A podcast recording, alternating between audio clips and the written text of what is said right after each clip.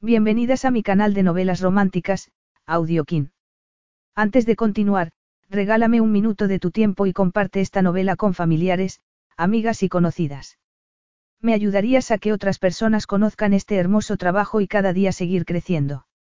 Estaré infinitamente agradecida por tu apoyo y deseando que una lluvia de bendiciones caigan sobre ti. Comencemos con la narración de la novela cuyo título es Atracción devastadora. Argumento. La verdad tras el escándalo. Santiago Silva se quedó horrorizado al descubrir que su hermanastro se interesaba por Lucy Fitzgerald, que tenía fama de mujer fatal y que, además, creía que la fortuna de la familia Silva era un objetivo fácil. Furioso, Santiago decidió intervenir para demostrarle que estaba equivocada. Muy acostumbrado a resistirse al peligro de una mujer atractiva, quedó impresionado por la ingenuidad de Lucy y decidió que el lugar más seguro para una mujer tan bella era que estuviera a su lado.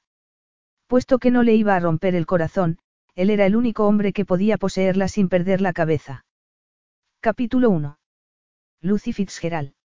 Santiago, que había medio escuchado la entusiasta descripción que había hecho su hermano acerca de la última mujer con la que estaba saliendo, levantó la cabeza y lo miró con el ceño fruncido mientras intentaba localizar aquel nombre que le resultaba familiar. La conozco. Al oír la pregunta, su hermanastro, que se había detenido frente al espejo que había sobre la impresionante chimenea, se rió.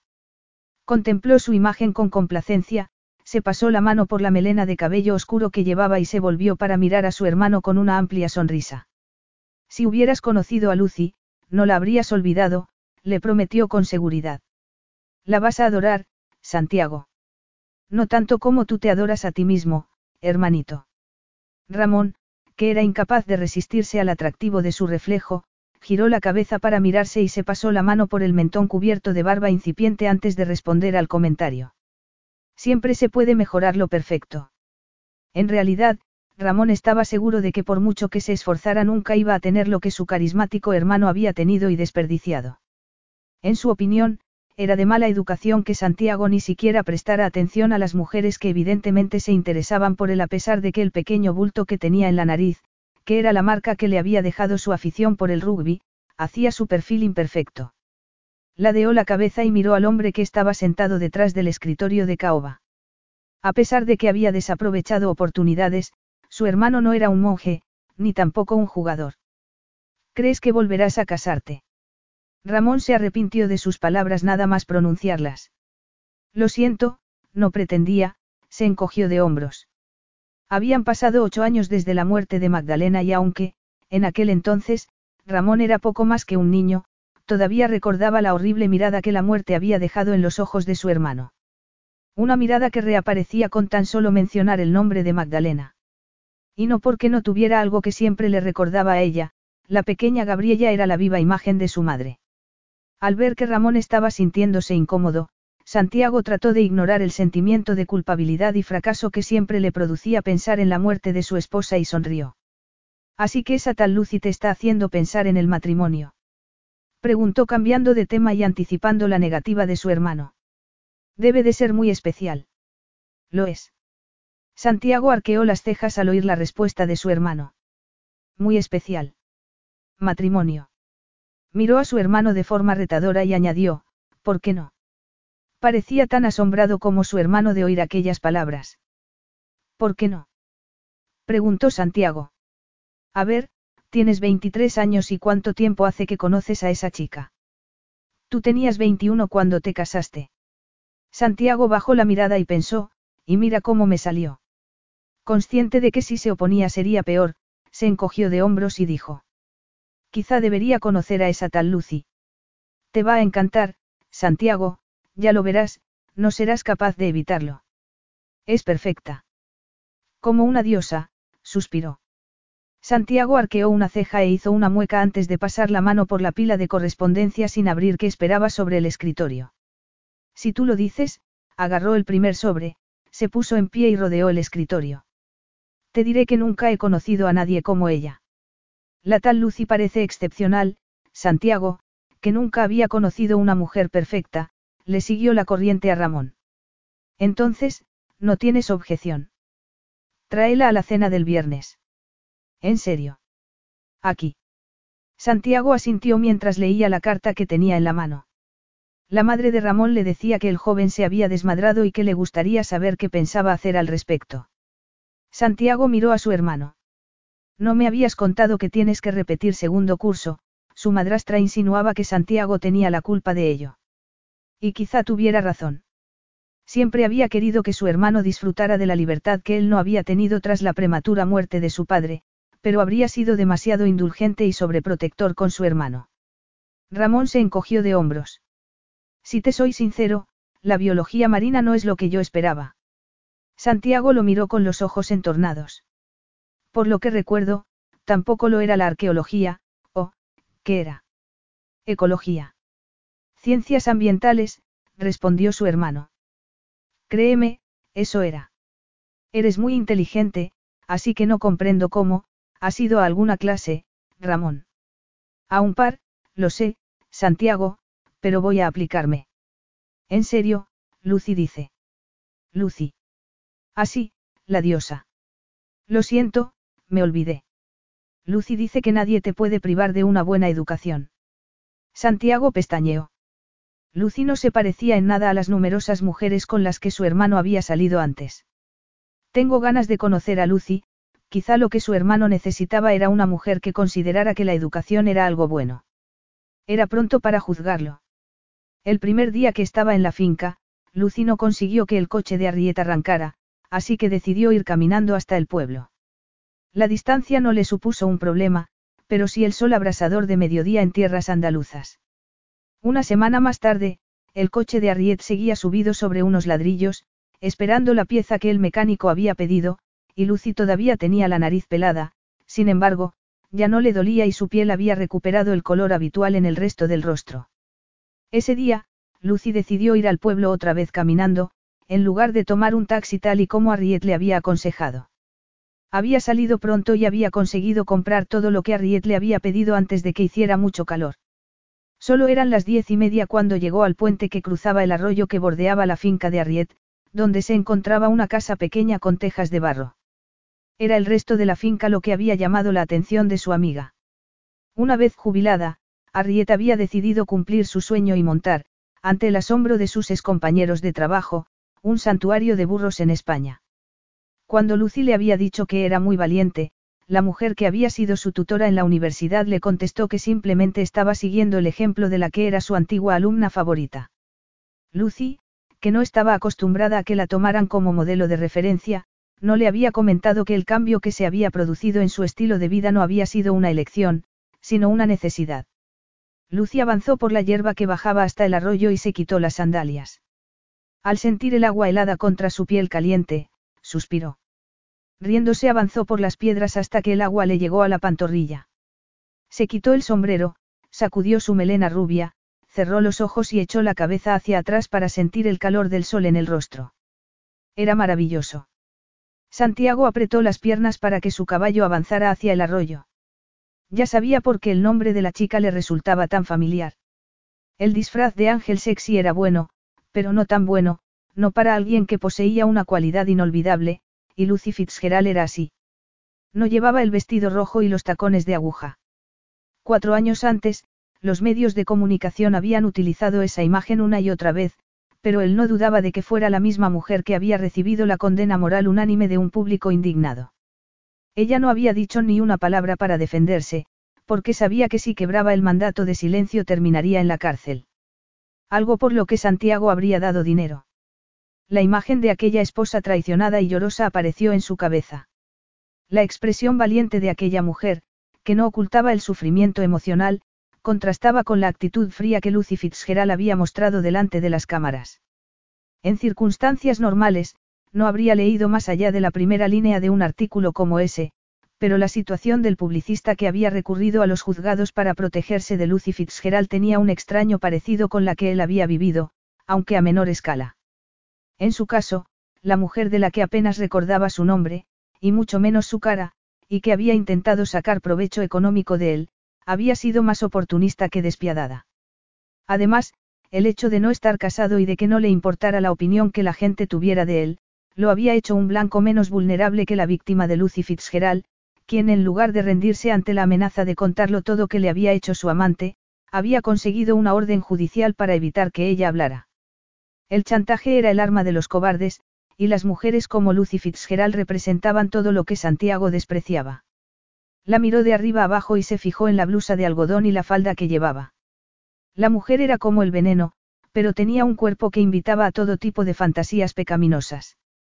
Por supuesto, ella era demasiado provocativa para su gusto, pero era fácil comprender por qué su hermano se había quedado deslumbrado. Era un caso de atracción sexual, no de amor. Era necesaria una influencia positiva. Santiago contuvo una carcajada. Positiva. Lucy Fitzgerald sería tóxica aunque solo una mínima parte de su reputación fuera verdad.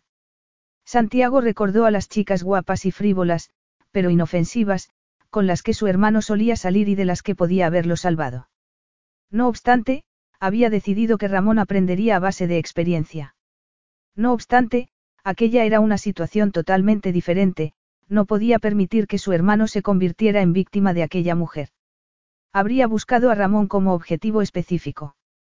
Santiago, que creía tan poco en las coincidencias como en el destino, pensaba que era así, y pensaba que su hermano era una presa fácil para alguien como ella. ¿Sabría Ramón quién era ella? Conocería su historia o, al menos, la versión en la que ella se había convertido en una víctima inocente. No dudaba de que pudiera ser muy convincente y estaba claro que Ramón estaba completamente cautivado, así que para qué iba a sacar a la luz su sórdido pasado cuando su víctima no era más que un adolescente el año en que su historia se convirtió en noticia. Un adolescente. La rabia se apoderó de su mirada. Ella no solo era una cazafortunas, sino, además, una asaltacunas. Debía de tener unos, 30 años. Uno más o uno menos. Parecía más joven y, por una vez en su vida, su hermano no había exagerado. Lucy Fitzgerald era una mujer a la que podía describirse con la palabra, diosa. Tremendamente bella, incluso descalza y con una simple falda de algodón. En cualquier otra mujer, él habría pensado que la transparencia de la tela que revelaba sus esbeltas piernas era accidental, sin embargo, estaba seguro de que aquella mujer tenía planeados incluso los sueños. Mientras ella permanecía sin percatarse de su presencia, Santiago aprovechó la oportunidad para contemplar su silueta de diosa bajo la tela de su ropa. Era alta y esbelta, con piernas largas y la silueta de un reloj de arena. La mujer desprendía sensualidad y Santiago se sintió molesto al ver que su cuerpo reaccionaba con deseo ante la imagen, de forma independiente de su cerebro. Mientras la observaba, ella metió la mano por el cuello de la blusa y agarró el tirante del sujetador que se le había caído por el hombro. La naturalidad de su gesto la convirtió en una mujer más normal, y muy deseable. Mientras el sol incidía sobre su larga melena dorada, Santiago se percató de que si quería salvar a su hermano de los hechizos de aquella bruja debía actuar rápidamente. Era peligrosamente bella. Algún día, Ramón se lo agradecería. Santiago se bajó del caballo y, al oír el ruido de sus botas, Lucy se sobresaltó. Al volverse y ver la figura de un hombre a contraluz, sus ojos azules expresaron temor. Su enorme caballo estaba bebiendo agua del arroyo. Cuando momentos después el hombre habló con ella, Lucy consiguió recuperar el control, pero el corazón seguía latiéndole aceleradamente. Lo siento, la he asustado. Bastante, pensó Lucy. El intruso hablaba perfectamente inglés, pero no era británico. No sabía que, no lo he oído llegar, se esforzó por cambiar la gélida expresión de su rostro, la misma con la que se había ganado la fama de, mujer de hielo. Le supuso un esfuerzo, puesto que tenía completamente integrado aquel mecanismo de defensa. Hubo un tiempo en que había corrido el peligro de que sus experiencias la convirtieran en una mujer dura y cínica, y como decía su madre, con miedo a vivir. Aquella acusación había provocado que ella intentara no pensar lo peor de cualquier situación. Otra cosa distinta era la precaución, y en aquellas circunstancias era sensato tenerla. Caminó despacio hasta la orilla y se acercó al hombre con una sonrisa distante. Era muy alto, de anchas espaldas y piernas largas. Daba la impresión de ser poderoso, rudo y elemental. Lucy se protegió del sol con la mano y su sonrisa se desvaneció al ver el rostro deslumbrante de aquel hombre. Sus facciones parecían esculpidas en bronce, de nariz aguileña, con mentón y pómulos prominentes. Lucy se fijó en sus labios sensuales y se quedó boquiabierta. Al percatarse de que llevaba bastante rato mirándolo, se sonrojó y tuvo que esforzarse para mantener el contacto visual con el hombre que la miraba fijamente. Era experta en ocultar sus sentimientos, pero aquel hombre era aún más impenetrable. Sus ojos eran increíbles y sus pestañas largas y oscuras salpicadas de reflejos plateados que recordaban a una noche estrellada. Una noche estrellada. Consiguió centrarse y pensó, Lucy, lo que necesitas es una dosis de azúcar. No era exactamente azúcar lo que su mejor amiga, Sally, le había recomendado cuando le dijo que viajaría a España. Lucy, tener principios es estupendo y es cierto que el amor verdadero es fantástico, pero en los cuentos de hadas. ¿Por qué no llegas a un compromiso contigo misma y mientras esperas al príncipe azul disfrutas de buen sexo con un español sexy? Admítelo, no te faltarán oportunidades, ay, si yo tuviera tu aspecto. Lucy, que no sabía nada del buen sexo, excepto que no era para ella, trató de ignorar el recuerdo de aquella conversación. Se aclaró la garganta y dijo lo primero que se le ocurrió. ¿Cómo ha sabido que soy inglesa? La última vez que había sentido tanto nerviosismo había sido durante un pequeño terremoto que había hecho temblar la habitación del hotel donde se encontraba. Sería aquello lo que la gente llamaba magnetismo animal. Lucy prefería no tener que exponerse ante la masculinidad que él irradiaba. El desconocido acarició al caballo en el lomo, arqueó una ceja y la miró de arriba abajo fijándose en su larga melena. En todas las fotos de ella que Santiago había visto, llevaba el cabello recogido en un moño elegante y puritano que revelaba su cuello de cisne y su mentón delicado. Suponía que cambiaba de peinado en función del papel que quería representar, y comprendía por qué su melena rizada resultaba tan atractiva para su hermano, y para cualquier hombre. El tono de su piel indica que no es de por aquí. Se fijó en su tez clara y en la piel rosada de sus mejillas. Curiosamente, no llevaba nada de maquillaje. Tenía las cejas y las pestañas oscuras, los ojos de color azul eléctrico, y se podía decir que sus labios sensuales eran demasiado llamativos para su rostro delicado. Oh, Lucy se llevó la mano a la cabeza y se colocó un mechón de pelo detrás de la oreja antes de esbozar una sonrisa. Él la miró y ella percibió cierta hostilidad en su lenguaje corporal. Era algo personal o se comportaba así con todo el mundo. Supongo que destacó un poco entre los demás, continuó Lucy forzando una sonrisa. Santiago la miró de arriba abajo. Y tampoco intenta pasar desapercibida. Lucy carraspeó y dijo. ¿Cuál es su problema? No me he colado en ningún sitio, pero probablemente usted sí. Yo. Parecía divertido con su comentario. Soy Santiago Silva. Debo hacerle una reverencia. Así que era el propietario de todo lo que alcanzaba la vista, incluida la propiedad que Arriet tenía alquilada. Por lo que su amiga le había dicho, era un chico estupendo. Era extraño, porque Arriet solía tener buen criterio. Lucy se puso una mano en la cadera, sin percatarse de que la postura era provocadora, y vio que él sonreía. No me había enterado de que teníamos una visitante famosa, o debería decir, infame, señorita Fitzgerald. Vio que ella hacía una mueca y experimentó un sentimiento de satisfacción. Capítulo 2. Lucy sintió como si le hubieran dado un puñetazo en el estómago y su expresión se volvió gélida. Vociferó en silencio por haberse sorprendido de que alguien la hubiera reconocido en España. El mundo era pequeño y con la aparición de las redes sociales se había vuelto mucho menor. No importaba cuántas veces se hubiera repetido que no debía afectarle lo que pensaran los desconocidos, a pesar de ello, todavía le resultaba doloroso y se enfadaba por sentir ganas de esconderse cuando oía algún comentario despectivo. Según algunas personas, esconderse era lo que llevaba haciendo los últimos cuatro años. El orgullo le permitió alzar la barbilla y mirar a Santiago a los ojos. No volvería a esconderse.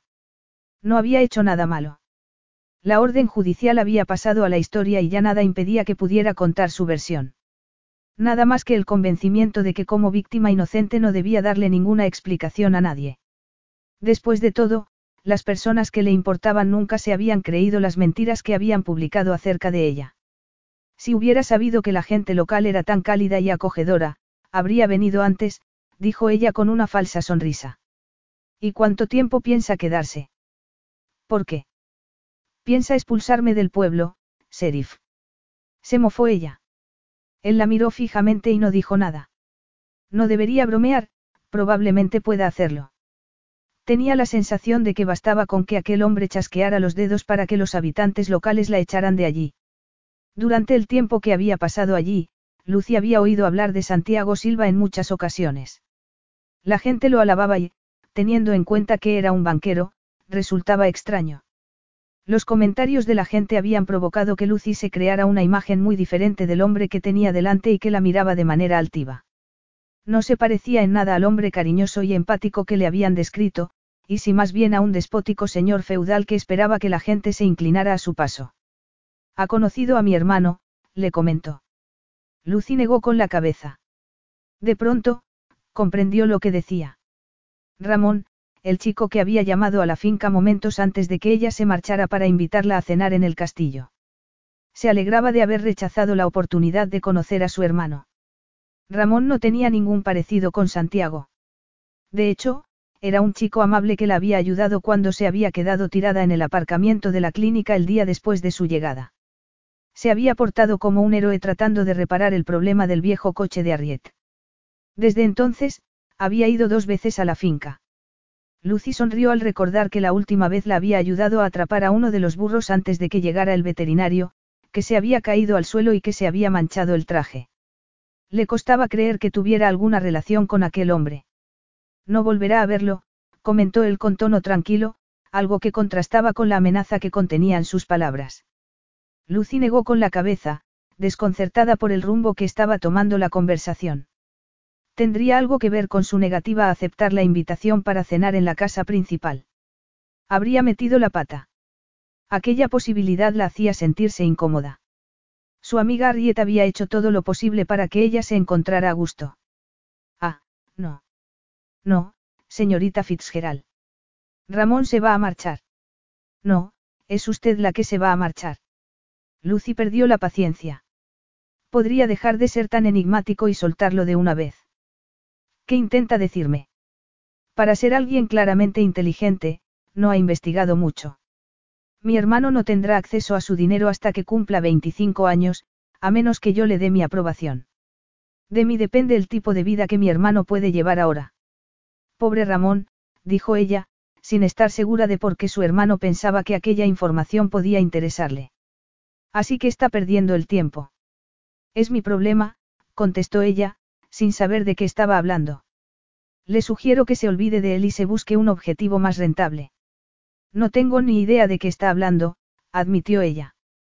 Santiago hizo una mueca de desagrado al ver que ella trataba de mostrar inocencia. Al percibir la reacción de su dueño, el caballo pateó el suelo y relinchó. Sin pensarlo, Lucy se acercó para acariciar al animal, pero Santiago se interpuso en su camino. No le gustan los desconocidos. Pensaba presentarme. Santiago la miró de una forma retadora. Quiero solucionar esta situación rápidamente. La solución no era la más deseable. Todo su cuerpo pedía venganza y, sin embargo, iba a recompensar a aquella mujer, respiró hondo, aceptando que había ocasiones en las que un hombre debía hacer lo necesario, aunque no fuera lo más adecuado. Sin embargo, no tenía por qué gustarle. Si se marcha inmediatamente, cubriré sus gastos. En el municipio solo había un hotel de lujo y un par de casas rurales donde alquilaban habitaciones. Él no podía imaginarse que alguien como Lucy Fitzgerald se hospedara en una casa rural, así que supuso que era huésped del hotel. Lucia sintió y comentó. Muy generoso por su parte, después soltó una risita. ¿Cree que podría darme una pista? No tengo ni idea de lo que está hablando. Él chasqueó la lengua. Vamos, Lucy. Te estás haciendo la inocente y actúas de maravilla, pero al final aburre. Ella enderezó la espalda para intentar ponerse a su altura, sin embargo, el hermano de Ramón era muy alto. Mis amigos me llaman Lucy. Y estoy seguro de que tienes muchos amigos. Lucy apretó los dientes. Los gastos y dinero de compensación. Solo si te marchas inmediatamente. Quiere pagarme para que me vaya de dónde. Del país, y para que te alejes de mi hermano. Lucy respiró hondo y dijo. Permita que me aclare. Me ofrece dinero para que me aleje de su hermano.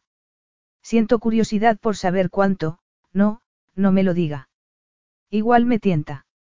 Él se lo dijo y ella lo miró asombrada. ¡Guau! Debe de pensar que soy realmente peligrosa. La cantidad no es negociable, recalcó él.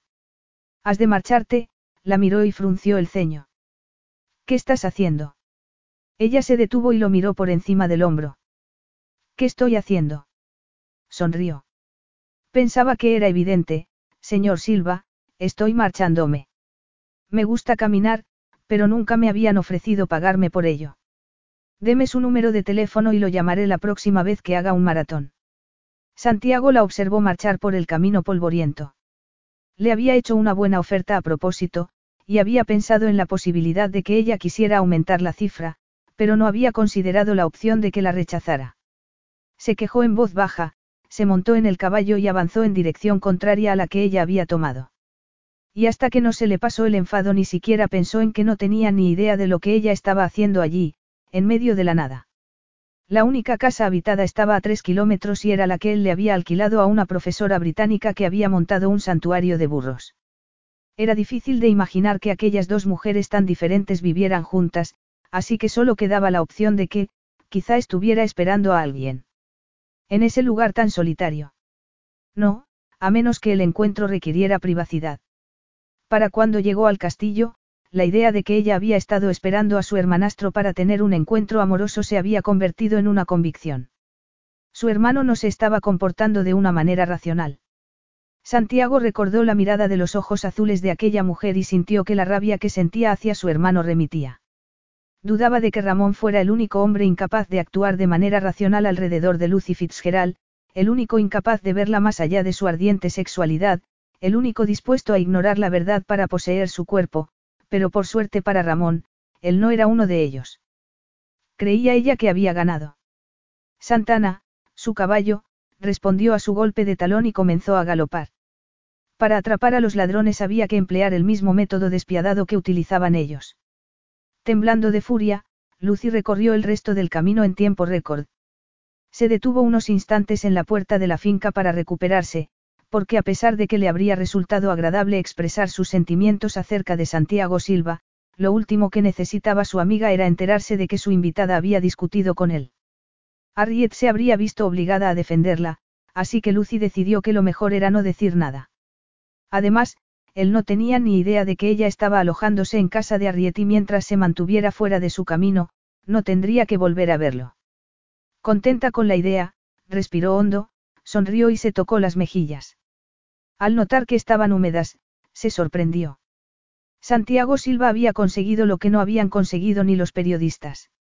La había hecho llorar. Harriet, que normalmente era muy observadora, no se percató de que se le habían escapado las lágrimas, y eso sugería que su amiga sufría más dolor del que había reconocido antes de salir hacia los establos para cuidar a un burro viejecito. Lucy le prohibió que continuara haciendo esfuerzos e insistió en que regresara a casa para reposar. La otra mujer tenía mucho mejor aspecto cuando se levantó más tarde, así que, al día siguiente, Lucy le sugirió que se acostara otra vez y la mujer no se resistió a la idea. Lucy decidió aprovechar el tiempo para llevar heno a los animales que estaban en el pasto. Mientras caminaba por el campo, oyó un ruido en la distancia. El sonido se hacía cada vez más intenso y, de pronto, se oyó un golpe fuerte seguido de un silencio inquietante. Lucy dejó el heno que estaba repartiendo y corrió hasta llegar a un alto desde el que se veía el camino y el origen del ruido. ¡Oh, cielos! Se cubrió la boca con la mano. Había un nuad volcado, con las ruedas delanteras en un socavón y las traseras ocultas entre unos matorrales que había arrancado al derrapar en el camino de tierra. No veía al conductor por ningún sitio. Habría salido despedido. Lucy bajó corriendo hasta el lugar del accidente. ¿Hay alguien? ¿Se encuentra bien? No, no estoy bien. Estoy, oyó que se quejaban en español. Después continuaron en inglés. Estoy atrapada. Ayúdeme a salir, por favor. Lucy vio aparecer una mano pequeña de debajo del UAD. Se arrodilló y se inclinó para mirar. La conductora era una niña de cabello oscuro. No es buena idea moverte hasta que. Ya me he movido. No estoy herida. Es que se me ha enganchado la chaqueta, la niña dio un pequeño grito y exclamó, por fin. La pequeña salió de debajo del vehículo. Aparentemente, solo tenía un arañazo en la mejilla. Lucy permaneció atenta mientras la pequeña, que tenía unos 10 u 11 años, Se sentaba en el suelo y comenzaba a reírse. Vaya susto. Yo diría que te has librado de una buena, Lucy se puso en pie y le tendió la mano. Mira, aquí no hay cobertura, pero creo que deberías ir al médico a que te vea. La niña se puso en pie sin necesitar su ayuda. No, estoy bien, yo, se calló y, al mirar el vehículo volcado se puso seria. ¿Crees que hay alguna manera de volver a ponerlo en el camino? Lucy negó con la cabeza. Lo dudo. Creo que deberías sentarte, antes de que te caigas, pensó al ver que estaba pálida. Estoy en un buen lío. Cuando mi padre lo vea pondrá el grito en el cielo. Se supone que no debería haber usado el WAD, aunque, claro, se supone que no puedo hacer nada que sea divertido. ¿Sabes lo que se siente al tener a alguien que se comporta como si no fueras capaz ni de atarte los cordones de los zapatos? Lucy frunció los labios. No, no lo sé, su padre solía actuar al contrario, no te quejes, Lucy, sigue adelante. Por eso estoy en casa, porque mi padre me ha sacado de la escuela. No me importa. Odio el colegio, es él el que siempre dice que la educación es muy importante. Lucy estaba de acuerdo. Mientras la pequeña hacía una pausa, sonrió. Y Amelie ni siquiera está enferma. Enferma. Meningitis. Tu amiga tiene meningitis. No, no la tiene. Lo dije yo. Y no es mi amiga. Yo no tengo amigas. Estoy segura de que eso no es cierto. Es cierto, y con un padre como el mío no es de extrañar. No me dejó ir al viaje de esquí. Iba todo el mundo y ahora, después de que el director les haya dicho a los padres que no hay motivo de preocupación, y que Amelie no tiene meningitis, que solo era un virus, ¿qué ha hecho? Lucy negó con la cabeza. ¿Y crees que me escucha? No, dijo la niña. Aterrizó con su helicóptero en mitad de la hora del recreo, con todo el mundo mirando, y me sacó de allí después de cantarle las 40 al director. ¿Te imaginas? Lucy se lo imaginaba muy bien. Ha debido de ser muy dramático. Fue terrible, y ahora dice que tengo que volver y solo quedan dos semanas para el final del trimestre. ¿Y qué dice tu madre? Está muerta, la niña se cayó y miró hacia un vehículo que se acercaba a ellas a toda velocidad. Después se detuvo a poca distancia. Debería habérmelo imaginado, pensó Lucy al reconocer la inconfundible silueta de Santiago Silva. Él había visto el UAD volcado desde lo alto de la colina, segundos antes de ver a Gaby. En ese tiempo había vivido la pesadilla que invadía sus sueños. Durante un instante incluso había sentido el peso muerto de su hija en los brazos, igual que había sentido el de la madre. Su deber había sido protegerla y había fracasado. Después, la vio desde la distancia y su sentimiento de culpabilidad fue sustituido por el alivio. Aunque al instante, la rabia se apoderó de él, nada más identificar a la mujer rubia que estaba junto a su hija. Debía de haberse imaginado que ella estaba implicada en aquello. Se acercó a ellas con decisión. Al ver que la niña parecía asustada, Lucy le apretó el hombro para tranquilizarla. Tenía que habérselo imaginado cuando la pequeña había hablado del helicóptero, pero no lo había hecho. Por algún motivo, no se había imaginado que Santiago Silva estuviera casado, y mucho menos que fuera viudo, o padre. Resultaba difícil pensar en él como alguna de esas cosas, igual que mantener la sonrisa mientras se acercaba. Era un hombre que daba miedo, pero Lucy debía admitir que también muy atractivo. Él pasó a su lado y Lucy notó que la fulminaba con la mirada. Observó que al llegar junto a su hija, se agachaba para hablar con ella. Gaby, as, sentía el deseo de estrangular a su hija, al mismo tiempo que deseaba darle un abrazo. Respiró hondo y le dijo, ¿te has hecho daño? Estoy bien, papá. Ella, la niña miró a Lucy y sonrió. Ella me ha ayudado. No mucho. Sus miradas se encontraron durante un instante antes de que él se pusiera en pie. Papá. Espera en el coche, Gabriela.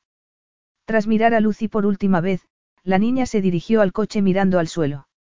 Sin comprobar si su hija había obedecido, Santiago Silva comenzó a hablar por su teléfono móvil. Lucy hablaba español lo suficientemente bien como para entender que estaba hablando con un médico y que le pedía que acudiera al castillo. Podía ser un hombre terrible, pero también se notaba que era un padre dedicado. No se ha quedado inconsciente ni nada. Santiago colgó el teléfono y se acercó a Lucy de dos zancadas. Cuando necesite tu opinión médica, te la pediré. Y respecto a que mantengas contacto alguno con mi hija, tragó saliva, no intentes establecer ningún contacto con ella o te arrepentirás. Resistiéndose a dar un paso atrás, Lucy alzó la barbilla y preguntó con frialdad. Entonces, quiere que si alguna vez la vuelvo a encontrar debajo de un vehículo, me cruce al otro lado de la carretera, señor Silva. Puede que ese sea su estilo, pero no el mío. Conozco muy bien cuál es tu estilo y preferiría que los miembros de mi familia no se contaminaran con tu influencia tóxica, y bueno, sí, intentaste ayudar a mi hija, así que al menos debo darte las gracias. Era evidente que cada palabra de disculpa le resultaba dolorosa. No se le ha ocurrido pensar que su hija no tendría necesidad de romper las normas si no fuese tan duro con ella. Él la miró con incredulidad. Me estás dando consejos acerca de la paternidad. ¿Cuántos hijos tiene, señorita Fitzgerald? Desde luego, si tuviera uno me aseguraría de no estar tan ocupada como para no darme cuenta de que se ha marchado en un UAD. Mantente alejada de mi familia o haré que desees no haber nacido, sentenció él, y sin esperar a que ella contestara, se volvió y se dirigió hacia el coche. Cuando llegó a la finca, Lucy estaba tan enfadada que no dejaba de temblar. Lucy, cariño, ¿qué te pasa? ¿Qué ha ocurrido? Harriet miró a su exalumna con preocupación. Nada, estoy bien. No te levantes, añadió Lucy al ver que la mujer se esforzaba por levantarse de la silla. Deberías haber descansado más rato. Ya sabes lo que dijo el médico acerca de que pusieras el pie en alto para evitar que se te hinchara otra vez. Harriet se sentó de nuevo en la silla y dijo con frustración. Me quedaré aquí si me cuentas lo que ha pasado, Lucy. Lucy dejó de pasear de un lado a otro y la miró antes de soltar una risita. El señor engreído pretencioso Silva está equivocado. Harriet la miró confundida. Ramón. Si parece un chico muy dulce, quizá un poco engreído, pero, ¿qué ha hecho? Nunca había visto a su alumna, a la que consideraba una de las mujeres más brillantes que conocía, perder la calma. Incluso cuando sufrió el acoso de la prensa, consiguió permanecer tranquila. Ramón. Lucy negó con impaciencia y continuó caminando de un lado a otro. No es Ramón, es su hermano. Santiago. ¿Lo has conocido? Está aquí. Lucy esbozó una sonrisa. Oh, sí, he tenido el placer de encontrármelo dos veces, buscó el teléfono y marcó el número que había escrito en la libreta que estaba al lado del aparato. Ramón. Lucy respiró hondo. ¿Cenamos esta noche? Cuando le contó a Harriet toda la historia, la mujer se mostró comprensiva, pero también excusó a Santiago Silva. Se ha equivocado al sacar conclusiones. El otro día prácticamente me llamó cortesana, y hoy se ha atrevido a amenazarme. Exclamó Lucy. Solo con pensar en él, le entraban ganas de romper cosas. Nadie había conseguido nunca ponerla tan nerviosa. ¿Por qué no permites que le explique la situación, Lucy? ¿Por qué debería darle una explicación? Es él el que está equivocado. Gaby es la luz de sus ojos y una niña muy obstinada. Él también es muy protector con su hermano pequeño. Tengo entendido que su padre murió cuando Ramón tan solo era un niño, y Santiago era muy joven cuando heredó la estancia. Tengo la sensación de que aprovechando la oportunidad, su madrastra intentó hacerse fuerte detrás del trono, y por lo que sé de ella, habría sido un desastre. Santiago tuvo que mostrar su autoridad desde el primer día. Eso no resulta fácil para un chico joven, y por eso quizás se volvió. Engreído sugirió Lucy con sarcasmo. Ese hombre necesita aprender una lección, y no que la gente lo excuse solo porque es rico y viva en una especie de castillo. Oh, cielos. Tendrás cuidado, ¿verdad, Lucy? He oído alguna noticia en la que se insinuaba que Santiago puede ser despiadado. No les di mucha credibilidad, ya que los hombres de éxito tienden a generar envidias y su reputación aquí es, bueno, yo nunca he oído nada malo de él. Aunque teniendo en cuenta lo que tú me has contado. Lucy sonrió y dijo. Estaré bien. Capítulo 3. A pesar de que había sido una buena modelo, Lucy nunca había estado obsesionada por la moda. Eso no significaba que no le gustara la ropa. Durante su estancia allí, la comodidad era su prioridad y los tacones no eran útiles a la hora de limpiar establos. No obstante, de vez en cuando se cansaba de la ropa de trabajo y se ponía alguna prenda de las que solía utilizar en su vida habitual, aunque solo fuera para estar por su habitación. A veces echaba de menos sentirse mujer. Al sentir el tacto suave del vestido rojo de seda que llevaba, Lucy se pasó la mano por el vientre y se miró en el espejo. Tenía que admitir que la prenda resaltaba su figura y provocaba que su cintura pareciera estrecha y el resto de su cuerpo exuberante. Cuando se movía, la tela se le pegaba a los muslos y el efecto era sexy y provocador, algo apropiado cuando lo que pretendía era provocar. Le resultaba extraño sentirse invadida por la rabia, sobre todo después de haberse pasado los cuatro últimos años tratando de resultar desapercibida. Cuando la imagen de Santiago Silva apareció en su cabeza, Lucia sintió mirándose al espejo. Su aspecto era exactamente el que deseaba. Y no era el momento de ponerse a dudar. ¡Guau! Estás, Ramón tragó saliva, diferente. Lucy arqueó una ceja y, tras cerrar la puerta, lo siguió por el jardín. Diferente para bien o diferente para mal. Bromeo. Ramón se rió y abrió la puerta del coche. Sin duda, para bien, pero es una suerte que no tuvieras este aspecto el primer día que te vi. ¿Por qué? Lucy sentía curiosidad. ¿Por qué no me habría atrevido a acercarme a ti? Esta noche pareces una mujer fuera de mi alcance, Lucy. Sigo siendo la misma, comentó ella, sintiéndose incómoda. Cuando llegaron a las puertas de la mansión de la familia Silva, Lucy sintió que la indignación que había sentido al principio del trayecto comenzaba a desaparecer para ser sustituida por un sentimiento de culpabilidad y de desasosiego. ¿Qué estaba haciendo? Aquello era una locura. Miró a Ramón y pensó, no solo es una locura, sino algo cruel. Estaba tan decidida a darle una lección al hermano de Ramón que no se había parado a considerar las consecuencias de sus actos. Ni siquiera había pensado en el daño que podía causarle al hermano simpático. Un fuerte sentimiento de vergüenza se apoderó de ella.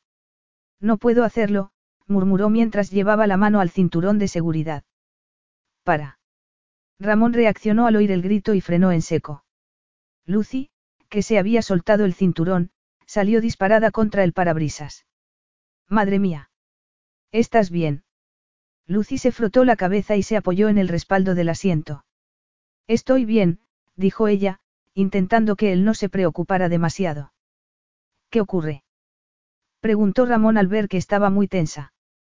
Podía haber ido más despacio, solo tenías que preguntármelo, bromeó mientras bajaba la ventanilla. Te has dado un buen golpe. No es nada. Entonces, aparte de mi forma de conducir, ¿qué problema tienes? Lucy miró a Ramón y vio que tenía cara de preocupación. Sintiéndose más culpable que nunca, se mordió el labio inferior. Respiró hondo. No había forma de que pudiera seguir con aquella locura, así que era mejor que fuera sincera. No, no estoy bien. Soy una auténtica bruja. Ramón la miró sorprendido. Cuando te llamé no, fue un error. Lo siento. Sé que te hice creer que, la verdad es que no estoy interesada en ti de esa manera. Ya me extrañaba, entonces, no te gustó. Ella lo miró y negó con la cabeza. Lo siento de veras. ¿Estás segura de que no te gustó? Lucy soltó una risita. Por favor, no seas amable conmigo. Ya me siento bastante mal. Tranquila, sobreviviré. No es como si nunca me hubieran rechazado antes, sonrió. De hecho, nunca lo han hecho. Me pregunto por qué. Ella negó con la cabeza. Entonces, ¿por qué me llamaste para decirme que habías cambiado de opinión? Estaba enfadada y quería castigar. ¿A mí? No, por supuesto que no. Conocí a tu hermano y él me hizo perder la cabeza. Santiago te hizo perder la cabeza. Repitió Ramón asombrado. Ramón vio rabia en su mirada antes de que ella inclinara la cabeza. Sí, su respuesta lo hizo sentir más curiosidad. ¿Cuándo conociste a Santiago? ¿Qué hizo? Lucy bajó la ventanilla y respiró hondo. Lo conocí ayer, y lo he visto esta mañana otra vez, durante un segundo consideró la posibilidad de decirle la verdad, pero se echó atrás. En realidad, no ha sido nada, admitió ella. Ayer me reconoció. Tú no lo sabes, pero hace unos años yo. Te refieres a lo del requerimiento judicial. Lucy lo miró asombrada. ¿Lo sabías? Ramón, que se estaba ajustando la corbata en el espejo retrovisor, la miró sorprendido. Por supuesto que lo sé, Lucy. ¿Y cómo? Él le enseñó el teléfono móvil. Busqué tu nombre y, aunque en realidad estaba buscando tu edad por sí, no es que tenga problemas con las mujeres mayores, añadió rápidamente. De hecho, bueno, no importa. Te puedes imaginar la sorpresa que me llevé cuando no solo descubrí tu edad, sino todo lo demás. Oh. Dijo Lucy, sintiéndose idiota por no haber anticipado esa posibilidad. Era imposible mantener secretos cuando solo hacía falta escribir un nombre para que la vida de una persona apareciera en la pantalla. Así que todo esto, gesticuló con la mano refiriéndose al vestido de seda que ella se había puesto, es para beneficio de Santiago, no para el mío. Por supuesto que no. Al menos, no visto de ese modo. ¿Y qué ha hecho mi hermano mayor para hacerte enfadar tanto? Te ha amenazado con detenerte por corromper a un menor. Te ha ofrecido dinero a cambio de que te marches del país. Lucy miró a otro lado rápidamente, pero Ramón llegó a ver su expresión. Lo ha hecho, ¿verdad? Preguntó muy serio. Santiago ha tratado de sobornarte. Más o menos, admitió ella. No me lo puedo creer, dijo Ramón. Entiendo que tu hermano quería protegerte. Es normal, Lucy se detuvo un instante. ¿Y por qué estoy defendiendo a un hombre que, sin duda, es un controlador? pensó. ¿Me harías un favor, Lucy? Depende, contestó ella. Sigue adelante con tu plan de enseñarle a mi hermano una lección. Por primera vez, Lucy oyó que Ramón hablaba con rabia, y supo que no iba dirigida contra ella, sino contra su hermano. Estoy segura de que él pensaba que estaba haciendo lo correcto. ¿Todavía lo defiendes? No, por supuesto que no, contestó ella indignada. Creo que tu hermano es el más, se cayó al ver la expresión de Ramón. ¿Te ha molestado de veras? No comentó él. Hace falta algo más que tu hermano para molestarme de verdad, contestó Lucy tratando de aparentar que el comentario le había hecho gracia. No negarás que necesita que le den una lección. ¿Por qué no le ofreces una noche inolvidable? Vas muy elegante y no tienes dónde ir. Por favor, lo harías por mí. Oh, si no, por venganza. Estoy harto de que Santiago siempre sepa lo que es mejor para mí. Por una vez me gustaría que me tratara como a un hombre. Sé que lo hace con buena intención, y sé que mi madre le da la lata y le echa la culpa cada vez que yo meto la pata, pero es humillante y... ¿Quieres darle una lección? Ramón asintió. Esta vez ha llegado demasiado lejos y ha involucrado a una amiga.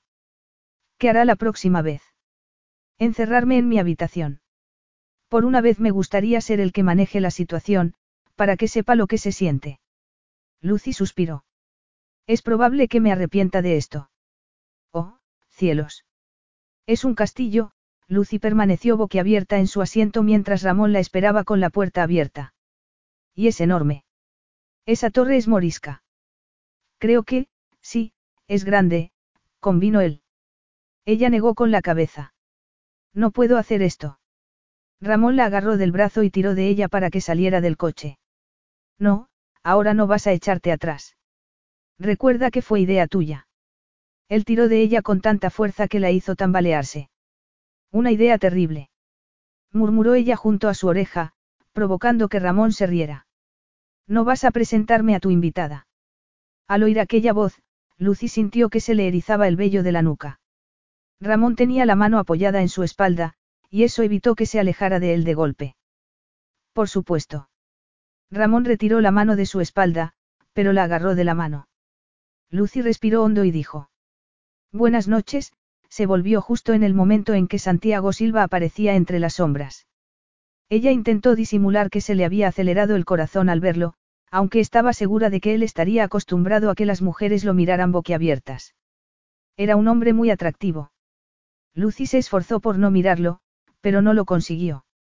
El hombre iba vestido con un traje oscuro y una camisa blanca con el cuello abierto.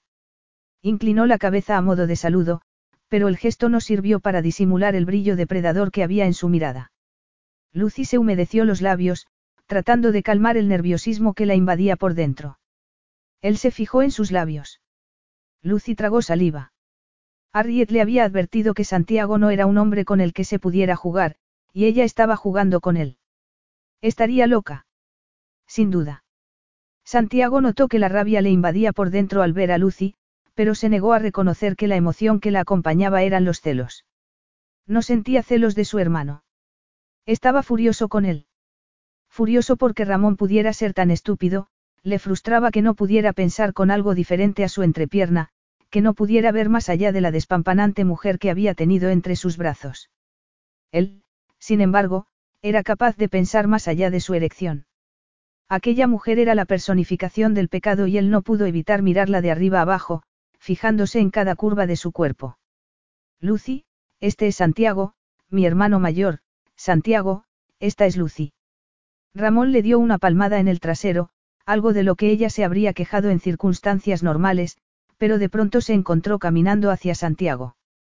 Forzó una sonrisa y lo saludó, ignorando la vocecita interior que le decía que saliera corriendo en la dirección opuesta.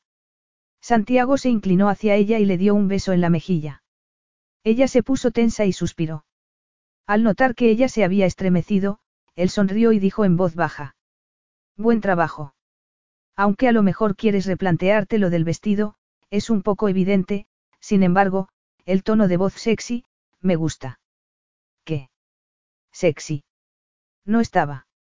Ella se cayó al recordar que tenía que representar el papel de cortesana cruel y puso una amplia sonrisa. En mi experiencia. Amplia, sin duda, Santiago inhaló su aroma. No tienes ni idea. En mi experiencia, no hay nada demasiado evidente cuando a los hombres se refiere, si eso te ha parecido sexy, espera y aprende. Alzó la barbilla e ignoró la voz que le decía que estaba jugando con fuego. Santiago la agarró del codo con fuerza y la guió hasta las escaleras que llevaban hasta el pórtico de entrada. Ramón los acompañó. Lucy sentía que, en lugar de guiarla, Santiago la llevaba a la fuerza. Se levantó un poco la falda del vestido y subió el primer escalón. Nunca es demasiado tarde para salir corriendo. Capítulo 4. Se abrió la puerta y apareció una persona en lo alto de la escalera. Por un momento, Lucy pensó que era una niña, pero, cuando avanzó unos pasos y la luz de un foco la iluminó, Lucy se percató de que era una mujer joven. Era delgada y menuda, y el jersey de seda negro que llevaba disimulaba las curvas de su cuerpo. Carmella. exclamó Ramón al verla, y adelantó a Lucy. Mientras observaba cómo se abrazaban, Lucy era muy consciente de que Santiago no dejaba de mirarla como si fuera un depredador. Ella trató de mantener una expresión neutral y de analizar la situación de manera objetiva. Algo difícil cuando tenía al lado a un hombre que provocaba que todo su cuerpo reaccionara ante él. Presuntamente, la mujer de ojos oscuros y cuerpo esbelto había sido invitada para hacerle la competencia. Entre ellas había mucho contraste, entre otras cosas, porque la joven llevaba zapatos de piel planos y Lucy zapatos de tacón de aguja. Cuando se acercó a ella, Lucy se sintió grande a su lado. Lucy, esta es Carmella, dijo Ramón cuando terminó de abrazarla. Es como la hermana pequeña que nunca tuve. ¿Qué estás haciendo aquí, Meli? La chica miró a Santiago, y él dijo tranquilamente. Ha de haber algún motivo. Al notar que la tenía agarrada del codo, Lucy decidió llevar a cabo el plan que había ensayado mentalmente. Le salió perfecto. Oh, lo siento, miró al hombre al que acababa de pisar con su tacón de aguja. El pisotón debió de ser doloroso, pero Santiago no hizo más que una leve mueca de dolor. Aceptó su disculpa con una ligera inclinación de cabeza y con una sonrisa que contenía la promesa de un posible castigo. Soy tan patosa, comentó Lucy mirando al suelo. Patosa. Santiago tuvo que contener una carcajada. La última palabra que alguien emplearía para describir a aquella mujer sería, patosa.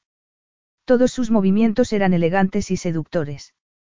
Quizá ella representara todo lo que él odiaba y despreciaba, pero incluso con el contoneo excesivo de su cuerpo, era la personificación de la elegancia. Con un gran esfuerzo, Lucy consiguió liberarse de su mirada cautivadora y se volvió sonriendo hacia la chica, consciente de la excitación que albergaba en el cuerpo. Hola, Carmella, por la manera en que la chica miraba a Ramón, resultaba poco creíble que ella lo considerara como un hermano.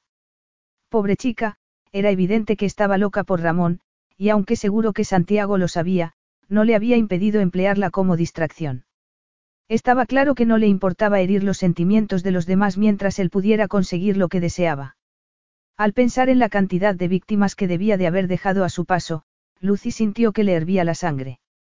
Ramón tenía razón, había llegado el momento de que alguien le diera un poco de su propia medicina. Carmella es bailarina de ballet, dijo Ramón.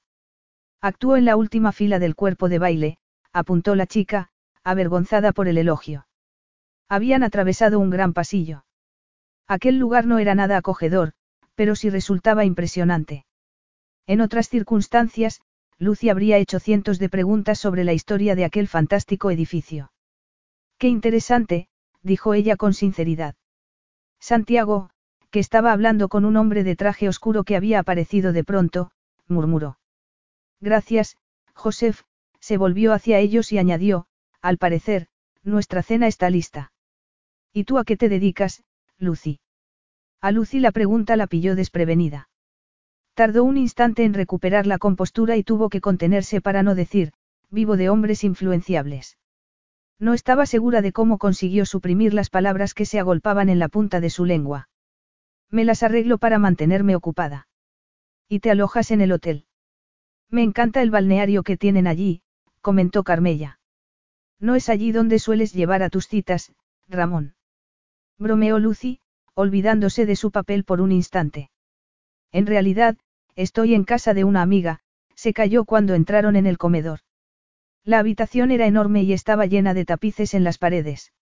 Sobre la mesa había candelabros de plata y cristal con sus velas encendidas, pero haría falta un megáfono para poder hablar con la persona que se sentara en el otro extremo de la mesa. Qué acogedor, murmuró ella con sarcasmo. ¿Una amiga? Preguntó Santiago mirando a su hermano. Sacó una silla para que Lucy se sentara, asegurándose de que estuviera a bastante distancia de Ramón.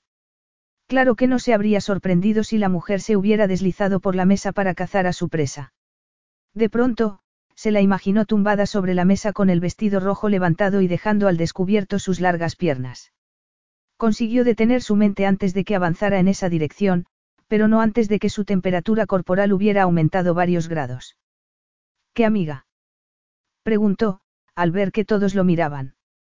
Arrieta Riz, contestó Ramón. Santiago miró a Lucy con escepticismo. La profesora de Cambridge. Eso es, dijo ella. ¿Y de qué conoces a Arrieta Riz? Fue mi tutora cuando estudiaba en Cambridge. Tú estudiaste en Cambridge. Ella asintió. ¿Y te graduaste? En ese momento, Ramón la salvó de que su hermano continuara con el interrogatorio. Ha venido al rescate para ayudar a Harriet. Una vez más al rescate, masculló Santiago mirando a su hermano. Y Harriet porque necesita que la rescaten. La mujer inglesa se había mudado dos años antes al pueblo y, en un principio, los vecinos habían mostrado recelo hacia ella. La consideraban una excéntrica por llevar el pelo de colores y por su devoción por los burros. Aún así, ella había conseguido integrarse en la comunidad e incluso había aprendido a hablar español.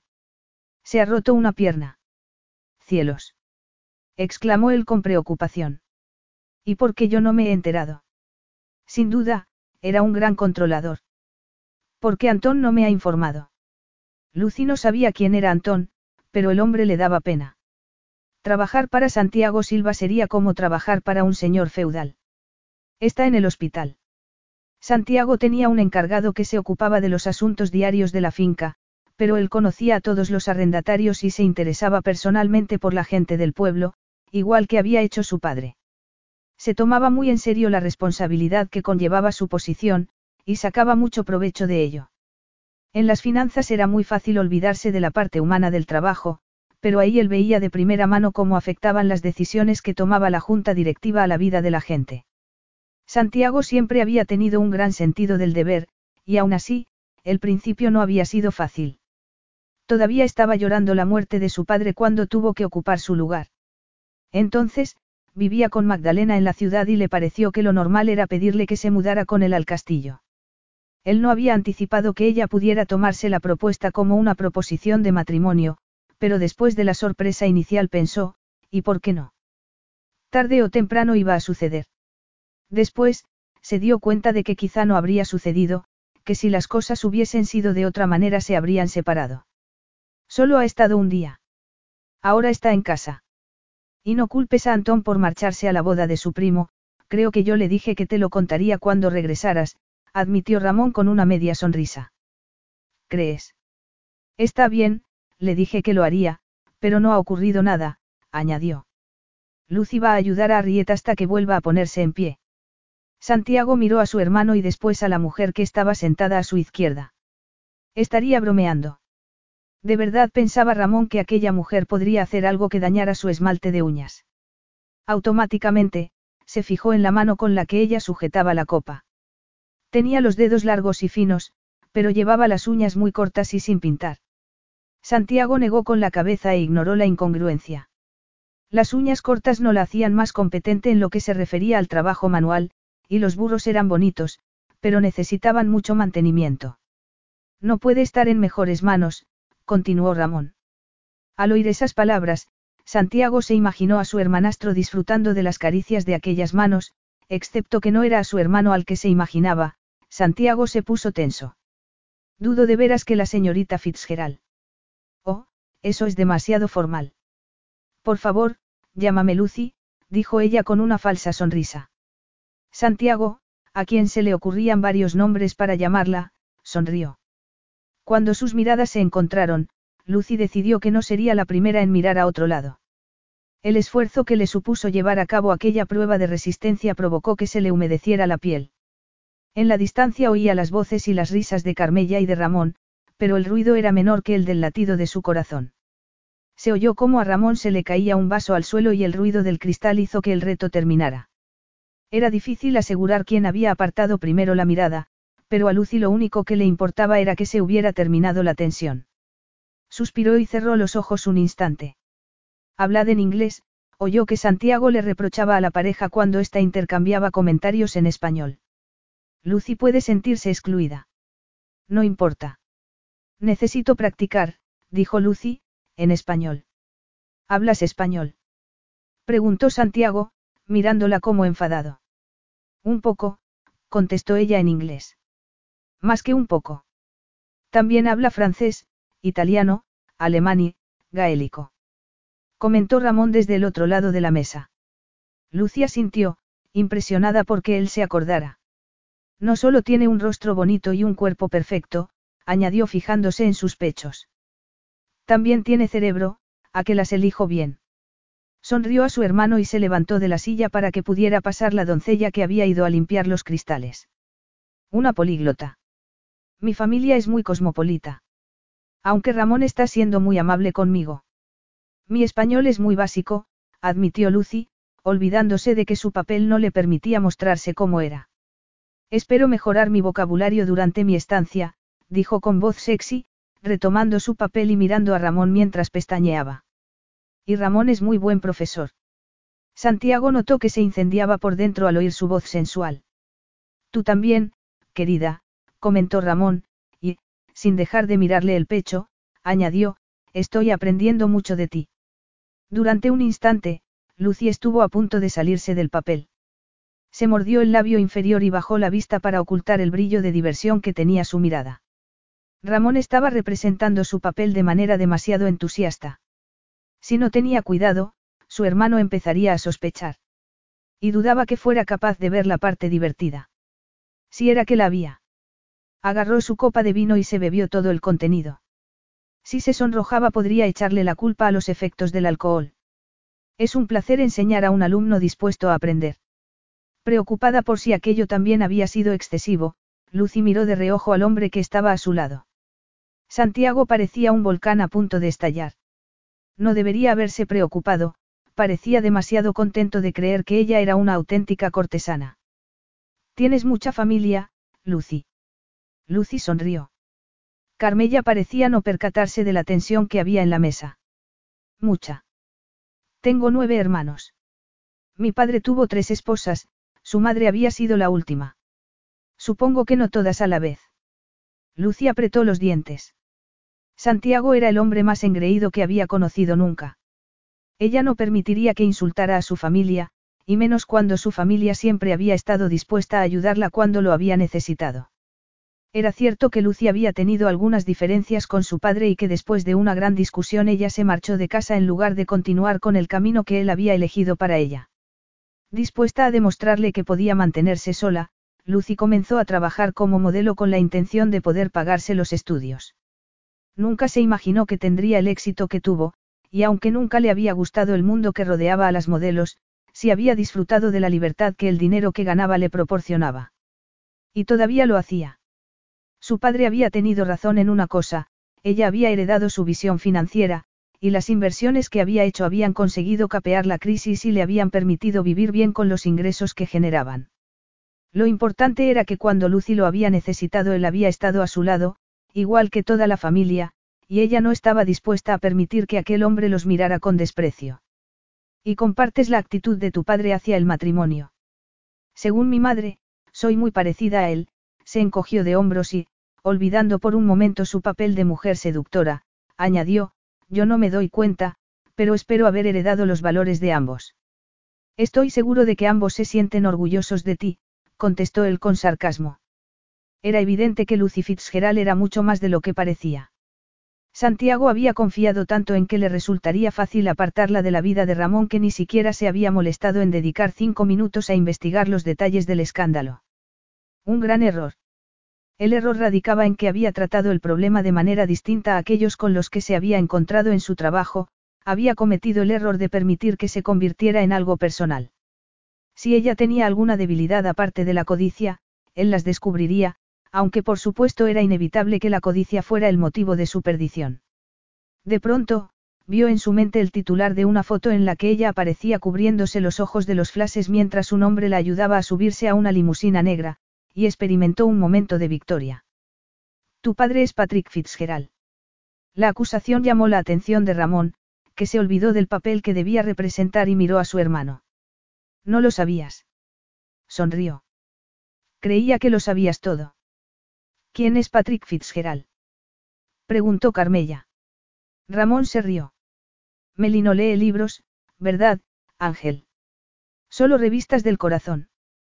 La chica le dio una patada por debajo de la mesa y él se rió, quitándole el plato del pan. Cuidado, puede que ganes peso solo con mirarlo.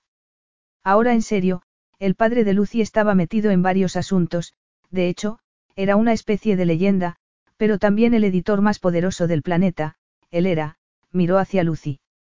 Mi padre falleció el año pasado, le explicó Lucy a Carmella. Llevaba retirado algún tiempo. Santiago continuó molesto consigo mismo por no haberla relacionado con aquel hombre. Él no lo había conocido, pero Ramón tenía razón, en el círculo financiero había sido una leyenda, un hombre que había fundado una editorial, que la había convertido en la más grande y exitosa del mundo y que todavía se mantenía en manos de la misma familia. De pronto, sintió una simpatía inesperada hacia Fitzgerald, conocido por tratar de mantener su privacidad a toda costa. Debió de suponerle un tormento ver a su hija públicamente humillada y saber que sus más sórdidos secretos habían quedado expuestos ante todo el mundo. Por supuesto, como siempre, era culpa de los padres, una premisa universal de la que todos los padres eran conscientes. Santiago había perdido la cuenta de las noches que había pasado sin dormir sopesando las decisiones que debía tomar acerca de Gabriella, y su hija ni siquiera había entrado en la adolescencia. Siendo un hombre que podía permitirse mimar a su hija, Santiago conocía muy bien los inconvenientes con los que se encontraba un padre que no quería que el amor que sentía hacia su hija la echara a perder. Si se podía juzgar a partir del resultado, Patrick Fitzgerald se había encontrado con todos los inconvenientes posibles. Si el hombre no hubiera fallecido quizá lo habría llamado para preguntarle cómo había criado a su hija y así poder hacer justo lo contrario. No sabía qué era lo que motivaba a una mujer como Lucy Fitzgerald, pero al parecer no era el dinero. Santiago la miró justo en el momento en que la doncella pasaba a su lado con el recogedor y la escoba. Oh, lo siento de veras, su precioso vestido. Yo. Lucy miró la mancha de sangre que le había caído en el vestido y se puso en pie. Olvídese del vestido, su mano. Le quitó el recogedor de la mano y lo dejó sobre la silla para mirarle el corte de la mano. Pobrecita, agarró una servilleta limpia de la mesa y le cubrió el corte presionándoselo. No, Señorita, estoy bien. Soy una torpe. No estás bien. Santiago vio que Lucy lo miraba de forma acusadora. Debe de haberle dolido mucho y ni siquiera se ha quejado, decidió que el silencio de la chica era un síntoma del ambiente opresivo que tenía en su trabajo. Se volvió hacia la chica y le dijo. Mira, lo siento, no sé cómo te llamas. Sabina. Bueno, Sabina, creo que debes limpiarte esa mano. Es posible que tengas alguna esquirla de cristal y has de curártela. La chica la miró confusa y Lucy se volvió hacia sus compañeros de cena con nerviosismo. ¿Alguien me puede ayudar? Preguntó en español. Fue Santiago el que primero reaccionó. Se acercó a la doncella y habló con ella en español. Lucy escuchó atenta, incapaz de seguir el flujo de palabras, pero observando que él se dirigía a la chica con amabilidad. La chica sonrió y, entonces, Ramón dijo algo que la hizo reír. Lucy todavía estaba sujetándole la servilleta contra la herida, pero la chica miraba a Santiago con devoción. Lucy se mordió el labio inferior y miró a otro lado. Seré la única persona del mundo que lo ve tal y como es. Ya puede soltarla, señorita Fitzgerald. Lucy se sobresaltó al oír la voz de Santiago. Joseph se ocupará de ella a partir de ahora. ¿Qué? Ah, sí, claro, retiró la mano. Has de mantenerla presionada. Joseph es más que capaz, señorita Fitzgerald, dijo Santiago. Miró a la chica y se despidió de ella antes de que Joseph la acompañara fuera de la habitación. A lo mejor le gustaría limpiarse, señorita Fitzgerald. Lucy miró hacia el suelo para ocultar que se había sonrojado al ver que él posaba la mirada directamente sobre las manchas de sangre que le habían caído en el pecho. Y, por supuesto, no dudes en mandarme la factura de la tintorería. Una vez más, Lucy le había sorprendido. Le habían estropeado un vestido carísimo y ni siquiera se había enfadado. Además, su cara de preocupación parecía real. Quizá no fuera tan mala, pero no era asunto suyo que consiguiera el perdón. Lo que tenía que hacer era salvar a su hermano. Puedo pagar mis gastos, dijo Lucy, al percibir cierto tono de desdén. ¿De verdad crees que me importa el vestido? Yo, se calló, horrorizándose al ver que las lágrimas asomaban a sus ojos. Iré a lavarme. Declaró, y salió corriendo del comedor. Capítulo 5. Una vez fuera del comedor, Lucy le preguntó dónde estaba el baño a un empleado que encontró en el pasillo. Permaneció con las manos bajo el agua corriente, esperando que se le pasaran las ganas de llorar. Cuando comenzó a sentirse un poco mejor, se miró en el espejo y vio que estaba pálida. Ni siquiera tenía su bolso para poder retocarse el maquillaje. Suspiró y comenzó a frotar las marcas de sangre del vestido. Después, permaneció un rato apoyada en la pared. No quería salir de allí. No tenía ni idea de por qué había reaccionado como lo había hecho. ¿Qué te pasa, Lucy. Tenías que hacerle creer que te preocupaban más los vestidos que las personas, entonces, ¿por qué has reaccionado de esa manera? No tenía ni idea de cuánto tiempo había pasado en el baño cuando oyó que llamaban a la puerta. Lucy, solo quiero saber si estás bien. Lucy enderezó la espalda, respiró hondo y abrió la puerta. Ramón, que estaba justo detrás, dio un paso atrás. Estoy bien, dijo ella, forzando una sonrisa. Lo siento, pero es que nunca me gustó la sangre, hizo una pausa y negó con la cabeza. No me molesta la sangre, Ramón, pero tu hermano sí. No puedo hacer esto, con el paso del tiempo me he forjado una coraza, pero él consigue, estoy cansada de que me juzgue, terminó con un suspiro. Ramón negó con la cabeza y la abrazó con fuerza. No, es culpa mía. No debería haberte pedido que hicieras esto. Es mi problema, no el tuyo. Y, si te soy sincero, no esperaba que Santiago fuera tan, le acarició los brazos. Lucy se encogió de hombros. Pensabas que lo soportaría. Yo también, admitió. En realidad, no me importa lo que tu hermano piense de mí, le aseguró. He dejado de divertirme cuando comenzó a hacer comentarios sarcásticos sobre mi familia. Lo comprendo, dijo Ramón, y estiró el brazo para acariciarle el rostro. Santiago permaneció en la galería de los juglares mirando a la pareja que estaba en el piso de abajo. Cada vez estaba más tenso. Los oía susurrar, pero no era capaz de escuchar sus palabras. Aunque no hacían falta palabras para ver que mantenían una relación íntima. Cuando su hermano le acarició el rostro a Lucy de forma cariñosa, él se dio la vuelta y notó como si alguien le hubiera dado una patada en el estómago. Intentaré continuar con mi papel, le prometió Lucy a Ramón, pero después de esta noche, se acabó. Lucy regresó al comedor con cierto nerviosismo, pero el resto de la noche transcurrió relativamente en calma. Santiago no parecía dispuesto a dar mucha conversación y únicamente le hizo algunos comentarios a Carmella. Lucy se pasó toda la cena consciente de que él no dejaba de mirarla y esperando a que saltara en cualquier momento. Estaba tan tensa que le dolía todo el cuerpo. Y por supuesto hizo lo que solía hacer cuando estaba muy nerviosa, hablar sin parar hasta que su propia voz empezaba a darle dolor de cabeza. Después no era capaz de recordar de qué había estado hablando, pero quizá fuera mejor así. Santiago se disculpó antes de que sirvieran el café y Lucy aprovechó su ausencia para marcharse rápidamente. Fuera hacía una noche preciosa. Lucy respiró hondo para tomar aire puro, aliviada de que la dura experiencia hubiera terminado. Se percató de que Ramón estaba hablando con el hombre que había salido de la casa, pero tratar de comprender lo que decía le suponía demasiado esfuerzo. Intentaba no pensar en nada más aparte de que estaba escapando de aquel lugar y de aquel hombre odioso. Deseaba olvidar aquella noche para siempre. Lo haría. Al día siguiente, continuaría haciendo lo que había ido a hacer allí. Ni siquiera sabía por qué se había implicado en aquello. La habían ofendido en otras ocasiones, pero nunca se había rebajado al nivel de su ofensor. En cualquier caso, aquella batalla no era la suya, sino la de Ramón. Si tenía problemas con su hermano, debía solucionarlos él mismo. Espera en el coche. Lucy extendió la mano para agarrar las llaves que Ramón le lanzó. ¿Qué ocurre? Hay una llamada urgente y Santiago no está por ningún sitio. Nadie lo encuentra. Regresaré enseguida, prometió Ramón, siguiendo al mayordomo al interior. Nadie lo encuentra, pensó ella mirando al edificio.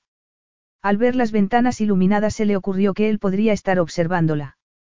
Estás paranoica, Lucy. Se estremeció y trató de convencerse de que era a causa del frío de la noche. A pesar de todo, hizo caso omiso de la sugerencia de Ramón y no buscó refugio en el coche. Atravesó el césped y descubrió un riachuelo con un puente de madera. Inclinándose sobre la barandilla, observó cómo la corriente se llevaba una hoja, mientras pensaba que, posiblemente, aquella había sido la peor noche de su vida. Por suerte, todo había terminado y, si alguna vez volvía a encontrarse con Santiago Silva, se marcharía en dirección opuesta. Santiago, que la había seguido al salir de la casa, la observó unos instantes. Si piensas saltar, no esperes que me tire a salvarte. Lucy se sobresaltó y dio un paso atrás. Santiago tenía un aspecto peligroso y malhumorado, pero estaba muy atractivo a la luz de la luna. Ella respiró hondo y alzó la barbilla cuando lo vio acercarse al puente. Tranquilo, no necesito que me salven. No estoy buscando a un príncipe azul. No era un ofrecimiento. Resulta que nado como un pez. Mejor, teniendo en cuenta tu afinidad con el agua, no hago más que encontrarte metida en ella. Lucy estiró la pierna y le mostró un zapato seco, pero ligeramente manchado de barro. No estaba dentro, pero soy Piscis, así que puede ser. Desde luego, no iba a saltar. No. Pareces decepcionado. Él sonrió y la miró de arriba abajo.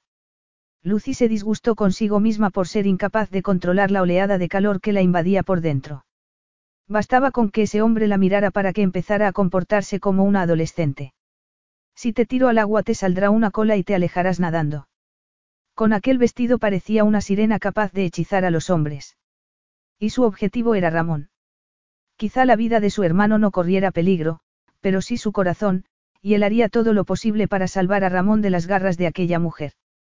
Si el dinero no era suficiente aliciente, tendría que pensar en algo que lo fuera, y, si tenía que emplearse a sí mismo como cebo, estaba dispuesto a hacerlo. Eres un santo, Santiago, oyó un comentario irónico en su cabeza. Lucy respiró hondo y enderezó la espalda. Era fascinante que un hombre tan grande como él pudiera avanzar en silencio, como si fuera un gato salvaje acorralando a su presa. Santiago avanzó unos pasos y se agarró a la barandilla. Lucy retiró la mano hacia un lado. Te pongo nerviosa, Lucy. Preguntó él. Te gustaría que fuera así, ¿verdad?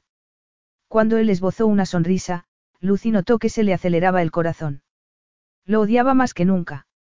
Era extraño, porque nunca había sentido tanta hostilidad hacia nadie, ni siquiera hacia Denis Mulville, que había conseguido que llegara a sentir odio de verdad.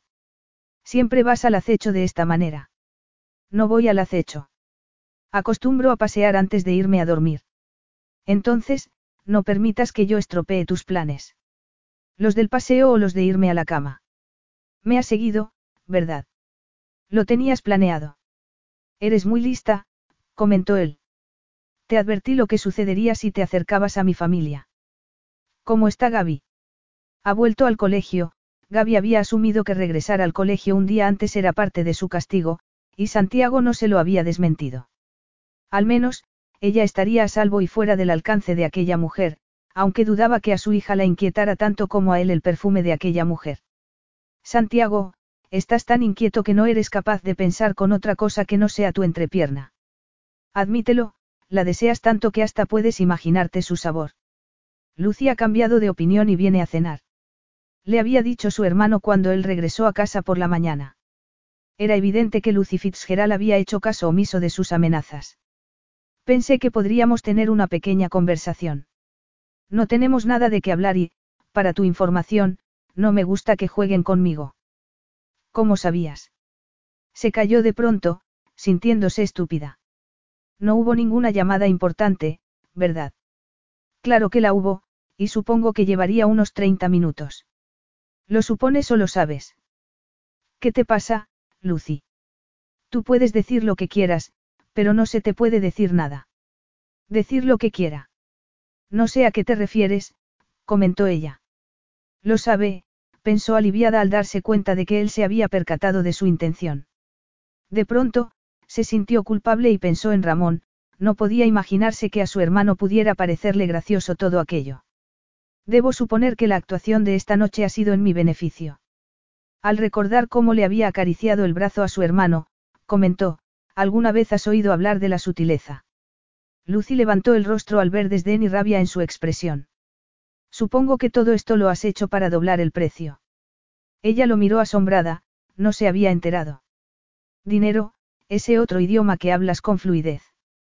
Al ver que él la miraba con tanto odio, a Lucy se le ocurrió que quizá había representado demasiado bien su papel. ¿Y ha funcionado? Preguntó ella.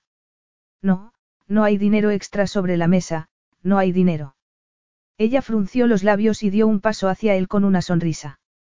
Una lástima, de todos modos, la satisfacción de un trabajo bien hecho es una recompensa en sí misma. No sé si te volviste venenosa por una mala experiencia o si naciste así. Si te soy sincero, no me interesa si es algo innato o adquirido. Puedo soportar todo lo que me digas, declaró Lucy, pensando que ojalá no se arrepintiera de sus palabras. Ya lo veremos, ¿no crees? Lucy le sostuvo la mirada. Sus ojos negros tenían una cualidad hipnótica. El ambiente se llenó de tensión. Lucy tragó saliva para deshacer el nudo que tenía en la garganta. Era consciente de que cualquier cosa que dijera podría ser utilizada para retarla, y él era un hombre incapaz de resistirse a cualquier oportunidad de mostrarse superior. Era patético, aunque aquella palabra era la más inadecuada para describir al hombre que tenía delante. Era un hombre del que emanaba pura masculinidad. Había algo primitivo en el que hacía que su corazón se detuviera un instante, que se le secara la boca y que le flaquearan las piernas. También le sucedían muchas otras cosas en las que ni siquiera quería pensar en esos momentos. Respira hondo, Lucy, respira hondo. Santiago la miró fijamente a los ojos y se fijó en cómo variaba el color de su piel. Su tez pálida lo fascinaba, y deseaba acariciársela para ver si era tan suave como parecía. Lo había deseado desde el primer día en que la vio, y ella lo sabía. Jamás en su vida había deseado tanto a una mujer. Deseaba besarla, tanto que le costaba mantener el control. Lucy respiró hondo y dijo. Eres muy manipulador. Santiago se acercó a ella y colocó su dedo índice cerca de sus labios. Piénsalo bien antes de continuar, Lucy. No soy mi hermano y no tengo la costumbre de poner la otra mejilla. Ella le retiró la mano y dio un paso atrás. El corazón le latía con tanta fuerza que el simple hecho de respirar le costaba un gran esfuerzo, inhaló y percibió el aroma masculino que desprendía su piel. Santiago se rió. El sonido de su risa también era atractivo, de hecho, todo en él era atractivo menos su personalidad. Al verla estremecerse, Santiago frunció el ceño y dijo. ¿Tienes frío? Fingía muy bien, pero Lucy reconoció que lo único que pretendía era calmarla. Sabía que no era el tipo de mujer que provocaba que a los hombres les aflorara el instinto protector. No era pequeña ni delicada, pero no le importaba. Nunca había envidiado a las mujeres frágiles que hacían que los hombres parecieran fuertes y muy masculinos. Mira el lado positivo. Podría pillar una neumonía y morir. Problema solucionado. No seas estúpida, no lo era. Durante la velada había comprobado que había infravalorado a Lucy Fitzgerald. Santiago se quitó la chaqueta para dársela. Debajo llevaba una camisa blanca y, a la luz de la luna, se podía ver la forma de su torso bajo la tela. Ella agachó la cabeza, pero no antes de sentir que se derretía por dentro. Debes de estar bromeando. Te resultan curiosos los gestos de caballerosidad. Teniendo en cuenta que te has pasado la noche siendo muy antipático conmigo, pues sí. Lucy se puso las manos en las caderas y lo miró. ¿Sabes una cosa? Siento lástima por ti. ¿En serio? Supongo que es mucho esperar que me digas por qué te doy lástima. Porque la gente como tú. La gente como yo. Lo siento, lo olvidé, no hay nadie como tú. Eres especial, se mofó. Pues no lo eres. Vivir en un castillo y tener mucho dinero te hace afortunado, pero no especial. Y tú naciste en un barrio humilde y tuviste que buscarte la vida, no. Yo no vivo en un castillo. Y la familia Fitzgerald se dedica a mendigar, ¿verdad? Deja a mi familia al margen de todo esto, dijo ella, fulminándolo con sus ojos azules. Igual que hiciste tú. Se te ocurrió pensar cómo les afectarían tus actos.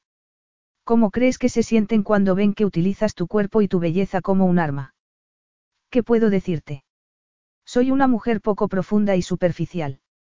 Eres, se acercó y la sujetó por la cintura. Llevó la otra mano hasta su nuca y le sostuvo el cabello mientras la atraía hacia su cuerpo. El pánico hizo que Lucy se resistiera un poco, pero cuando él la besó sintió que se derretía por dentro. Él le mordisqueó el labio inferior y suspiró al oír que ella gemía. El calor de su cuerpo atravesó la tela de su vestido, lo que ella sentía no se parecía en nada a algo que hubiera experimentado antes. Deseo descubrir tu sabor. El tono de su voz la hizo estremecerse, y provocó que el deseo la invadiera por dentro. Sí, susurró. Por favor. Él la besó apasionadamente, acariciándola con la lengua. Lucy no pudo contenerse y gimió varias veces seguidas. Abrumada por el deseo que él le había despertado, le rodeó el cuello con los brazos y lo besó también. Al sentir su miembro contra el vientre, se excitó todavía más y cedió ante el deseo salvaje. Santiago le acarició el cuerpo y Lucy colocó las manos sobre sus musculosos hombros. Notó el fuerte palpitar de su corazón, y comenzó a gemir con más intensidad hasta que Santiago se retiró de su lado. Lucy tardó unos segundos en recuperar la cordura. De pronto, se percató de lo que acababa de hacer. Lo miró y negó con la cabeza, incapaz de aceptar el deseo que había despertado en su interior. Él no dijo nada. Las sombras de la oscuridad acentuaban las facciones de su rostro. Con tan solo mirarlo, deseaba acariciarlo. ¿Crees que con esto demuestras algo? Lo retó. Demuestro que seríamos estupendos en la cama. Lucy se quedó boquiabierta y salió corriendo. Cuando Ramón regresó, ella lo estaba esperando en el coche. Se disculpó por haber tardado tanto y no pareció sorprenderse por su silencio. Capítulo 6. Tranquila, le aconsejó Ramón al ver que Lucy miraba con nerviosismo por encima del hombro. No vas a encontrártelo. El único motivo por el que ella estaba allí era porque él le había asegurado que no se encontrarían con su hermano, por eso y porque le había prometido montar en un caballo pura sangre, algo a lo que ella había sido incapaz de resistirse. Tu hermano no me pone nerviosa. Simplemente lo encuentro, incapaz de explicar cómo la hacía sentirse aquel hombre, añadió, no estará por aquí. No, prometió Ramón. Vamos, lo menos que puedo hacer es invitarte a dar el paseo que te prometí. Tú has cumplido tu parte del trato y, sí, no te preocupes. Ya sé que no quieres continuar con el plan, ¿estás segura? Completamente. Una lástima. Me estaba divirtiendo, Ramón se encogió de hombros. No está tan mal, has conseguido irritar a Santiago. No tanto como él a mí. De veras. Dijo ella, excitándose al pensar en el contacto de su cuerpo musculoso y en su cálida respiración. Contente, Lucy. Solo te ha besado. Fue muy desagradable contigo. Creí que era lo normal en él. Ramón negó con la cabeza. Mi hermano siempre es muy educado, incluso cuando está muy enfadado. Es capaz de decirte que has metido la pata sin elevar el tono de voz. Entonces, me siento especial. ¿Sigues convencida de que no quieres continuar? Sí. Lo siento, Ramón, pero he venido a ayudar a Ariet y no me queda mucho tiempo para convertirme en el objetivo de los desagradables insultos de tu hermano. Aprecio lo que estás haciendo, Lucy, pero hasta los presos tienen tiempo libre por buen comportamiento. Bueno, no importa. Lo has dejado tan impresionado que no importa con quién salga a partir de ahora, siempre la considerará mejor opción, así que, salgo ganando. Me alegro de haberte ayudado, dijo ella con sarcasmo. ¿Estás seguro de que tu hermano no estará por aquí? Ya te he dicho que Santiago sale a montar antes de que los demás nos despertemos. Antes de desayunar ya ha realizado el trabajo de media jornada. Parece una máquina en vez de una persona, es posible que ni siquiera duerma. O quizá no puede dormir porque se siente culpable. Ramón soltó una carcajada. La mayor parte de la gente cree que Santiago es un buen hombre. Lucy resopló. Ese es Santana, el caballo de Santiago, dijo Ramón al entrar en el establo donde estaba el semental negro con el que ella había visto a Santiago por primera vez. Lucy extendió la mano para tocar al animal, pero Ramón se la retiró. No es buena idea. Es un poco impredecible. Como su dueño, pensó Lucy, estremeciéndose al recordar el beso que habían compartido. Había decidido que el único motivo por el que ella lo había besado también, como si estuviera hambrienta de sexo, era porque había llevado una vida de monja, y eso no era saludable. Estaba claro que necesitaba un poco de equilibrio en su vida, y aunque no estaba dispuesta a apuntarse a una agencia de contactos, tampoco iba a evitar una oportunidad para tener una relación. Tal y como había dicho su madre, saldría al escaparate. Lo que había sucedido la noche del viernes demostraba que todavía tenía libido, pero era una pena que no tuviera buen gusto. Negó con la cabeza y oyó que Ramón le estaba diciendo. Únicamente es amigo de su dueño. ¿Qué te parece Sapfuire? Dio a Lucy hasta un pura sangre de color marrón que estaba un poco más allá. Es una yegua muy bien educada, Ramón estiró la mano para acariciar al animal. Es preciosa, dijo Lucy, acariciándola también. Se llevó una mano al vientre al sentir otro de los calambres que le habían comenzado una hora antes. Cuando se le pasó el dolor, continuó hablando del animal. ¿Has montado a Santana alguna vez? Ramón se rió y negó con la cabeza. Santiago me despellejaría si lo intentara. Él no comparte. Tienes buena mano para los caballos. Mi padre criaba caballos de carreras como hobby, todos montamos. A los dos años me subió encima de un caballo por primera vez, y a los seis en un pura sangre, se cayó al ver que Ramón se llevaba la mano a la frente. ¿Estás bien? Ramón negó con la cabeza. Sí, sí, solo tengo que, puso una media sonrisa y dijo, regresaré enseguida. Tomás cuidará de ti. El mozo de cuadra sonrió y preparó dos caballos. Cuando se dio cuenta de que ella sabía lo que estaba haciendo, la dejó sola. Abandonada, murmuró ella, ocultando el rostro contra el cuello de la yegua. Acarició al animal que estaba atado junto al caballo de Ramón, y miró la hora en el reloj de pulsera que llevaba. Estupendo. exclamó con frustración, y recorrió el pasillo que había entre los establos. ¿Qué estaba haciendo Ramón? A ese paso, no podrían salir a montar. Le había dejado unos sándwiches a Harriet para comer, pero sabía que, si la dejaba sola mucho tiempo, no sería capaz de quedarse sin hacer nada y retrasaría su recuperación varias semanas. Se sentía tentada de sacar a la yegua ella sola y, el sonido de unos cascos golpeando contra una puerta de madera interrumpió sus pensamientos. Hola, chico, dijo Lucy en voz alta, y se acercó a la casilla donde el semental se movía de un lado a otro. Lucy sonrió y tendió la mano para acariciarlo sin miedo y murmurando con suavidad. El animal se acercó a ella pateando el suelo, pero con la cabeza agachada. Eres precioso, lo tranquilizó. Necesitas salir a correr, ¿verdad? Yo también, añadió con un suspiro. ¿Te has sentido rechazado? Ojalá yo pudiera, sonrió y pensó, ¿y por qué no? A pesar de que se le ocurrían numerosas respuestas a su pregunta, la idea de sacarlo a galopar permaneció en su cabeza, así que ensilló al caballo y decidió que, puesto que el animal necesitaba hacer ejercicio, en el fondo le estaba haciendo un favor al dueño. No dudaba de su capacidad para montarlo. Se había criado entre caballos, montaba muy bien y tenía una habilidad innata para los animales.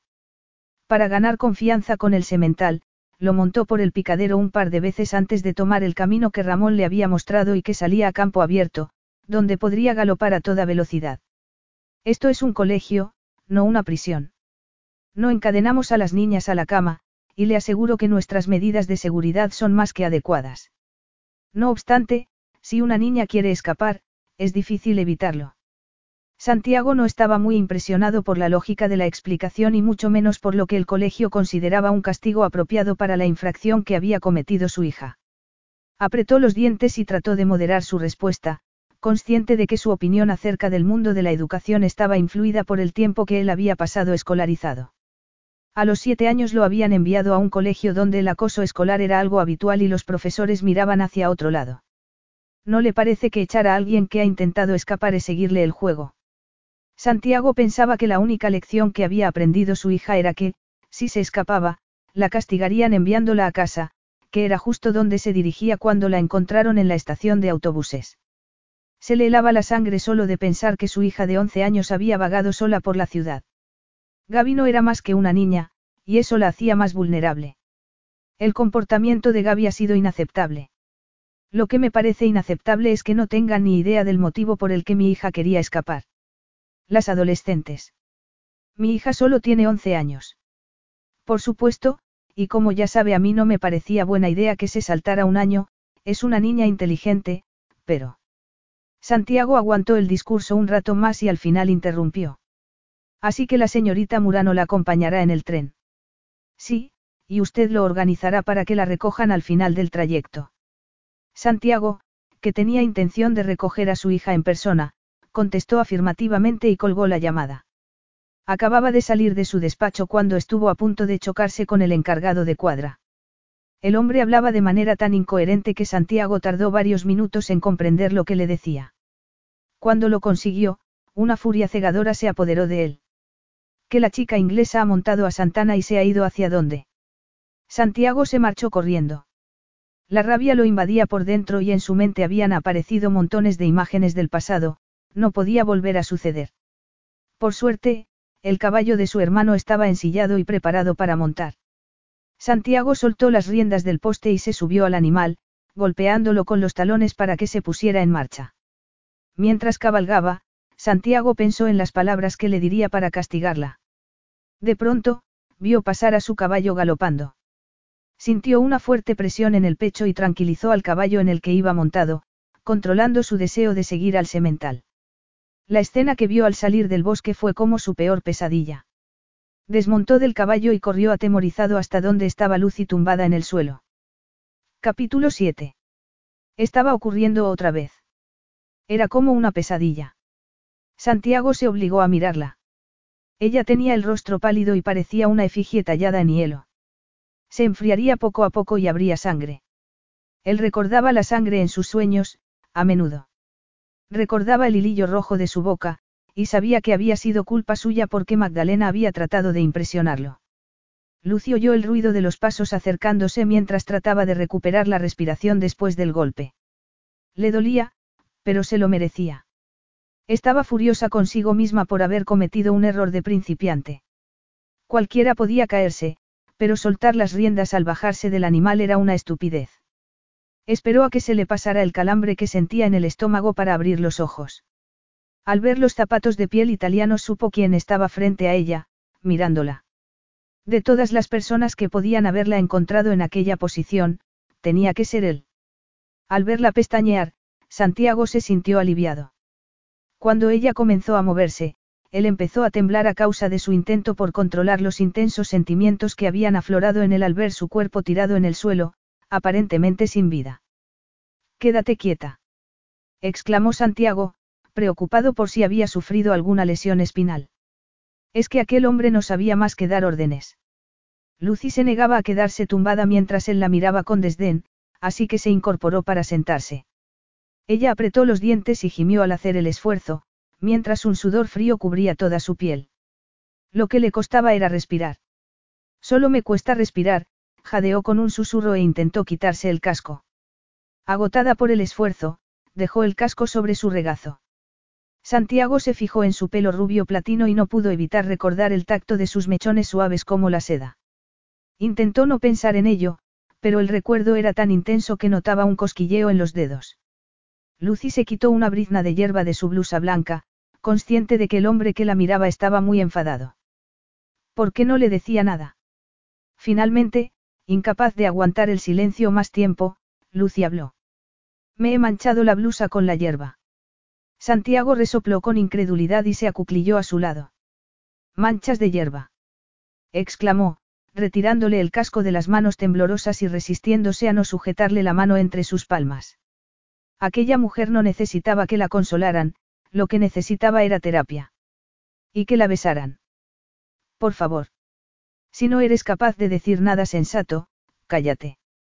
Lucy, que no habría podido decir nada aunque hubiese querido, tragó saliva y se mordió el labio inferior con fuerza. Esto, dijo él, dejando el casco a un lado. Es posible que esto te haya salvado la vida. Has tenido suerte, no siempre pasaba lo mismo, Santiago bajó la mirada para ocultar el dolor de las brutales imágenes que se agolpaban en su cabeza. Permanecieron en silencio hasta que Lucy contuvo un gemido y disimuló como si tuviera tos, antes de cubrirse el rostro con las manos. No dramatices, murmuró, repitiendo de forma inconsciente la frase que su padre solía repetirle cuando era una niña. Que no dramatice. Él se quejó y se pasó la mano por el cabello. ¿Quieres ver algo dramático? Ella alzó la vista y lo miró. Sus ojos de color azul eléctrico cautivaron a Santiago, provocando que perdiera el hilo de sus pensamientos. La pelea se había acabado, y ella parecía indefensa y vulnerable y muy lejos de la mujer seductora de la que él había querido salvar a su hermano. Sin defensas, su belleza brillaba de manera natural, su piel impecable, su estructura ósea perfecta, era difícil observar tanta perfección y permanecer indiferente. Mientras la miraba, Santiago notó que su rabia se desvanecía y se sentía como si le hubieran arrancado la armadura, intentó no pensar en ello. Lo único que había quedado al descubierto era la incapacidad de Lucy para pensar en algo más que en su propia gratificación. Lucy permaneció sentada, con la respiración agitada y mirando al hombre que estaba a su lado. Como siempre, él desprendía un magnetismo sexual difícil de ignorar y que hacía que la vestimenta que llevaba fuera secundaria. Ese día iba vestido con una ropa más adecuada para la oficina que para montar a caballo, un traje gris, una camisa blanca y una corbata de seda. Cuando sus miradas se encontraron, entre ellos surgió algo parecido a una descarga. No deberías moverte, dijo Santiago. No siempre debes pensar que hacer lo que digo es lo equivocado. Lucy pestañeó y se horrorizó al sentir las lágrimas aflorando a sus ojos. El tono amable con el que Santiago se había dirigido a ella había derrumbado sus defensas. No podía llorar. Sería otro motivo para que él la mirara con desdén. Necesito un minuto para recuperar el aliento. Santiago se puso en pie sin decir nada y se alejó. Necesitaba poner distancia entre ellos. Se pasó la mano por el mentón y sacó el teléfono móvil. Aquella mujer era impresionante. Solo con mirarla a los ojos, Santiago pensó que era una virgen inocente y se sintió como un déspota y un acosador. Lucy lo observó de reojo mientras él hablaba por teléfono. Cuando regresó a su lado, ella ya respiraba casi con normalidad y había conseguido controlar las lágrimas. Mejor. Ella asintió. Contrólate, Lucy. Santiago la miró con escepticismo. Ya no respiraba de forma agitada, pero todavía lo hacía muy deprisa. Consciente de que podía parecer que estaba observándole los pechos por placer, y no a modo de observación clínica, miró a otro lado. Tu pierna, le dijo al ver que se le habían roto los pantalones de montar y que se había hecho una herida. Le acarició la pierna con suavidad y ella la levantó. Está bien, es un arañazo, se encogió de hombros y escondió la pierna bajo su cuerpo, concentrándose en el dolor que sentía para no pensar en que estaba deseando que la tocara. Quizás se había dado un golpe en la cabeza. Él arqueó una ceja y se encogió de hombros. Si tú lo dices, el médico igual pensaba de otro modo. Miró hacia el camino y frunció el ceño. ¿Dónde estaba el médico? Sí, contestó ella con firmeza. Al repasar la conversación telefónica que había mantenido momentos antes, se percató de la extraña respuesta que le había dado su hermano cuando le pidió que enviara a un médico. Buena idea, le había dicho su hermano sin preguntarle por qué o quién necesitaba ayuda. Lucy se llevó la mano a la nuca y movió la cabeza con cuidado para mirar a Santiago. Santana ha regresado a casa. Le preguntó con voz débil. Santiago la miró con rabia. Ella se fijó en la tensa expresión de su rostro y comenzó a negar con la cabeza. No, no, no me digas que está herido. La idea de ser la responsable de que aquel bello animal se hubiera herido, no le extrañaba que Santiago la mirara como si deseara estrangularla. No sea, susurró. No está muerto, ¿verdad? ¿Te importaría si lo estuviera? Al oír una especie de gemido, Santiago sintió lástima por ella. Nunca le había gustado golpear a alguien cuando ya había caído al suelo. No tengo ni idea de cómo está Santana, admitió, pero estaba tan alterado cuando lo vi que es probable que tarde una semana en calmarse, y que yo necesite todo un ejército para atraparlo, mintió, sabiendo que el animal habría ido directamente al establo. Lo siento. Por haber robado un valioso caballo. Por demostrar que no puedes manejar nada más grande que un burro. O porque te haya pillado. No he robado nada. Eso se lo dirás a la policía. Ella lo miró horrorizada. No vas a llamar a la policía. Él sonrió y arqueó una ceja. ¿Tú crees? Lucy no pensaba permitir que él viera que su amenaza la había asustado. Creo que eres un auténtico cretino. La última vez que lo comprobé no había hecho nada ilegal, sonrió. ¿Cómo, por ejemplo, robar caballos? Yo no te robé el caballo. Solo quería montarlo. ¿Por qué? Ella pestañeó. No era capaz de explicarle por qué había sacado al caballo. ¿Por qué no? Se encogió de hombros. Así que estamos ante un caso de luz y consigue lo que quiere, aunque pertenezca a otra persona. ¿Acaso no comprendía que no se podía tener todo lo que se quería? Había normas, por ejemplo, la que decía que un hombre no podía quitarle la novia a su hermano. Y si no era capaz de controlar su apetito sexual, ni de apartar sus sentimientos de un destino terrible. Lucy comprendió cuál era su intención y dijo. Ramón no pertenece a nadie, aunque tú hayas hecho lo posible para que parezca que sí. Santiago frunció el ceño. Había involucrado a Carmella en todo aquello sabiendo que estaba enamorada de su hermano, y confiando en que su aspecto inocente proporcionara distracción. Estaba dispuesto a admitir que su plan había fracasado y se sentía culpable por haber utilizado a la chica. Pero Denis Mulville sí, ¿qué posibilidad le quedaba a una esposa si Lucy Fitzgerald decidía que quería seducir a un hombre? Al oír aquel nombre, Lucy palideció. La expresión de repulsa que tenía Santiago no era una novedad. Ella había visto expresiones similares en los rostros de todos aquellos con los que había hablado cuatro años atrás, e incluso en aquellas personas a las que ella había considerado amigas. Así había aprendido a no darle importancia a la opinión de los demás. La gente podía pensar lo que quisiera. Lo importante era que ella supiera la verdad. Al menos, en teoría. Había pasado noches llorando sin dormir y días en los que había deseado contar su versión de la historia, pero había mantenido el silencio incluso después de que se hubiera levantado el secreto de sumario. Ni una sola vez había gritado a los que la acusaban, no me acosté con él, era un canalla. ¿Cómo justificas haber destrozado una familia? Trataste de convencerte de que si hubiese tenido un matrimonio feliz no se habría fijado en ti. Que no habría habido una aventura si el matrimonio no hubiera tenido problemas. No es eso lo que siempre dicen las otras mujeres. Dímelo tú. Pareces un experto en el tema. Se cayó e hizo una mueca al sentir otro calambre en el estómago. Cerró los ojos y apretó los dientes. Si vomitaba delante de aquel hombre se sentiría muy humillada. Lucy levantó la cabeza, respirando para controlar el dolor. ¿Qué ocurre? Nada. replicó ella. El sudor que cubría la piel de su rostro indicaba lo contrario. Sé que no debería haber sacado al caballo, pero estaba esperando a Ramón y era evidente que Santana necesitaba ejercicio y que tú no te habías molestado en sacarlo. Así que es culpa mía. No, pero... Pero tuviste la oportunidad de apuntarte un tanto porque yo te advertí que... No. Entonces, Solo me queda pensar que querías llamar mi atención. Para eso no hacía falta que me robaras mi caballo más valioso, si querías que te besara, solo tenías que decírmelo. Ni lo sueñes. exclamó ella. Tragó saliva y se cubrió la boca con la mano. ¿Qué ocurre? Tengo náuseas, admitió. Recordó que Ramón se había marchado de repente y se preguntó si podría tener algo que ver con el sándwich de salmón ahumado que habían compartido. Deja que te mire los ojos, dijo él, sujetándola por la barbilla. No tengo ninguna lesión cerebral. ¿Recuerdas lo que ha sucedido? Por supuesto que lo recuerdo, me he caído. Te han tirado. Está bien. Perdí el control cuando se asustó con un cerdito. Santiago pestañeó al oír que se refería a un jabalí salvaje como a un cerdito. Monto muy bien. Llevo toda mi vida haciéndolo. Y llevas toda la vida cayéndote. Tratando de contener las náuseas, Lucy se secó el sudor de la frente y levantó la cabeza para mirarlo. Supongo que tú nunca te has caído, se llevó la mano a la boca y pensó, por favor, no puedo vomitar delante de él.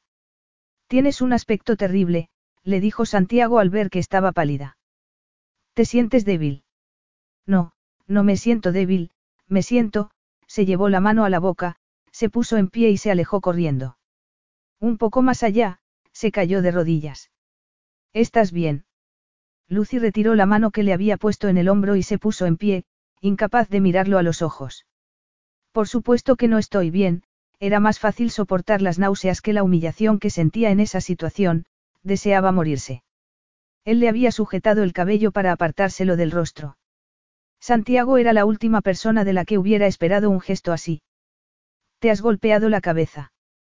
Te has quedado inconsciente. No, yo, ya estaba, bajó el tono de voz hasta susurrar y medio cerró los ojos.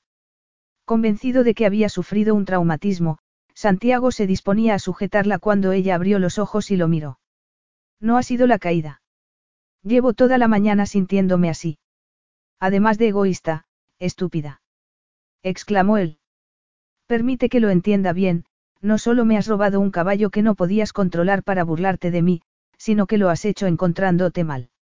Lucy, que había estado a punto de ofrecerle una disculpa, perdió las ganas de admitir que se había equivocado. No sabía que iba a ponerme enferma, Lucy buscó el pañuelo que se había puesto en el cuello por la mañana para intentar sujetarse el cabello y no lo encontró. ¿Ahora qué pasa? Él observó que Lucy se mordía el labio inferior y temió que empezara a vomitar otra vez. Al menos, era preferible a que se pusiera a llorar. Era extraño lo que le pasaba con aquella mujer. De pronto deseaba estrangularla y, al momento, sentía ganas de ofrecerse para que pudiera llorar en su hombro. He perdido mi pañuelo, al ver que él la miraba como si estuviera loca, se calló. Y no quería burlarme de ti, no debería haber montado el caballo, el animal que nadie más puede manejar, el más grande. Tienes el coche más elegante, la cuenta corriente con más dinero, ah, y no nos olvidemos de la petulancia y la superioridad. ¿Alguna vez dejas de competir? Es un milagro que Ramón no tenga mil inseguridades, se cayó de pronto, al darse cuenta de todo lo que había dicho. El coche más elegante. Ella bajó la mirada. Es así como me ves. Como a un niño con sus juguetes. Ella lo había visto desnudo en sus sueños eróticos. Cerró los ojos y se quejó. Llama a la policía. Me iré sin dar problemas, eso era preferible a seguir en su compañía. No te preocupes, no voy a llamar a la policía, ella suspiró. Despediré al mozo de cuadra. Era su responsabilidad y las normas son las normas. Lucy lo miró horrorizada. No serías, se cayó al ver que él la miraba con ironía.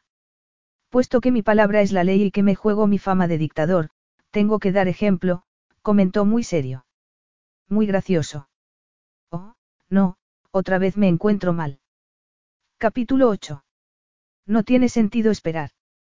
Santiago miró un instante a la mujer que estaba sentada con la espalda apoyada en un árbol. Lucy se había quedado muy débil después de vomitar una última vez. Nunca se habría imaginado que sentiría admiración por aquella mujer, pero debía admitir que no se había quejado ni una vez. Quizá estuviera haciéndose la valiente, pero no había manera de que pudiera regresar por sí misma. Sin embargo, si se montaba en la silla de su caballo con él, podrían regresar al castillo en cuestión de minutos. Ya estarían allí si él no hubiese pensado que el médico estaba de camino. Santiago se volvió y chasqueó los dedos para que el caballo se acercara a él, de pronto, se percató de que no había ningún caballo por allí. El de Ramón también se había escapado. Lucy vio la expresión que ponía Santiago y dijo. Los dos hemos perdido un caballo. Él la miró. Gracias por comentarlo. Es muy útil. La miró con los ojos entornados y ella le preguntó.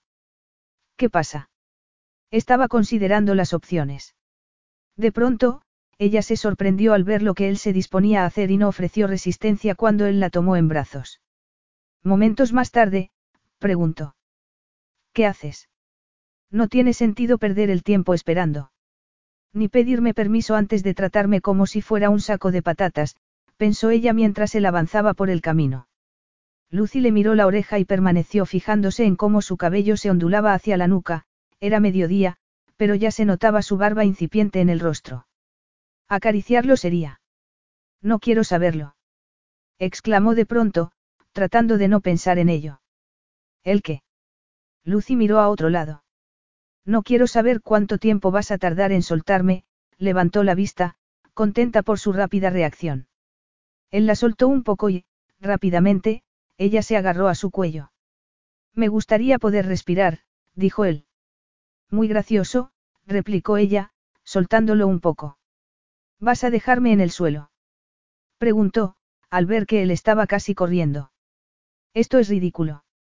Mira, me encantaría discutir sobre esto contigo, pero necesito todo mi aliento. Pesas mucho más de lo que aparentas, su peso no era el problema, sino el hecho de que su cálido cuerpo encajaba perfectamente contra el suyo. Lucy Fitzgerald no era una mujer con la que un hombre pudiera estar sin pensar en desnudarla. Santiago trató de borrar esa imagen de su cabeza. De hecho, se estaba conteniendo para no dejarse llevar por las hormonas que provocaban que deseara tumbarla sobre la hierba y... Me estás llamando gorda. Santiago esbozó una sonrisa.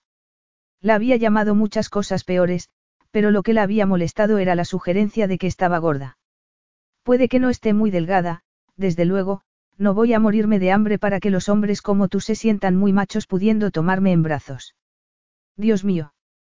Él se detuvo y la miró asombrado. Cuando sus miradas se encontraron, Santiago sintió que sus ganas de defenderse de la acusación de Lucy desaparecían. Entre sus brazos, Lucy notó que su corazón latía con fuerza. Trató de convencerse de que temblaba a causa de la debilidad que sentía. Tienes un cuerpo perfecto y ambos lo sabemos, Santiago continuó caminando.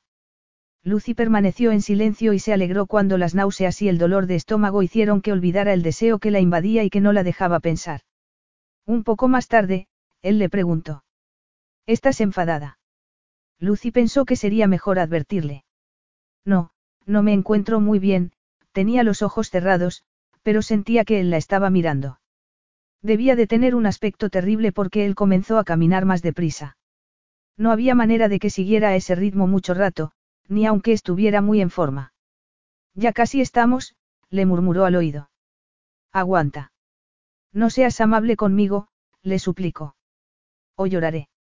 Las lágrimas lo habrían dejado indiferente, pero la súplica lo afectó. No conocía a ninguna otra mujer que prefiriera que le gritaran antes que ponerse a llorar. Cállate o te dejaré caer. Lucy le dedicó una débil sonrisa. Gracias.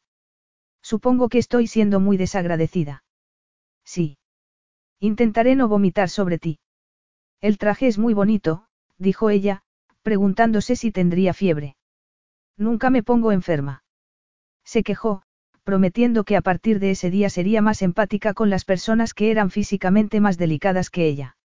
Al ver que cada vez estaba más pálida, Santiago terminó de recorrer la distancia que restaba hasta el castillo en un tiempo récord. Cuando llegaron a los establos, Santiago no tenía ninguna duda de que el motivo por el que Lucy estaba pegada a él no era el deseo, ella ni siquiera era consciente de que estaba gimoteando sobre su hombro. Al ver que el lugar estaba vacío, aumentó su frustración. Atravesó el césped ignorando los calambres que sentía en el hombro y cruzó la puerta de la entrada principal. El vestíbulo se hallaba vacío. Estaba a punto de gritar para llamar a alguien cuando apareció Joseph, asombrado de ver que su jefe llevaba a una mujer semi-inconsciente en los brazos. ¿Dónde está mi hermano? Con el médico. No se encuentra bien. Ramón también está enfermo. Santiago cerró los ojos. Tendría que cuidar de dos personas indispuestas, además de recoger a su hija en la estación. Puedo ayudarlo con la señorita, señor. No, puedes llamar a Marta y a la chica nueva, Sabina. Y pedirles que vayan a la habitación del ala oeste. Informa al médico de que lo necesitamos allí y prepara el helicóptero para despegar dentro de 30 minutos. Gaby regresa a casa antes. Josef esperó a que terminara de darle instrucciones, asintió y se marchó. Era un hombre de pocas palabras, y a Santiago le gustaba esa cualidad. Eres muy guapa. Lucy se despertó y vio una silueta junto a la ventana. Gracias, repuso al ver a Gaby, y se incorporó sobre uno de los codos mirando a su alrededor. La noche anterior, Santiago la había llevado allí y la había dejado a cargo del médico y de dos mujeres que habían pasado con ella toda la noche. Una de ellas hablaba inglés perfectamente, y la otra era la chica que se había cortado la mano durante la cena. Ambas habían sido muy amables con ella. Creía que estabas en el colegio. Me escapé. Lucy estaba lo bastante débil como para sentir un momento de empatía hacia Santiago. ¿Qué hora es? Las paredes de la habitación estaban llenas de tapices y retratos antiguos. La cama era de madera oscura y con dosel. En el hueco de la chimenea había un ramo de flores naturales que inundaba la habitación con un aroma delicioso. Son las dos. ¿Por qué no me ha despertado nadie? Se retiró el pelo de la cara. Dijeron que Sara y tú debíais descansar. Sara. Preguntó Lucy arqueando una ceja. Una de las doncellas. También comió un poco del salmón estropeado que era para el gato de la madre de la cocinera. Tratando de asimilar la sobrecarga de información, Lucy se humedeció los labios con la lengua y recordó el sándwich de salmón ahumado que Ramón había preparado cuando ella dijo que no podría ir a montar hasta que no desayunara. Yo tampoco he comido nada, pero no te preocupes, lo envolveré, había dicho él, envolviendo el sándwich en una servilleta de tela. Cuando ella se rió, admitiendo que él había pensado en todo, no se imaginó que el sándwich podía incluir comida estropeada. ¿Y Ramón? Mi tío Ramón estaba mucho peor que tú. Y ya está mejor. No lo sé. Ramón estaba muy enfermo. Ha tenido que ir al hospital. Al hospital. Exclamó Lucy alarmada. La niña asintió. Papá dice que se lo merece por asaltar la despensa, dijo Gaby, sentándose sobre la cama. Lucy descubrió que llevaba puesto un camisón blanco bordado, de estilo victoriano. No recordaba cómo había terminado vestida así, pero estaba casi segura de que Santiago no había participado. Él se había marchado nada más dejarla en la habitación. Ella recordaba haber oído una voz masculina durante la noche y que alguien había puesto la mano fría sobre su frente. Lucy pasó la mano por la manga de su camisón y se percató de que la niña la estaba observando. Me lo dio mi tía Serafina. Es horrible, ¿verdad? Siempre me compra ropa demasiado grande para cuando crezca, pero nunca lo hago, suspiró. Papá dice que es bueno tener un tamaño pequeño, pero el que sabe. Es un hombre y muy alto, como tú. Tu pelo es de verdad. No son extensiones. Me gustaría teñirme el pelo, pero papá me mataría. Aunque puede que merezca la pena, añadió con una sonrisa. ¿Y quién sabe? Quizás sea la gota que colme el vaso y me expulsen definitivamente, miró a Lucy y añadió, odio el colegio. El pelo es mío, admitió Lucy, agarrando el vaso de agua que había en la mesilla para beber un sorbo. Y tu papá tiene razón, no hay nada de malo en ser pequeño. Yo siempre deseé serlo. Que papá tiene razón. Puedes ponerlo por escrito. Lucy derramó el agua por encima del camisón y se volvió, encontrándose a Santiago de pie, junto a la puerta. Al verlo, su cuerpo se llenó de adrenalina. Iba vestido con una camisa blanca y unos pantalones vaqueros. Tenía el cabello húmedo, como si acabara de salir de la ducha. También estaba muy atractivo y Lucy no tuvo más remedio que admitirlo. ¿Qué haces aquí? Le preguntó con tono acusador. Él arqueó una ceja. Vivo aquí. Ella se sonrojó y vio que él se estaba fijando en la almohada que ella tenía agarrada a modo de escudo. No recordaba cuándo la había agarrado, pero tampoco estaba dispuesta a soltarla, ya que al menos le cubría los pezones turgentes que rozaban contra la fina tela del camisón. No la he despertado, papá. De verdad, ¿a qué no? No, estaba despierta, mintió Lucy, y a cambio recibió una amplia sonrisa de Gaby. ¿Esto es una conspiración? Preguntó él, y se dirigió a la niña. Márchate, cariño. Ya te has metido en bastantes líos y la señorita Fitzgerald está cansada, se volvió hacia Lucy y dijo, el doctor está con la doncella que también se ha intoxicado. He venido para decirte que vendrá en cuanto termine con ella. Cansada, la señorita Fitzgerald se parecía a la versión de Hollywood de una vampira sexy, frágil, pero mortal. Una vez que comenzó a mirarla, le costó mucho esfuerzo parar. Ella era la mujer más bella que había visto nunca. Tenía la piel suave y las ojeras que habían aparecido en su rostro provocaban que el color de sus ojos fuera todavía más llamativo. Tenía mejor aspecto que la noche anterior. La noche anterior parecía, tratando de mantener el hilo de su pensamiento, Santiago entornó los ojos para concentrarse y rompió el contacto visual con ella. Santiago recordó la actitud del médico de la noche anterior.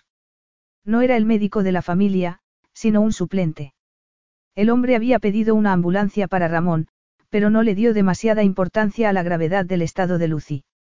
Santiago habría preferido prevenir y no le gustó que el doctor tratara de convencerlo de que lo mejor era que Lucy se quedara donde estaba hasta el día siguiente, cuando él valoraría de nuevo la situación. Esa mañana, Santiago había admitido que el doctor tenía razón y se merecía una disculpa, y respetaba que el otro hombre no le hubiera dicho, sí, señor, una respuesta que Santiago recibía muy a menudo. El doctor había respondido encogiéndose de hombros ante su disculpa. Me han dicho y me han amenazado con cosas mucho peores, había comentado. Aunque nunca alguien que pareciera muy capaz de llevar a cabo sus amenazas. A la gente le resulta difícil ser objetiva cuando está implicada emocionalmente. Santiago había empezado a contarle al hombre que no tenía ninguna implicación emocional con aquella mujer, y que apenas la conocía, cuando se percató de que cuanto más protestara más parecería que intentaba negarlo. Así que decidió dejar el tema. Ha estado durmiendo horas y horas, Gaby se levantó de la cama y dio un paso hacia la puerta. El médico dijo que no es contagioso, miró a su padre. Que solo tenemos que mantener una. Buena higiene, terminó su padre la frase por ella. Una buena higiene. ¿De verdad has montado a Santana? Lucy miró a Santiago con sentimiento de culpabilidad y vio que él la estaba observando. Fue un gran error. ¿Y te caíste? Sí, me caí. ¿Te dolió? No mucho. Pero no te has muerto. Me alegro. Sorprendida por el hecho de que la niña quisiera saber los detalles del accidente, Lucy sonrió. No ha sido nada. Hay gente que muere al caerse del caballo, dijo la niña. Mi mamá se murió. Lucy sintió que se le cortaba la respiración. Capítulo 9. Estaba muerta cuando papá la encontró. El comentario provocó que Lucy se asombrara de nuevo y que Santiago se acercara a su hija y le hablara con voz tranquila. Gaby, deja en paz a la señorita Fitzgerald. Puedes interrogarla más tarde. Lucy lo miró y no vio nada en su expresión, excepto una leve tensión en el mentón, que indicara que estaba hablando de una tragedia. Las lágrimas afloraron a sus ojos y se estremeció, perder a su mujer en un accidente y descubrir su cuerpo debió de ser, de pronto, se imaginó lo que él debía de haber pensado cuando la encontró a ella, oh, cielos, hice que lo reviviera todo, y pensaba que él estaba exagerando. Era un hombre duro, pero hasta el acero tenía puntos débiles. Pero, papá, yo, la niña miró a su padre y suspiró, está bien, pero yo solo. Dile adiós a la señorita Fitzgerald, Gabriella. Adiós, señorita Fitzgerald, dijo la niña obedientemente antes de salir. Adiós, Gaby, no era de extrañar que Santiago tratara de sobreprotegerla. Lucy esperaba que Santiago saliera detrás de su hija, sin embargo, él entró en la habitación y cerró la puerta. Tu esposa murió, comenzó a decir ella. No conocía las circunstancias. No hay motivo para que lo supieras, se hizo un silencio. ¿Te encuentras mejor? Se fijó en sus ojeras. Los análisis que le han hecho a Ramón en el hospital confirman qué tipo de bacteria es, habéis tenido bastante suerte. Han decidido dejarlo ingresado para evitar complicaciones. Complicaciones. Al parecer, en raras ocasiones se ven afectados los riñones. Solo es por precaución.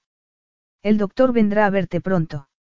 Entre tanto, llama al timbre si necesitas algo, señaló hacia el timbre que había sobre la cama. Lucy no tenía intención de pulsarlo ni de permanecer en la cama. También me ha dicho que te diga que tomes muchos líquidos. Debía de ser un hombre valiente para atreverse a decirle a Santiago lo que tenía que hacer. Eres muy amable, pero no es necesario. Estoy bien. Si alguien pudiera traerme mi ropa. Estás muy débil, dijo él, empujándola con un dedo y haciendo que se recostara de nuevo en las almohadas. Se inclinó sobre la cama y la arropó con la colcha, provocando que Lucy no pudiera evitar percibir su aroma masculino. No puedes mantenerme aquí en contra de mi voluntad. Es cierto, no puedo, suponiendo que quisiera hacerlo, la miró fijamente antes de dirigirse a la puerta. Siéntete libre para regresar a la finca, si es lo que deseas. Estoy seguro de que Harriet se levantará de la cama para cuidar de ti. Harriet. exclamó Lucy. No había pensado en su amiga ni una sola vez en todo ese tiempo. No te preocupes, dijo él, al ver que parecía dispuesta a saltar de la cama. Harriet está bien cuidada. Hay un hombre encargándose de los animales y una chica del pueblo la está ayudando con la casa. ¿Te has ocupado tú? Harriet es mi inquilina. Es mi responsabilidad. Si me hubiese enterado de su accidente, me habría ocupado de buscarle ayuda hasta que pudiera volver a ponerse en pie. Y yo no habría venido. No nos habríamos conocido. Santiago contempló el sol de la tarde reflejado en el suelo de madera y dijo. En un mundo perfecto, pensando en lo sencilla que había sido su vida unos días atrás. Él le había dicho cosas mucho peores, pero, curiosamente, aquella le dolió más que las otras. Ni siquiera era una reprimenda, simplemente un comentario obvio, ella no le había causado más que problemas. ¿Estás llorando? Santiago siempre había tenido una actitud cínica hacia el llanto de las mujeres. O era irritante, o era manipulador. Y su respuesta solía ser marcharse, o ignorarlo. Por algún motivo, no fue capaz de hacer ninguna de las dos cosas. No. Dijo ella, como ofendida por la sugerencia. Estoy bien. Y siento haber sido una molestia y haberos creado tantos problemas. Él se encogió de hombros. Creo que puesto que mi hermano te ha intoxicado, es lo menos que podemos hacer. Lucy lo miró y se aventuró con la pregunta que no se podía quitar de la cabeza. Ella no estaba montando a Santana, ¿verdad? Santiago se puso tenso. Después, soltó una carcajada. Magdalena les tenía miedo a los caballos, resultó que tenía más miedo a que él opinara algo malo de ella. A todos los caballos. Jamás habría entrado en el establo de Santana. La yegua que montaba se rompió la pata en la caída y hubo que sacrificarla. ¿Y si tenía miedo por qué? Lucy se sonrojó. Lo siento, no es asunto mío. ¿Quieres saber por qué mi esposa estaba montando a caballos y los odiaba? Es una buena pregunta. Salió a montar porque yo le dije que debía superar sus miedos. Le dije que debía enfrentarse a ello y dejarse de ridiculeces.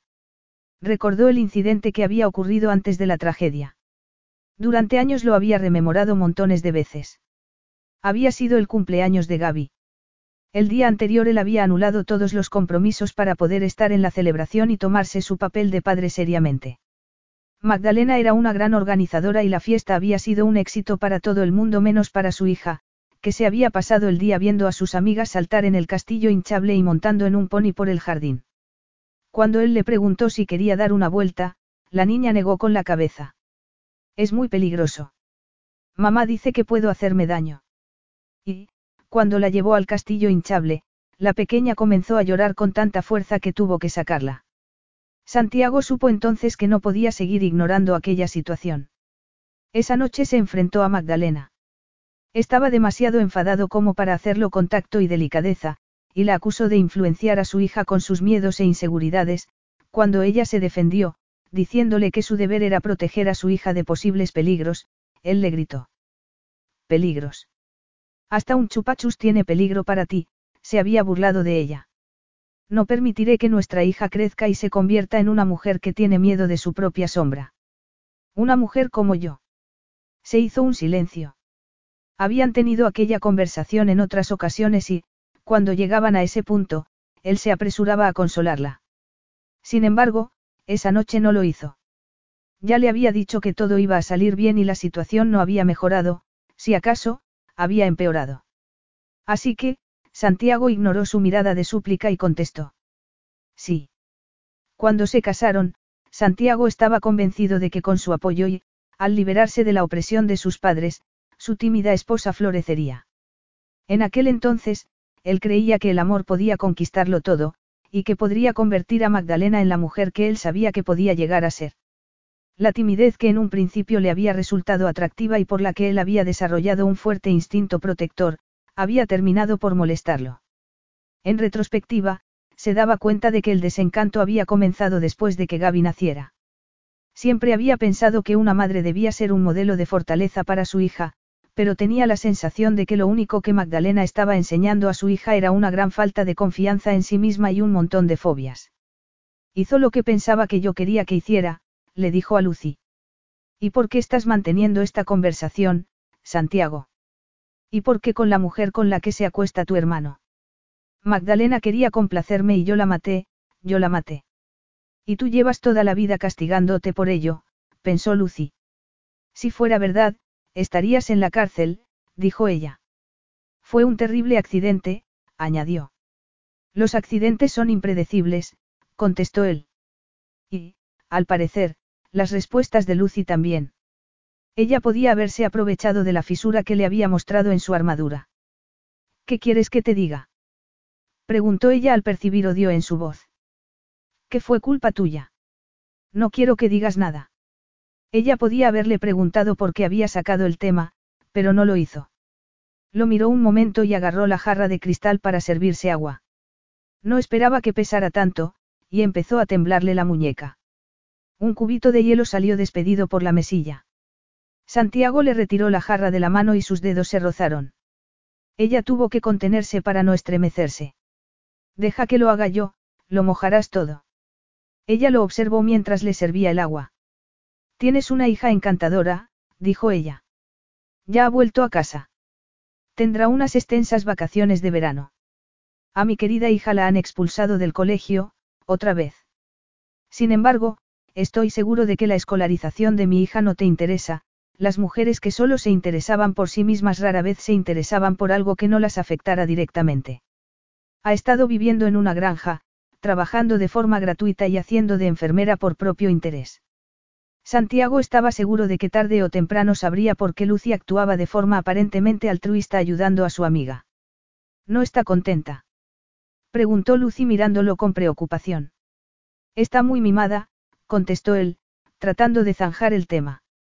Quizá no le gusta el colegio, se aventuró a decir ella, esperando que le contestara que no era asunto suyo, pero no fue así.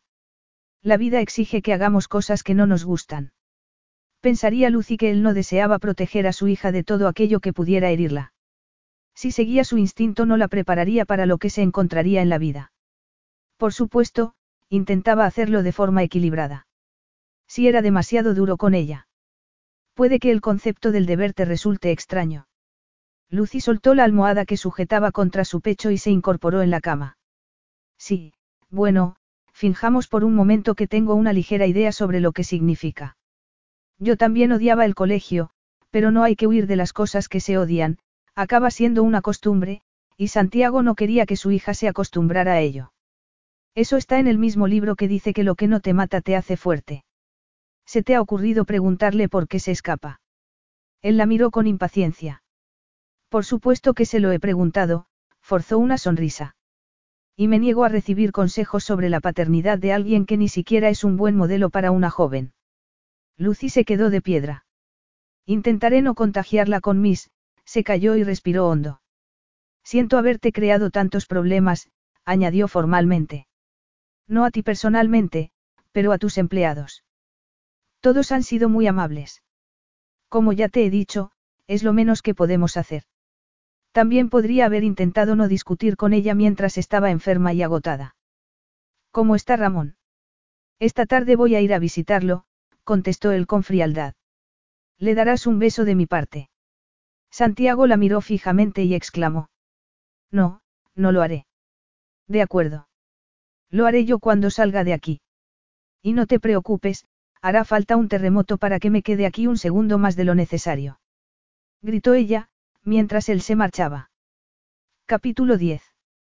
El médico llegó minutos más tarde y Lucy, que se sentía muy cansada, no se sorprendió cuando le dijo que la bacteria que habían pillado era de una cepa muy virulenta. De hecho, ella había estado a punto de contestar, la cepa Santini. Lucy, que confiaba en que le iba a dar permiso para marcharse, se desilusionó cuando el médico le dijo que quería que se quedara en la cama hasta el día siguiente y que después valoraría de nuevo la situación. En realidad, ella no sentía muchas ganas de salir de la cama.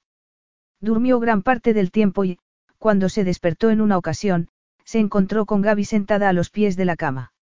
Sabía que Santiago se pondría furioso si la encontraba allí y, entonces, la niña empezó a decir. No te preocupes, papá se ha ido al hospital a ver a mi tío Ramón, era evidente que le habían advertido que no fuera a visitarla. Lucy se libró de pedirle a la niña que se fuera cuando apareció Joseph con una bebida que le había mandado el médico para rehidratarse. El hombre salió de la habitación y aprovechó para llevarse a la niña. Al día siguiente, Lucy se encontraba mejor y habría agradecido que Gaby hubiera ido a visitarla para distraerla y así no repasar, una y otra vez, todas las conversaciones que había mantenido con Santiago. Cuando el doctor fue a visitarla, Lucy le aseguró que había pasado una buena noche, aunque no mencionó los sueños que habían provocado que se despertara sudando y agitada. Había cosas que no se contaban a nadie. Ni siquiera a un médico. Después de hacerle varias preguntas, el médico le dijo que podía irse a casa si conseguía tomar una comida ligera y no le sentaba mal. A Lucy le habría encantado explorar aquel edificio, pero decidió quedarse en su habitación para evitar la posibilidad de encontrarse con Santiago. Él no había ido a visitarla. Era posible que estuviera evitándola, pero también que se hubiera olvidado de que estaba allí. Pensando en ello, se obligó a comerse la comida ligera que le habían servido en una bandeja de plata. Pasar otra noche allí no era una opción. Me siento tan mal por Lucy. Santiago no había sacado el tema porque su hermano estaba muy débil y no tenía muy buen aspecto, pero después del comentario de Ramón ya no se pudo contener. Por favor, Ramón, sé que estás hechizado por esa mujer y admito que es cautivadora, pero... Ramón movió la mano donde le habían puesto la vía para el suero. No me estoy acostando con ella. Al ver la expresión de incredulidad que ponía su hermano, esbozó una sonrisa. Oh, no me malinterpretes. Lo haría si pudiera, o si ella quisiera. No está interesada en mí. Descubrí que tú le habías advertido que se fuera y, estoy harto de que intentes gobernar mi vida. Por favor, Santiago, ¿cómo voy a aprender de mis errores si no me dejas cometer ninguno? Ramón observó atentamente a su hermano. Sabía que se te metería en la cabeza que la pobre Lucy es una especie de mujer fatal y quería, respiró hondo, darte una lección, esperó para ver la reacción de Santiago y, al ver que no decía nada, añadió, di algo. Estoy casi muriéndome. No te acuestas con ella. Si Ramón no se acostaba con Lucy, él podría, Santiago suspiró. Bien. Bien. Muy bien, Santiago sonrió. Estaba muy bien no tener que sentirse celoso de su hermano. No tener que seguir intentando sacar a Ramón de la cama de Lucy y no tener que fingir que no era en la cama de Lucy donde él, Santiago, deseaba estar. ¿Cómo no iba a ser buena la idea de tener relaciones sexuales con una mujer bella y experta? Podría satisfacer su deseo y sacarse a Lucy Fitzgerald de la cabeza. Unas horas más tarde, quedarse una noche más en aquel lugar parecía una posibilidad real. Lucy estaba esperando en una salita a que fueran a recogerla y, cansada de esperar, miró el reloj. Había decidido esperar media hora más antes de llamar a un taxi. Entonces, se abrió la puerta. No esperaba encontrarte aquí todavía, Santiago la miró con arrogancia. Creía que solo un desastre natural te retendría aquí un segundo más, eso, y Joseph, que siempre podía confiar en él. El hombre se merecía un aumento de sueldo. Santiago le había pedido que no la dejara marchar y Joseph lo había hecho con sutileza. Lucy se sonrojó y se puso en pie. Todavía estoy esperando al coche, le explicó. Joseph me dijo que no tardaría mucho en llegar, eso había sido hacía dos horas. Santiago arqueó una ceja con ironía. Lo siento si me he quedado más tiempo de lo debido, Lucy se dirigió a la puerta. Siéntate, dijo él. Al sentir la presión de su mano sobre el hombro, Lucy se sentó. El leve contacto provocó que se le acelerara la respiración. Él la miró y, por un instante, ella vio algo en su mirada que hizo que se le formara un nudo en el estómago. Después, desapareció. Él se acercó al escritorio y agarró un decantador que había encima. Sirvió un poco del líquido que contenía en un vaso y se lo bebió de un trago. Después rellenó el vaso una vez más y la miró. ¿Es eso lo que he dicho? No, admitió ella, pero... ¿Te pones a la defensiva solo conmigo o eres así con todo el mundo? Preguntó mientras servía otro vaso. ¿Crees que no soy capaz de decir lo que quiero decir?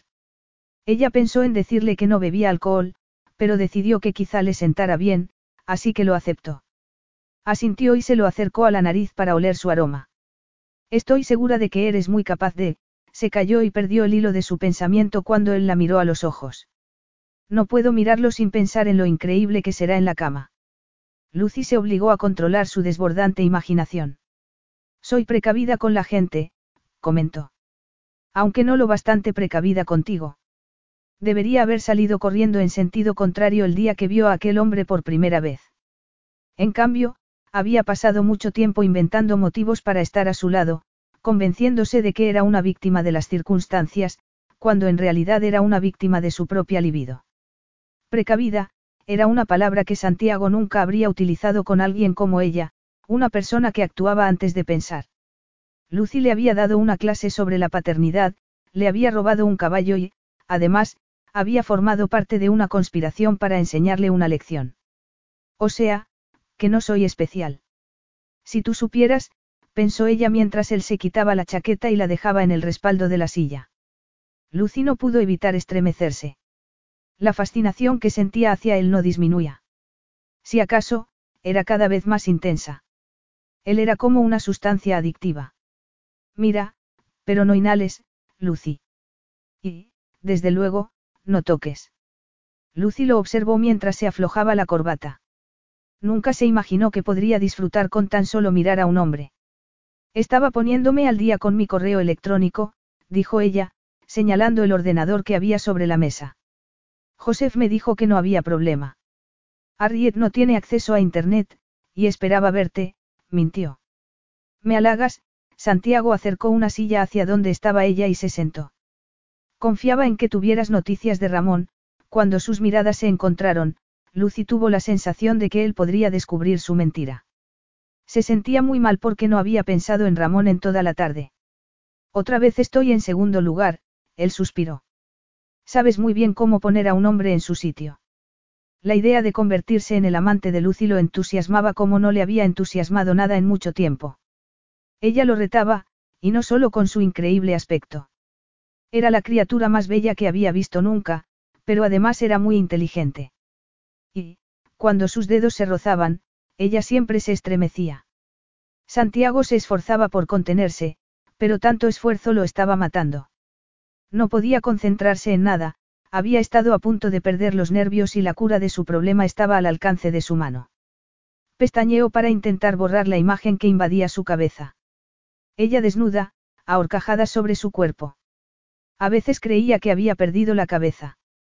Aunque evidentemente no era la mujer escarlata que los medios habían mostrado, Lucy tenía un pasado. ¿Y quién no lo tenía? Él no necesitaba que las mujeres que se llevaba a la cama fueran vírgenes. Lo último que Santiago buscaba a esas alturas era una mujer que hubiera estado esperando al hombre adecuado, él no era adecuado para nadie. Había intentado negar la existencia de aquella fuerte atracción, y no había funcionado. Había intentado esperar a que pasara, pero no había ocurrido. Solo le quedaba la opción de disfrutar de ello, era la opción más atractiva. He tenido una interesante conversación con Ramón. Lucy se tensó al oír aquel comentario. Si Ramón se había sincerado acerca de su falsa relación con ella, Santiago habría llegado allí escupiendo fuego. La idea hizo que ella se relajara un poco. ¿Cómo está? preguntó Lucy, acomodándose en su asiento. Le darán el alta el fin de semana. Estupendo. Así podréis continuar con vuestro gran romance. Yo no lo llamaría un gran romance, murmuró ella, bebiendo un sorbo de brandy. No. ¿Y cómo lo llamarías? Es difícil de decir, admitió ella. Santiago entrelazó los dedos y sonrió. Inténtalo, su tono de voz no era de broma, ni tampoco su mirada. Ella apretó los labios y lo miró muy seria. No tenemos una relación seria, de acuerdo. Admitió sin mirarlo. ¿Y has estado alguna vez con alguien? Lo normal es que sea difícil conseguir una relación estable, ¿verdad? Eso no impedía que ella fuera una optimista y pensara que había alguien especial para cada persona, solo que a veces no se encontraban. Así que no buscas nada permanente, mejor, pensó él. Preséntame a una mujer que diga que no busca algo permanente y te presentaré a una mentirosa, pensó ella. Lo permanente implica hacer concesiones y eso a mí no se me da bien. Entonces, ¿no crees que ahí fuera hay alguien que te hará sentir plena? Un compañero del alma. Era eso lo que había sido su esposa. Su compañera del alma. Lucy levantó la vista y puso una amplia sonrisa. Cuando sus miradas se encontraron, dejó de sonreír. ¿Lo sabes? ¿El qué? Lucy resopló al ver que fingía. Te refieres al hecho de que no te has acostado con mi hermano. Y a que no hay ninguna aventura entre vosotros. Pensándolo bien, Santiago sabía que tarde o temprano lo habría descubierto. Y lo habría hecho antes si su atención no hubiese estado nublada por los celos. Él los había visto coquetear, y había tenido que contenerse para no separarlos. Todavía no, contestó ella. Y nunca. Él actuó rápidamente y sin avisar. Se levantó, la tomó entre sus brazos y la estrechó contra su cuerpo. Ella abrió la boca para preguntarle qué estaba haciendo cuando él le sujetó el rostro con las manos y la miró. El deseo que reflejaba su mirada provocó que ella gimiera. Eres muy bella. No hago más que buscar los fallos, pero no encuentro ninguno. Lucy empezó a temblar. ¿Qué ocurre? Creo que ya lo sabes. Lucy sintió un revoloteo en el estómago y echó la cabeza hacia atrás cuando él la besó en la base del cuello. Una oleada de deseo la invadió por dentro. Ella cerró los ojos y se mordió el labio inferior, mientras él continuaba besándola en el cuello sin apenas rozar su piel. Las suaves caricias provocaron en ella una intensa sensación erótica. Santiago la besó en la mejilla, en la oreja, y antes de besarle el labio inferior se lo acarició con el pulgar. Después, la besó en los labios apasionadamente. Ella levantó los brazos y lo rodeó por el cuello mientras él acariciaba el interior de su boca con la lengua. Mientras se besaban, él le acarició la espalda y el trasero, estrechándola contra su cuerpo para que notara su miembro. ¿Estabas esperando esto? Ella lo miró a los ojos. Sí, admitió, pensando, te estaba esperando a ti. Él inhaló el aroma que desprendía su cabello. Quiero impregnarme de ti. Quiero estar dentro de ti. La tensión sexual que la invadía por dentro era tan fuerte que ella apenas podía respirar, o pensar. Llévame a la cama, Santiago, susurró. Por favor. El brillo de pasión que había en su mirada la hizo estremecerse. Él asintió, la tomó de la mano y la llevó hasta la librería. Allí, presionó sobre un panel, y se echó a un lado mientras se abría una puerta. Una puerta secreta. exclamó Lucy. No es muy secreta, pero es útil. Al entrar, Lucy se encontró en una habitación iluminada donde había una escalera de caracol. ¿Cuántas mujeres habrán subido por esta escalera? Lucy comenzó a subir con el corazón acelerado. Olvídate de las otras. Esa era su noche. Una vez arriba, Santiago presionó sobre otro panel y entraron en una habitación enorme. Mi dormitorio, dijo él, mirando a Lucy. Y mi cama, añadió. No dejó de mirarla ni un instante mientras la guiaba hasta la cama de roble que presidía la habitación. Después, retiró la colcha blanca y dejó a Lucy sobre la cama. Ella se arrodilló, se retiró el cabello de los ojos y lo miró. Santiago. Él la miró y empezó a quitarse la ropa. Necesito decirte algo, oh, cielos. exclamó al ver que él se había quitado la camisa haciendo estallar los botones. Todos los músculos de su torso estaban perfectamente marcados y no tenía ni un gramo de grasa. Lucy notó que calor en la entrepierna, pero también experimentó cierto temor. Él era magnífico. Desde luego, no era el tipo de persona ante el que uno quería admitir, no soy maravillosa en la cama, pero haré lo que pueda. Mira, yo no, hay algo que deberías saber acerca de mí. Esa vez, la distracción fue mucho mayor. Se había quitado los pantalones y se acercaba a la cama solo con la ropa interior, una prenda inadecuada para disimular su erección. Todos hemos hecho cosas de las que no nos sentimos orgullosos. Oh, no. Era evidente que él no se imaginaba que lo que quería contarle era que era virgen. Él se acomodó al lado de Lucy y metió la mano en su blusa. No, en serio, el resto de su protesta se perdió entre sus besos. Segundos después, cuando él introdujo la lengua en su boca, ella pensó, puedo hacerlo. Acariciarlo y besarlo le parecía natural, fácil y excitante. Quiero probarte, dijo ella, acariciándole el musculoso abdomen. Dios mío. exclamó él, tumbándola sobre la espalda y desabrochándole los botones de la blusa con una destreza que sugería que tenía mucha práctica. Al menos, uno de los dos la tiene, le dijo a Lucy su vocecita interior. Lo harás, prometió él. Ocultó el rostro entre sus senos y le retiró los tirantes del sujetador para dejar sus pezones al descubierto.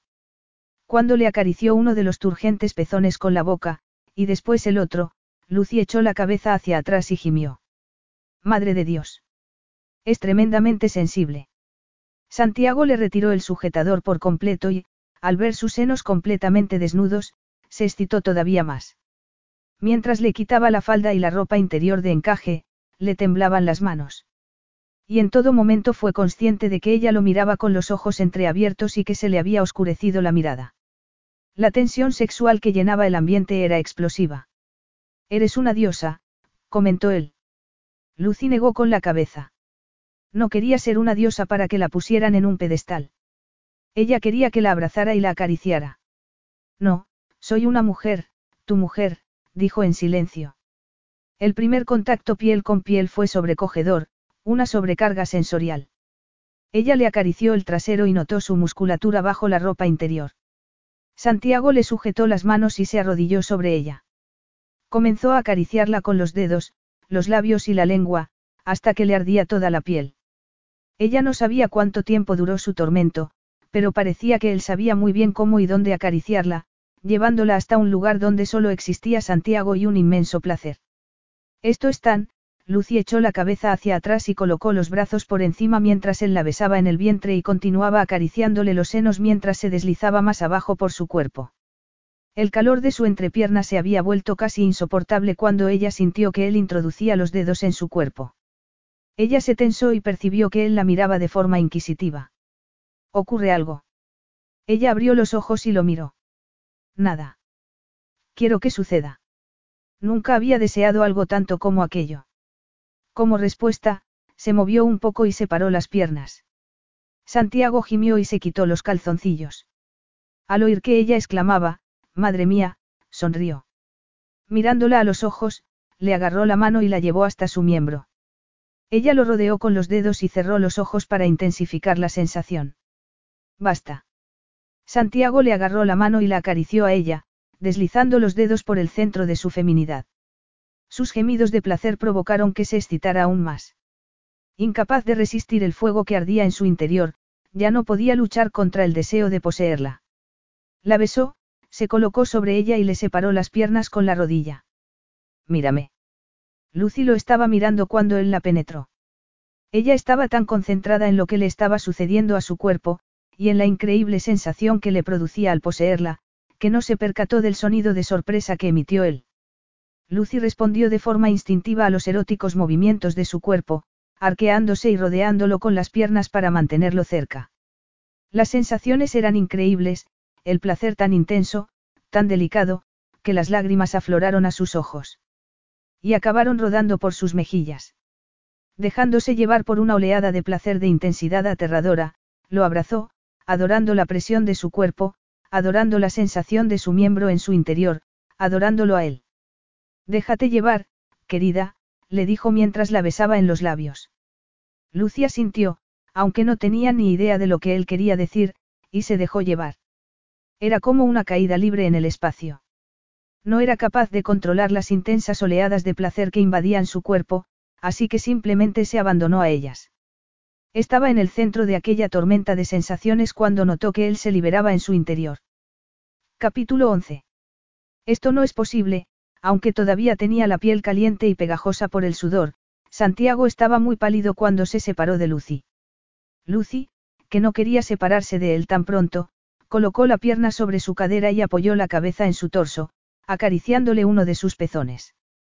Cuando él le agarró la mano y se la dejó sobre la almohada, Lucy se quejó.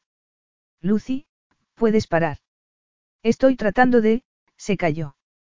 Ella parecía un ángel juguetón allí tumbada. ¿Cómo era posible que él hubiera sido su primer amante? ¿Qué estás intentando? Descubrir por qué alguien pidió una orden judicial para detener el chantaje de una cortesana y que no sacara a la luz su aventura amorosa cuando la cortesana en cuestión era virgen. Santiago apretó los dientes y le acarició el muslo a Lucy para atraerla hacia sí. No uses esa palabra. ¿Cuál? Cortesana. O virgen. Él no sonrió. De acuerdo, no es tan complicado, pero es una larga historia. No quiero aburrirte con los detalles. Abúrreme. Su tono no invitaba al debate, así que ella respiró hondo y comenzó a contárselo. Participé en un desfile benéfico y me presentaron a Denis Mulville. Él trabajaba como publicista para uno de los patrocinadores. Resumiendo, me hizo una oferta que creía que yo no iba a poder rechazar, y la rechacé, Lucy se estremeció al recordar a aquel hombre.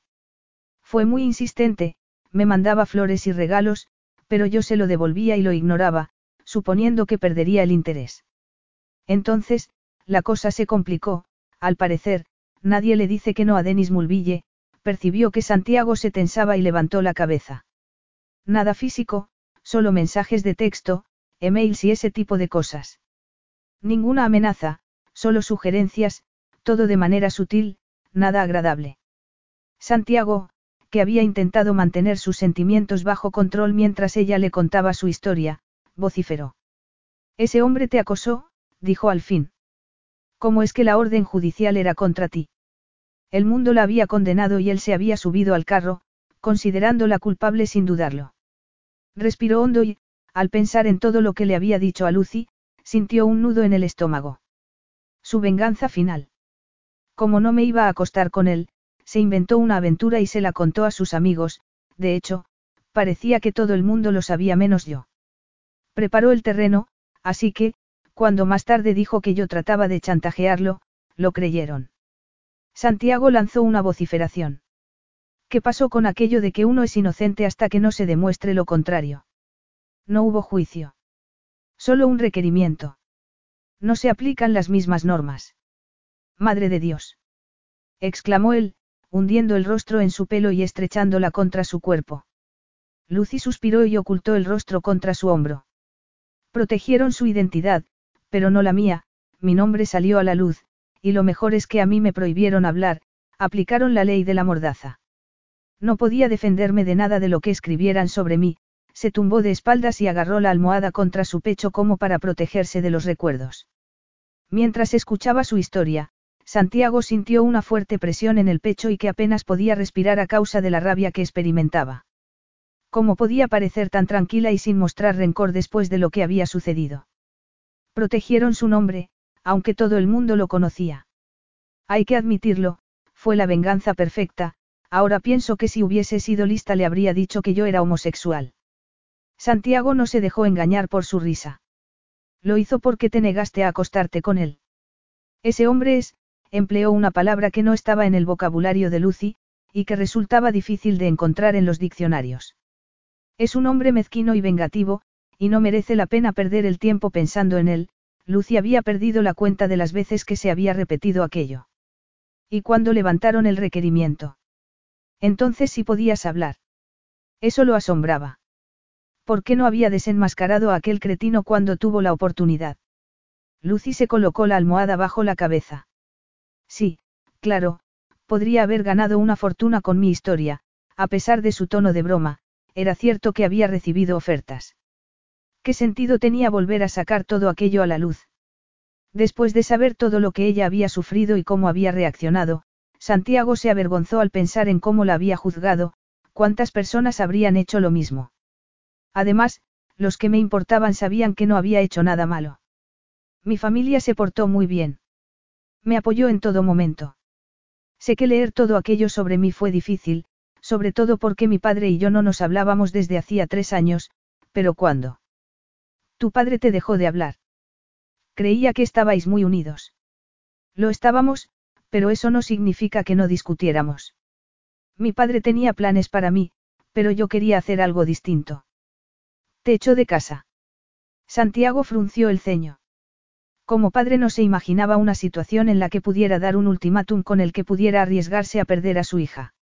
Ella asintió. Por eso empecé a trabajar de modelo. Mi padre educó a sus hijos para que fueran independientes y fuertes, o eso era lo que decía. ¿No opinas lo mismo? Lucy soltó una carcajada. No, es más o menos lo que opinas tú. Yo a veces intento conformarme. Sugieres que soy como tu padre. Lucy soltó otra carcajada. Le acarició el torso y se lo besó. Santiago intentó no dejarse llevar por la excitación. Supongo que los dos compartíais lo que comparten los hombres poderosos con principios. Así que crees que nuestros principios son un poco raros. No están mal, admitió ella. ¿Y qué entendía tu padre por, fuerte? Alguien que nunca admite que está equivocado, que no llora y, bueno, creo que su manera de enseñarnos a nadar resumía su actitud frente a la paternidad. ¿Hablas en serio? Sí, nos lanzaba a la parte profunda de la piscina y, o nadábamos o nos ahogábamos. Por supuesto, no iba a permitir que nos ahogáramos, si era necesario, nos lanzaba un salvavidas. Y tú lo necesitaste. Se la imaginó de pequeña tratando de complacer a su padre y de estar a la altura de sus hermanos. No, llegué al bordillo como pude. Y lo que no te mata te hace más fuerte. Lucy esbozó una sonrisa. Oh, en tu caso, valiente. Lucy percibió admiración en su voz y pensó, si tú supieras. Si llegara a conocer a la verdadera Lucy, se sentiría decepcionado, pero no le preocupaba porque no lo haría. Me asusté, admitió. ¿Cuándo? Me asusté mucho ante la idea de ser terrible en la cama, era curioso, después de haber ocultado sus sentimientos durante tanto tiempo los estaba expresando sin pensar. Él le acarició la mejilla y notó que temblaba. La miró con una sonrisa y dijo. Has estado muy bien. Ella bajó la mirada con timidez. Comprendo que después de lo de Mulville no quisieras tener ninguna relación, pero estoy seguro de que antes hubo chicos que, todavía no podía comprender que una mujer tan sensual pudiera haber llegado virgen a su cama. Salí con algunos cuando era más joven, pero mi padre los asustó. La idea de que Gaby traiga chicos a casa hace que me ponga a sudar. Ella se rió y le lanzó la almohada a la cabeza. Tendrás que preocuparte cuando veas que no los trae. Él sonrió. Tienes razón. Y cuando eras modelo no tenías una fila de hombres esperándote en la esquina. Me resulta difícil creerlo. Te sorprenderá, pero sí salí con algunos. Al final, siempre eran chicos que querían una mujer trofeo para lucirla delante de sus amigos y yo no quería ser el florero de nadie. Los chicos listos piensan que una modelo es inalcanzable o que no tiene dos dedos de frente. Una vez pensé en buscar en, se sonrojó levemente, pero me eché atrás. Me parecía demasiado frío. Supongo que te parecerá una ridiculez. Santiago pensó en la mujer con la que se había acostado por última vez ese año y no pudo recordar su cara. Era probable que ella tampoco recordara la suya. Durante un momento, casi sintió envidia de Lucy. No, no es ridículo. Además, tampoco me suponía un problema. Supongo que porque no sabía lo que me perdía, ya lo había descubierto, pero le resultaba difícil imaginarse que pudiera ser igual con cualquier otro hombre. Y ahora ya lo sabes. Lucia sintió y lo miró a los ojos. Nunca he sido el primer hombre de una mujer, no le gustaba la idea de que pudiera haber sido el segundo, o el tercero. Nunca había experimentado el deseo desenfrenado que percibía cuando miraba a Lucy. Era pura química, y comprendía por qué la gente que se veía afectada por esa incesable pasión llegaba a confundir el deseo con el amor. Por suerte, él no corría el riesgo de cometer ese error. Me alegro de que fueras el mío, me ha gustado mucho. ¿Te parece que somos compatibles? Lucia sintió y se preguntó cómo terminaría aquello. ¿Vas a estar aquí algún tiempo? ¿Hay algún motivo por el que no deberíamos seguir siendo compatibles? ¿Te refieres a mantener relaciones? El sexo ocasional nunca le había parecido atractivo, pero no iba a desaprovechar la oportunidad de que Santiago le demostrara lo que se había estado perdiendo. Estaba totalmente enganchada y lo deseaba de verdad. ¿Buscas algo más? Lucy se resistió a decirle lo que sabía que él quería oír, o lo que se suponía que debía decir una chica en su situación. Por lo tanto, contestó con la mayor sinceridad posible, si hubiera sido completamente sincera, habría admitido que estaba dispuesta a aceptar todo lo que él estuviera dispuesto a ofrecerle, pero todavía le quedaba algo de orgullo. No sé lo que estoy buscando, pero supongo que después de esto, miró las sábanas revueltas, las citas románticas y las flores no serán necesarias con alguien tan fácil como yo. Yo no te llamaría fácil, Lucy. Y yo no tengo citas románticas.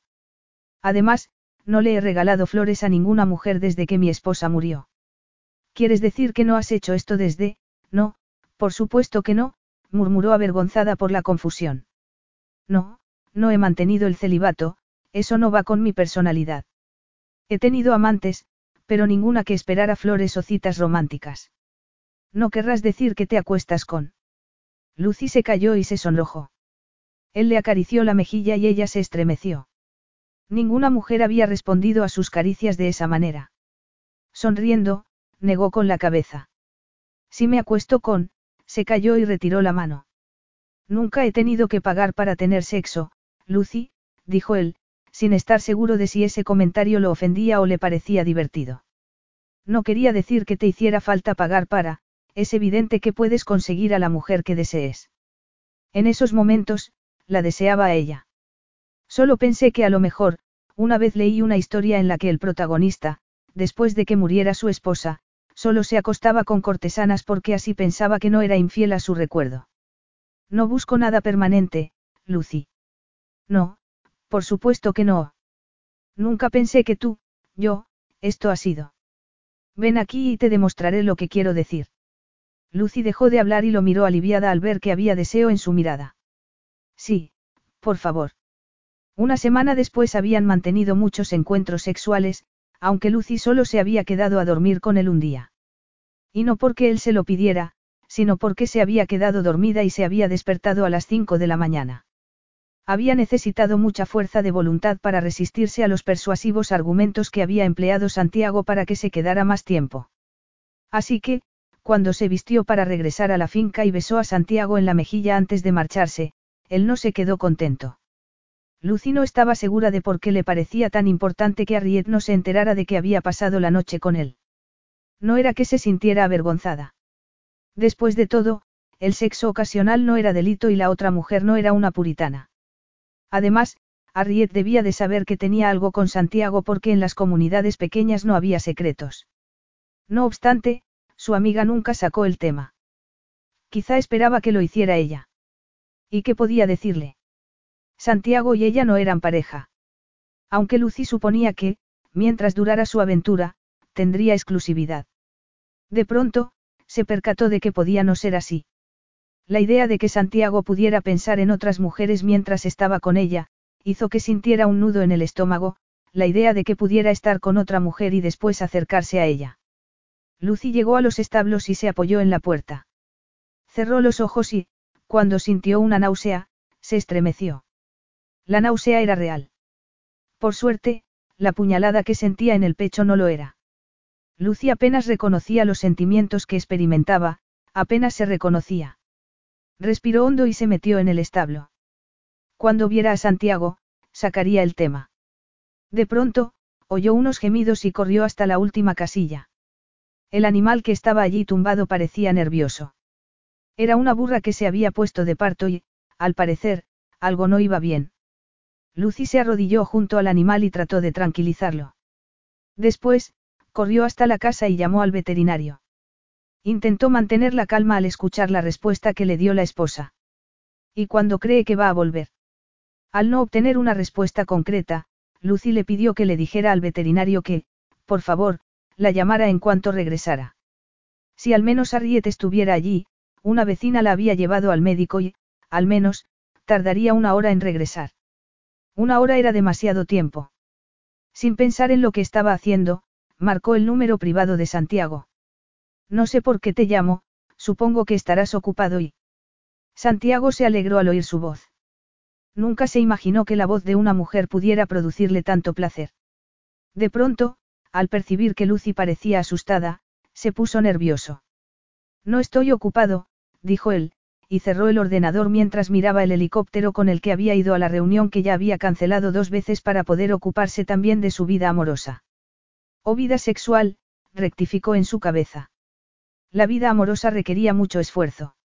Él se conformaba con tener vida sexual. La química que había entre ellos era tan fuerte que él había pensado que pronto se extinguiría, sin embargo, cada vez era más intensa. Además, Lucy lo hacía reír en la cama, y fuera de ella. No sé por qué te llamo, le dijo Lucy, pero no sabía a quién llamar, hizo una pausa. Cuando me siento mal o tengo un problema, tu voz me tranquiliza. Se habría enamorado. Le flaquearon las piernas y tuvo que sentarse. Me alegro de que me hayas llamado.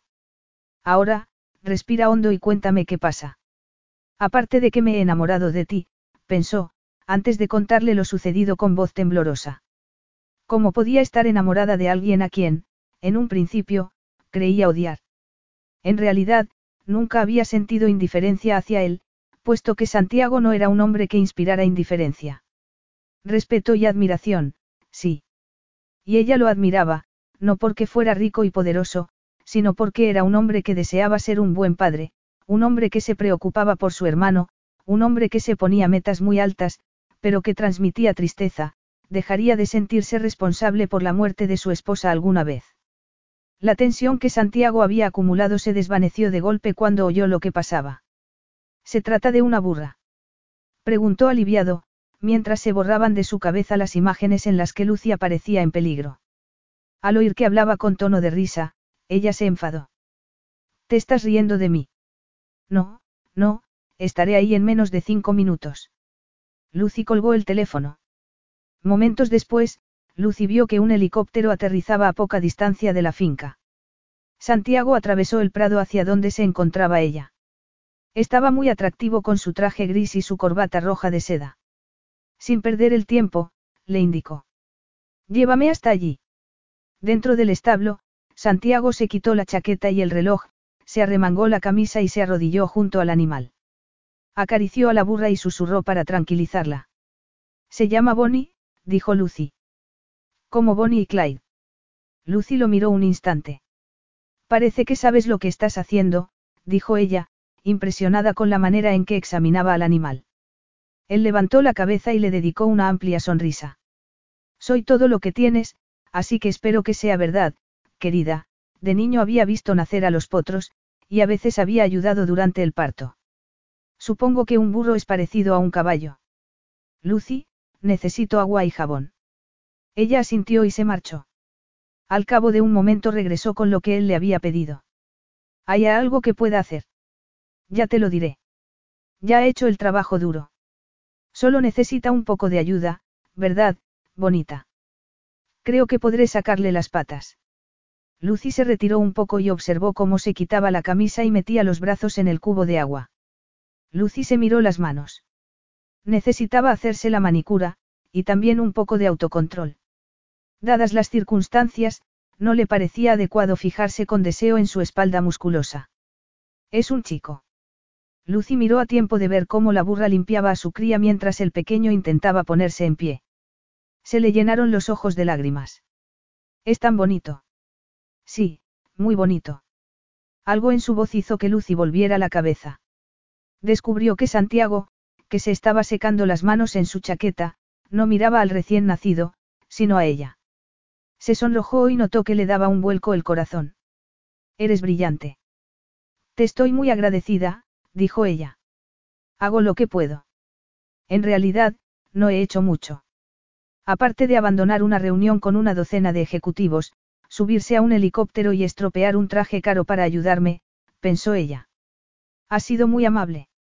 Era probable que las mujeres que habían compartido su cama, y a las que les había dicho más de una vez que la única mujer por la que modificaría su agenda era su hija, opinaran de otra manera. Lucy lo observó mientras se ponía la camisa. Me alegro de haber regresado aquí esta mañana, dijo, recordando que había estado a punto de quedarse con Santiago. Él la miró.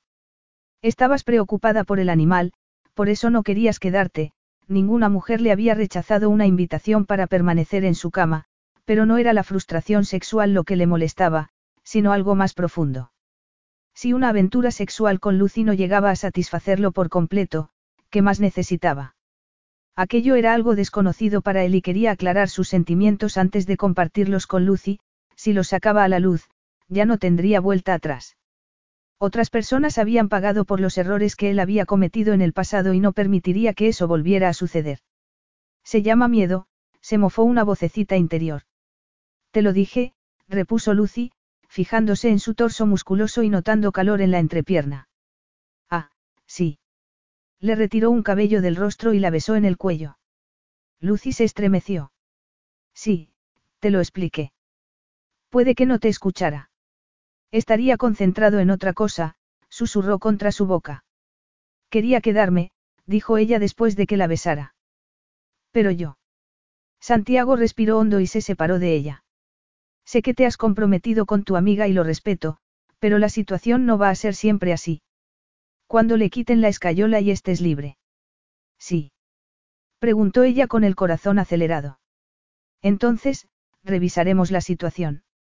Lucy se sintió como si le hubieran echado un jarro de agua fría, y todo era culpa suya por haberse creado falsas expectativas al enamorarse de él. No podía esperar que él sintiera lo mismo por ella. Estupendo, estoy impaciente, dijo con indiferencia mientras recogía el cubo de agua y se marchaba con la cabeza bien alta. Él la alcanzó en la puerta. Lucy notó su mano sobre el hombro y se volvió. He hecho algo que te haya molestado. Lucy se encogió de hombros y no lo miró a los ojos. No, nada. Vociferando en silencio, Santiago la siguió al jardín y se paró en seco al ver que Lucy también se había detenido. No me lo puedo creer, dijo ella. Creo que en términos militares se llama ataque a tres bandas, en términos personales, se llamaba demasiada gente. Santiago vio bajar a su hija del todoterreno del capataz, al veterinario de su coche y a Riet del coche de su vecina. Consiguió retener a Gaby hasta que el veterinario examinó a la burra y al burrito recién nacido y dijo que ambos estaban bien. Entonces, la niña llevó a Lucy dentro del establo y, Santiago, a quien le hubiera gustado entrar en el establo con Lucy, pero no para ver los burritos, las observó mientras Arriet le hacía miles de preguntas que indicaban que Lucy no había hablado con ella acerca de su relación. No decían que las mujeres siempre lo contaban todo. Al parecer, Lucy era una excepción. Se excusó en cuanto pudo, y entró a recoger a su hija. Gaby estaba sentada en la barandilla de la caseta mirando a los animales. A veces, el amor que sentía por su hija lo dejaba sin habla, y ese era uno de esos momentos. Lucy se percató de su presencia antes de que Gaby lo hiciera. Al ver cómo miraba a su hija, se le formó un nudo en la garganta, se sintió como una intrusa observando un momento íntimo, pero antes de que pudiera mirar hacia otro lado, él volvió la cabeza y sus miradas se encontraron. Eso es lo que quiero ser. La alegre voz de Gaby rompió el hechizo. Lucy se percató de que le temblaban las manos y se las metió en los bolsillos. Un burro. Bromeó Santiago. No, tonto. Veterinaria. Estoy seguro de que podrás ser lo que te propongas, pero por ahora creo que deberíamos dejar tranquilos a la mamá y a su bebé. De verdad. De verdad. Gaby suspiró. Está bien, corrió hacia Lucy y la abrazó. Lucy la abrazó también. Vas a venir a cenar esta noche, ¿verdad? Lucy miró a Santiago sin saber qué decir. He invitado a Lucy a cenar, anunció Gaby. Ya lo veo. Creo que voy, dijo Lucy. Santiago la interrumpió. Es una buena idea. ¿Lo es? Preguntó ella, asombrada. Santiago sonrió. Ojalá hubiera sido mía, a las siete y media. Abrumada, Lucy sintió. De acuerdo. Lucy me cae fenomenal, le confesó la niña mientras cruzaban el jardín. A mí también, pensó él, frunciendo el ceño. Sabes que Lucy tiene su propia vida, no. No va a quedarse aquí para siempre, Gaby. ¿Por qué? Bueno, porque, es así. Falta mucho para que se vaya. Sí, falta mucho. Cuando Lucy llegó a la hora de cenar, Josef la llevó hasta el salón y le sirvió una copa de vino. Al cabo de un momento, entró Gaby. Necesito tu ayuda. Así que tenías un motivo para invitarme a cenar. Esto es serio, estoy hablando de mi futuro. Lo siento, dijo Lucy con expresión grave. Odio mi colegio. Ya me lo has dicho. No quiero regresar el próximo semestre. He estado investigando un poco y creo que esta es la solución, le entregó un folleto a Lucy. Solo está a media hora en coche, cinco minutos en helicóptero, y podría volver aquí los fines de semana. Parece que has pensado en todo. Tienen un nivel académico muy bueno, y un departamento de arte estupendo. Eso es importante, porque es lo que quiero ser si no soy veterinaria, eso no se lo contaremos a papá, solo le hablaremos de la parte académica y le diré que lo echo mucho de menos, porque es verdad. Le hablaremos. Lo harás tú, en realidad, a mí no me escuchará, pero... Oh, no, Gaby, me encantaría ayudarte, pero no puedo. Es algo entre tu padre y tú.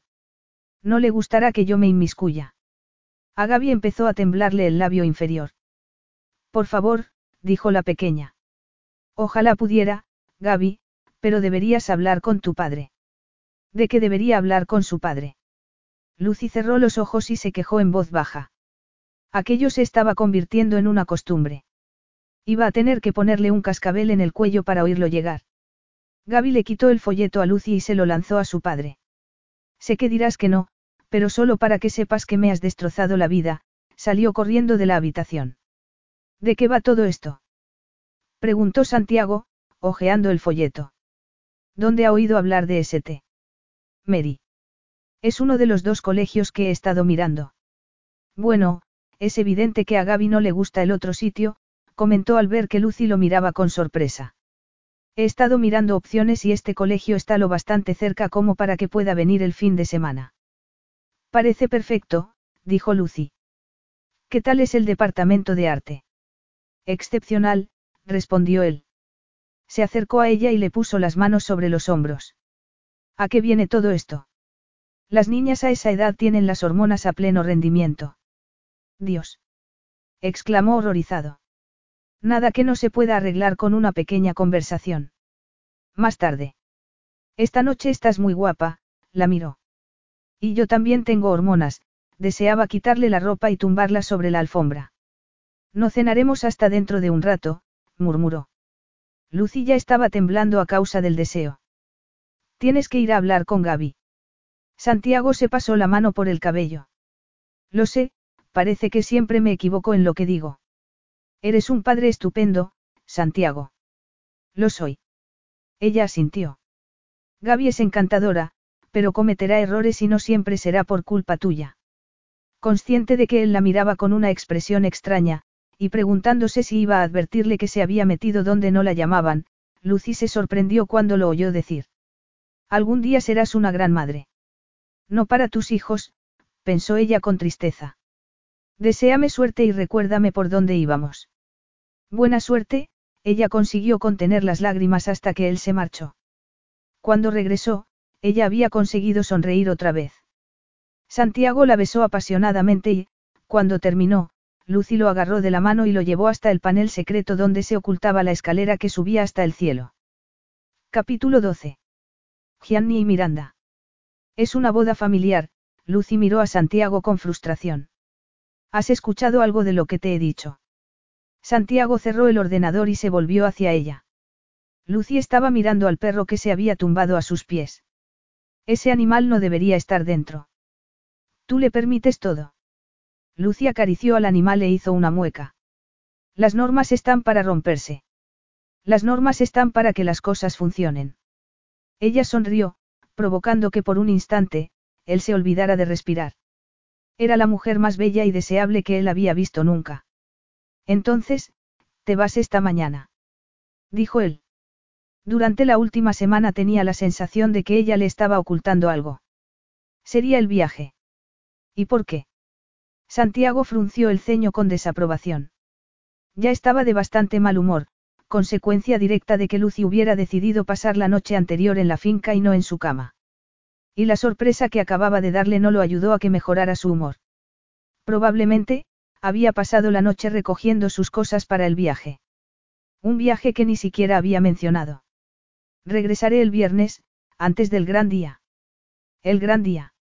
A Harriet le quitan la escayola el próximo lunes y pensamos celebrarlo, después, ya no tendría motivo para quedarse. Era algo en lo que prefería no pensar.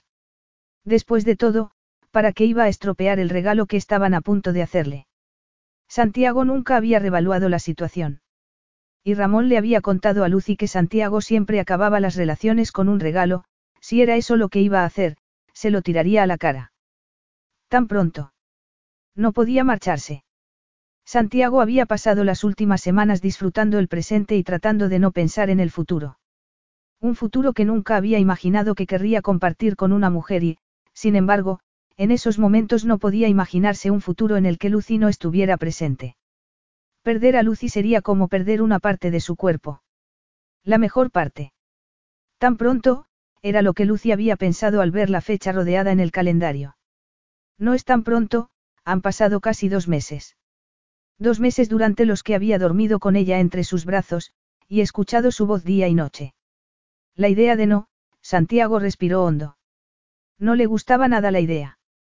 Se hizo un silencio. ¿Qué esperabas, Lucy? se mofó de sí misma. Que de pronto descubriera que no puede vivir sin ti.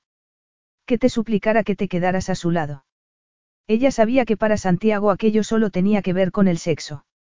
Para ella había sido lo mismo en un principio, pero había cambiado durante las últimas semanas y se había dejado llevar por los sueños y la esperanza. Creo que Harriet se sentirá aliviada. Ha comenzado a dejar cosas por el suelo para recordar cómo era su hogar. Dice que soy una loca de la limpieza. Estás mejorando, murmuró él. Ya no sales de la cama para doblar tu ropa justo después de que hayamos hecho el amor. No le des importancia, pero ha dicho hacer el amor. Perdona. Él arqueó una ceja y Lucy se sonrojó, provocando que él se riera. A veces me olvido de que eras, en el fondo, sigo pensando que sigues siendo una mujer virgen y vergonzosa. Ella miró a otro lado para tratar de disimular su decepción. Tengo que irme. Regresas el viernes. Repitió él. Tienes dos días para saber qué quieres, Santiago. Dos días infernales sin Lucy. Ella asintió. Dos días, apenas merece la pena. Lucy lo miró asombrada. Lo decía el hombre que la semana anterior había volado a Australia, que había pasado dos horas en una reunión y que había regresado porque, según él, tenía una agenda muy ocupada esa semana. Su ocupada agenda no había evitado que pasara todas las noches con ella, y no parecía haberse cansado. Ella se llevó la mano al vientre y notó cómo se le tensaba la musculatura. El recuerdo del día que regresó todavía hacía que una oleada de calor la invadiera por dentro. Ella estaba en los establos de la finca, apoyada en un cepillo y contemplando el resultado de su trabajo cuando oyó que se cerraban las puertas. Cuando se volvió y vio la silueta de un hombre, dejó caer el cepillo contra el suelo. Santiago. ¿Esperas a alguien más? Lucy fue incapaz de disimular que estaba encantada de verlo. Corrió hacia él y lo abrazó. Santiago la alzó en vilo y la besó. Esto es lo que yo llamo un buen recibimiento, dijo él, cuando se separaron para respirar. Pareces cansado. Él se acarició la barbilla y sonrió. Ahora ya sabes por qué nunca dejo que me veas sin maquillaje. Qué gracioso, Lucy protestó cuando él la tomó en brazos y la llevó hasta donde estaban las balas de heno. Su corazón latía con fuerza cuando él la tumbó y se arrodilló a su lado. Esto no es apropiado, Santiago. Tu boca, una boca deliciosa, susurró él, mordisqueándole el labio inferior. Tu boca dice una cosa y tus ojos otra, admítelo, me deseas aquí y ahora. Si alguna vez se enterara de cuánto, ella estaría metida en un buen lío. Estoy trabajando. Santiago la besó acallando el resto de su protesta. Creía que te gustaba que fuera inapropiado. La mano que le acariciaba la entrepierna por encima de los vaqueros era inapropiada y maravillosa a la vez. Me gusta, admitió ella, pero puede entrar alguien y... ¿Y qué pasaría? La miró a los ojos. Sin decir palabra, la sentó y le quitó el jersey. Después, le soltó la cinta que sujetaba su melena y le acarició el cabello para colocárselo alrededor del rostro. Lucy se estremeció. Bonito, dijo él, mirando el sujetador rosa que llevaba. Pero esto es mucho más bonito, añadió mientras se lo desabrochaba y contemplaba sus senos redondeados. Inclinó la cabeza y le cubrió uno de los pezones con la boca, provocando que el placer la invadiera por dentro. Lucy le acarició el cabello y le sujetó la cabeza para que no se separara de sus senos hasta que ambos quedaron tumbados sobre el heno. Apenas habían pasado 36 horas desde que habían mantenido relaciones, pero por la manera en que ambos se quitaban la ropa parecía que estaban hambrientos de deseo. Él la poseyó como si fuera la última gota de agua del desierto y estuviera sediento. Y Lucy deseaba que la devorara. Deseaba darle lo que él anhelaba, rendirse ante él y ante el deseo que corría por sus venas. Nadie había entrado en el establo, y, cuando esa noche ella comentó que él parecía inmune al jet lag, Santiago la había colocado bajo su cuerpo en la cama y le había dicho. Eres mi cura contra el jet lag. Suspiró. De veras tienes que asistir a ese evento. El tono de su voz hizo que Lucy regresara al presente. Quiero asistir. La familia es algo importante para mí. Él apretó los dientes. Y yo no, pensó. Santiago se quedó asombrado. Estaba celoso de que ella prefiriera pasar tiempo con su familia en vez de con él. Ella lo miró mientras empezaba a guardar las cosas que acababa de sacar de la maleta en el mismo sitio. Espero que te lo pases bien, dijo él. Ella asintió, tratando de comprender su actitud. Confiaba en que pudieras ayudarme con. Por supuesto, ni siquiera había ido a despedirse de él, sino a solucionar los cuidados de Arriet. Te sientes muy cercana a ese tal, Gianni. Ella sonrió. Sí. ¿Y quién es? Un primo hermano. Santiago había notado que ella hablaba con afecto de ese hombre y ya no le caía bien. Ella se sorprendió al ver cómo le brillaban los ojos cuando mencionaba el nombre de Gianni. No, es mi sobrino. Aunque es mayor que yo. Su padre es mi hermano mayor. Va a casarse con la chica que está cuidando de mi casa. Cuando Gianni le había hablado de Miranda, la pelirroja que ella había dejado a cargo de la casa, Lucy había percibido amor y orgullo en su voz. Sus buenos deseos habían sido sinceros, pero debía admitir que estaban marcados por la envidia. Resulta que soy una casamentera. Entonces, ha sido una especie de romance inesperado. Antes, Lucy habría estado de acuerdo con él, pero había descubierto que cuando una persona se enamoraba no tenía nada que ver con la intención o el deseo de que sucediera, simplemente pasaba sin más. Eso depende de tu definición de inesperado, agarró la maleta, comenzó a caminar hacia la puerta y se detuvo para mirarlo un momento. De hecho, me preguntaba si, quedan algunas plazas en el vuelo y la invitación es para mí y un acompañante. Él arqueó una ceja y la miró sin decir nada. ¿Te gustaría venir? Ya estaba. Lo había dicho. Después de haberse pasado la semana preguntándose si debía hacerlo, lo había hecho. ¿Y por qué no? Tampoco pasaba nada si él rechazaba la invitación. A quien trataba de engañar. Claro que pasaba algo si él decía que no. Y, si aceptaba, sería la primera vez que los verían en público como pareja, eran una pareja. El problema era ese, que Lucy ni siquiera lo sabía y se había hecho esperanzas. Había empezado a pensar en la posibilidad de compartir el futuro con él. Basándote en que, Lucy. Se había quedado a pasar la noche en su casa varias veces, incluso tenía un cepillo de dientes en su baño y un cajón para su ropa, pero todo era algo informal. La intimidad, el lujo de no pensar antes de actuar o hablar, no iba más allá del dormitorio o de donde hubieran hecho el amor. El sexo era increíble y, gracias a él, ella había descubierto una parte de sí que ni siquiera conocía, abriéndose a todo un mundo de placeres sensoriales. Sin embargo, nunca había sido capaz de separar la parte física de la emocional, y eso no había cambiado. Durante un tiempo, se había negado a reconocer lo evidente. Solo había sido capaz de entregarse a él sin reservas porque, aunque se había dejado llevar por el deseo, ese deseo se había convertido rápidamente en amor.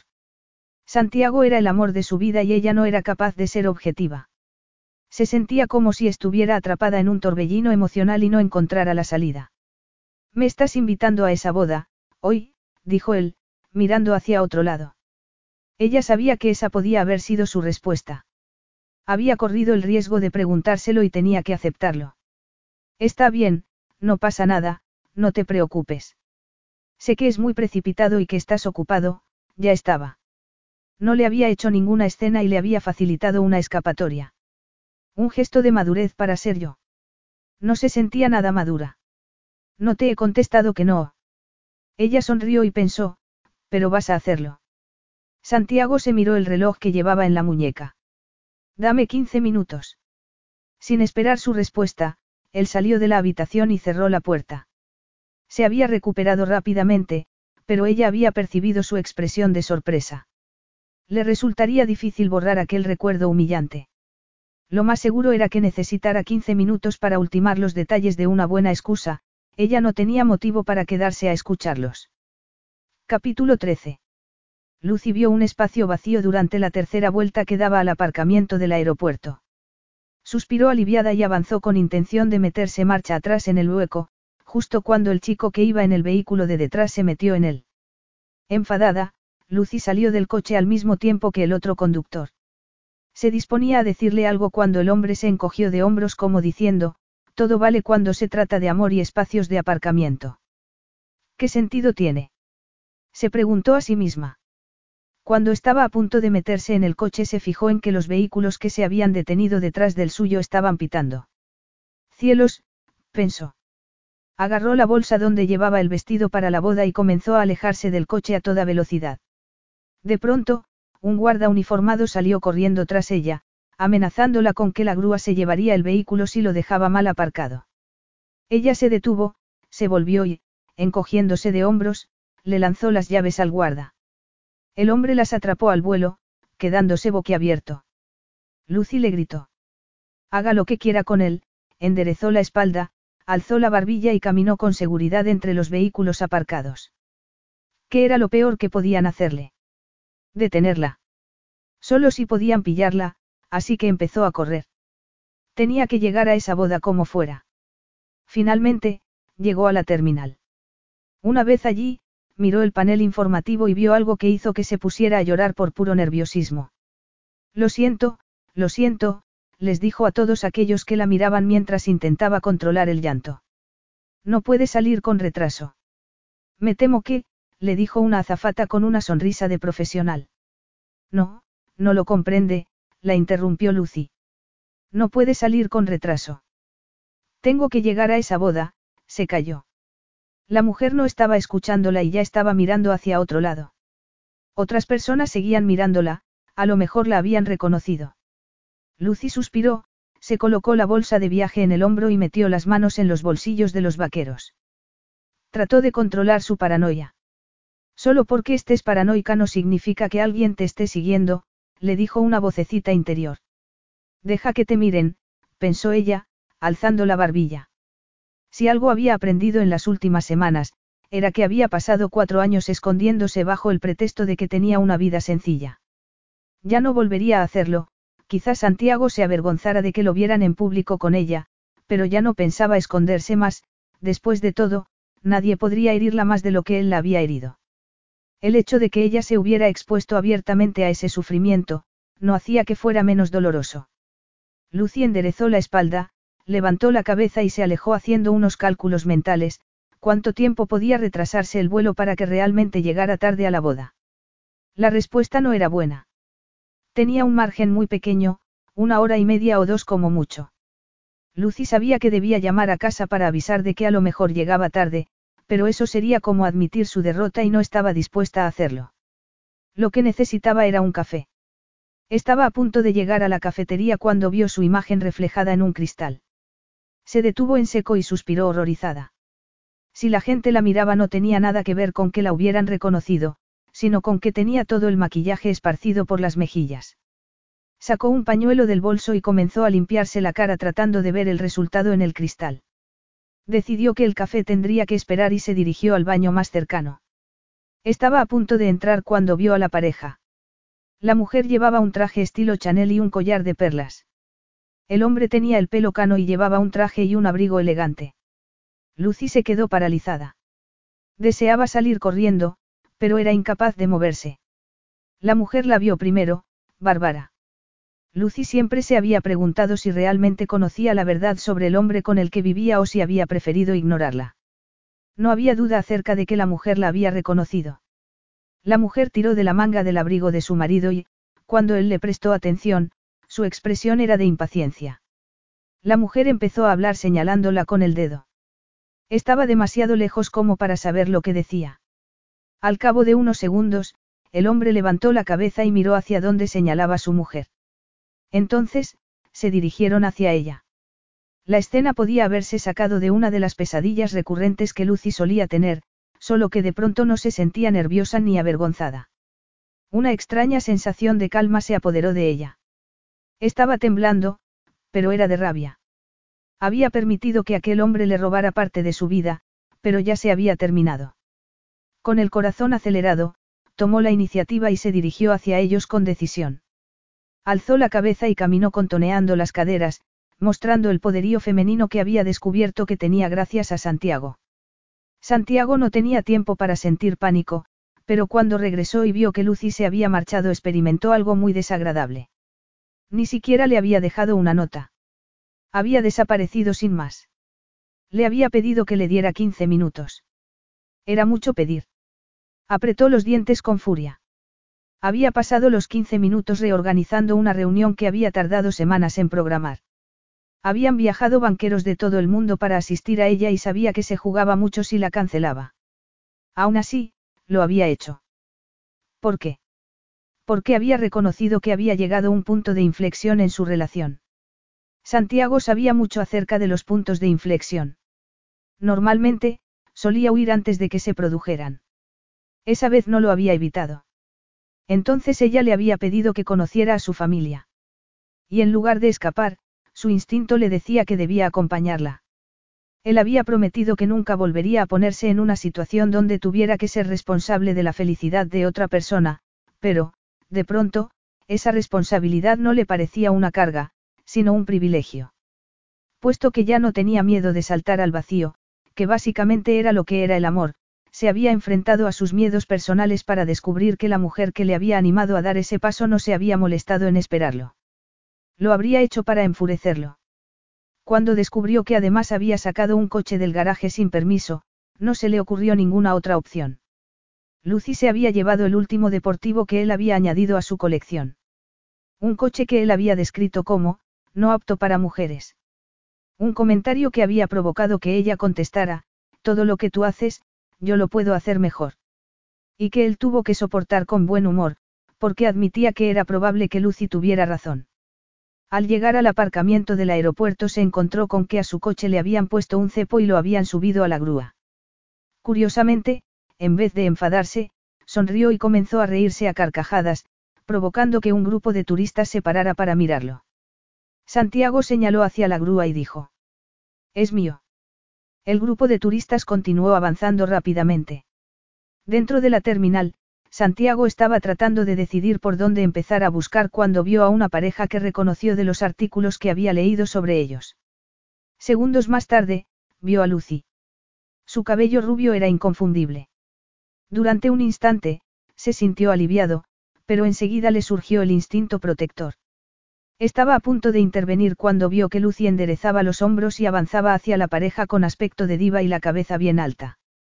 Mostraba seguridad en sí misma y parecía un ángel. Santiago notó que lo invadía una mezcla de orgullo y deseo. Lucy Fitzgerald era muchas cosas, pero cobarde no era una de ellas. Santiago dudó un instante, pero decidió quedarse observando. Vaya, vaya, tienes buen aspecto, Lucy. Lucy se estremeció al sentir que él le recorría el cuerpo con su mirada lasciva. Denis, no, ven aquí, no merece la pena, no sé cómo tiene valor para que la vean en público. Denis Mulville miró a su esposa y se volvió hacia Lucy. No sientas rencor, Lucy. Lucy miró la mano que él había extendido hacia ella y soltó una carcajada. Lárgate, hombre patético. No hay nada que puedas decir o hacer para herirme. Denis la miró asombrado y dio un paso amenazante hacia ella. Acercó el rostro al de Lucy y ella hizo una mueca de disgusto. A pesar de que aquel hombre apestaba alcohol, se mantuvo en el sitio. Oh, cielos, sí que has caído bajo, comentó él, mirando la ropa informal que llevaba. Ya no eres tan especial, señorita, soy mejor que nadie. Cortesana, yo te mostré lo que es bueno. Denis, por favor. Las súplicas de su esposa cayeron en saco roto. Denis miró a su alrededor y alzó la voz. Esta cortesana se cree más que nadie. Eso es porque lo es. La voz fría que lo interrumpió provocó que Denis retrocediera inmediatamente. Pestañeó y se fijó en el tamaño del hombre que se había colocado al lado de Lucy. Lucy suspiró aliviada y se relajó entre los brazos que la sujetaban por detrás. ¿Y tú quién eres, amigo? No soy tu amigo, y soy el hombre al que deberías estarle agradecido. Cuando uno recibe un puñetazo en público, es menos humillante si el que te lo da es un hombre, y no una mujer, miró a Lucy y sonrió. Lo sé, querida. Sé que tú puedes manejarlo, pero creo que él no. Y a los hombres nos gusta sentirnos necesitados, notó que a ella le temblaba la mano y la estrechó contra su cuerpo. Después, se inclinó hacia el hombre y le susurró al oído, si no cierras tu asqueroso pico, te lo cerraré yo. No puedes dirigirte a mí de esa manera. Santiago arqueó una ceja. Ya ves que sí puedo. Y puesto que no deseo continuar con esta conversación, te diré que no es una amenaza ni una promesa, simplemente un hecho. Se volvió y se dirigió a Lucy. El jet privado nos está esperando. Creo que tenemos que ir a una boda, señorita, acompáñeme, le dijo, colocando una mano en su espalda para guiarla. Buena chica, comentó sin mirarla y, al ver que ella volvía la cabeza, añadió, no mires atrás, por primera vez, él solo miraba hacia el futuro. Solo sonríe. No iba a mirar atrás y no tengo ganas de sonreír, tenía ganas de vomitar. Pues deberías tener ganas de sonreír. Acabas de enfrentarte a uno de tus miedos y de escupirle a la cara. Has ganado, Lucy. ¿Verdad que sí? ¿Dónde vamos? Presta atención, Lucy, al jet privado. Hablabas en serio. No comprendo cómo has llegado justo en el momento adecuado. Podría decirte que tengo poderes, pero debo admitir que ha sido gracias a la buena suerte y a unas cuantas multas, se paró y la miró. ¿Para qué crees que he venido, Lucy? Ella notó que se le paraba el corazón. No me mires así, contestó ella.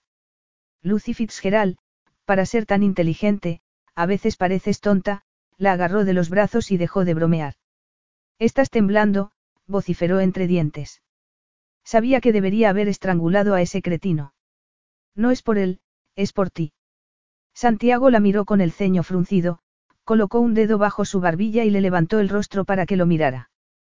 Me haces temblar cuando me tocas, al ver que a él se le iluminaba la mirada, sintió que se le encogía el estómago. No puedo evitarlo, ay. Exclamó cuando alguien le dio con la maleta en la pierna. Lo siento. Santiago se volvió y fulminó con la mirada a la persona que pasaba. Tranquilo, ha sido sin querer. Estoy bien. Yo no, admitió él. En este sitio es imposible, se cayó, negó con la cabeza y la agarró de la mano. Continuaremos con la conversación durante el vuelo. Hay un avión esperándonos. Sí. Eso significa que vendrás a la boda conmigo. Sigo invitado. Ella sonrió al imaginarse la reacción de su familia. Por supuesto que estás invitado. Entonces, ¿a qué esperas? Se considera de mala educación llegar tarde y eclipsar a la novia. Oh, nunca haría tal cosa. Miranda es muy guapa, comentó Lucy mientras trataba de seguirle el paso a Santiago. Y lo dice alguien que es normal y corriente, bromeó él. Eres muy modesta, Lucy. Creo que eres la mujer más bella que he conocido. Dudo que Gianni piense lo mismo. Pues yo sí lo pienso. Una vez dentro de la sala VIP, la rodeó con el brazo y la besó apasionadamente, arqueándole el cuerpo hacia atrás. Entonces, como si no hubiera sucedido nada, la enderezó de nuevo. El mundo daba vueltas a su alrededor y la gente los miraba. Santiago se ajustó la corbata, como si no hubiera pasado nada. Ella se acarició los labios, feliz de que la hubiera besado, pero un poco indignada de que lo hubiera hecho así en público. Por favor, no me distraigas, Lucy, tenemos prisa. Que yo te he distraído. Dijo ella, pero él continuó caminando y ella tuvo que callarse para poder seguirle el paso. En cuanto el jet despegó, Santiago se desabrochó el cinturón de seguridad y estiró las piernas hacia adelante. Ahora podemos continuar con la conversación. Lucy lo miró y se abrió un poco el cuello de la blusa. En el pequeño espacio de la cabina del avión, la presencia de Santiago era sobrecogedora. ¿Por qué no me esperaste? Te pedí 15 minutos. Suponía que. Él arqueó una ceja. Suponía que no tenía sentido esperarte cuando era evidente que ibas a decir que no. Evidente. Ella se sonrojó. ¿Cómo iba a saberlo? Posiblemente, teniendo el detalle de esperar. Está bien, siento no haberte esperado, pero no creía que fueras a decir que sí. Entonces, ¿por qué me lo preguntaste? Ella miró a otro lado. Las bodas familiares pueden ser terribles cuando uno tiene casi 30 años y no tiene pareja. La gente intenta emparejarte con su sobrino, o con su hermano, o con el mejor amigo que acaba de divorciarse, mintió ella. Básicamente era verdad, pero no tenía nada que ver con el motivo por el que se lo había pedido. Así que me lo pediste para no quedar como una perdedora. Sabes muy bien cómo hacer que me sienta especial, Lucy, gruñó él. Ella bajó la vista y respiró hondo. Está bien, te invité porque es lo que se hace cuando se tiene un novio, esperó a que él se riera, pero al ver que no iba a hacerlo, continuó. Sé que no eres mi novio, pero tenemos, lo único que tenemos es una relación sexual. Lucy, estás quedando como una idiota. Supongo que quiero algo más. Yo también. ¿Quieres más? ¿Más sexo o más? No tengo problema con tener más sexo, admitió él con una sonrisa. Sin embargo, no me refería a eso. ¿Te sorprende? Sí, yo pensaba que, siempre me ha parecido que evitabas que nos vieran juntos en público. Sé que no tengo buena fama y, bueno, es comprensible. Por Dios. Santiago se puso en pie. Sí, evitaba llevarte a los sitios públicos, pero no por vergüenza, negó con incredulidad. Por puro egoísmo. El tiempo que teníamos para estar juntos era muy limitado. Pasabas más tiempo con los burros que conmigo, así que no quería compartirte con nadie más. Lucy no pudo evitar que se le llenaran los ojos de lágrimas.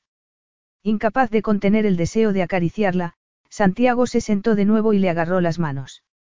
Cuando entras en una habitación, la llenas de luz, le dijo. La gente se siente atraída por ti, por tu belleza, por tu calidez, por el interés que muestras hacia los demás. ¿Cómo iba a estar avergonzado?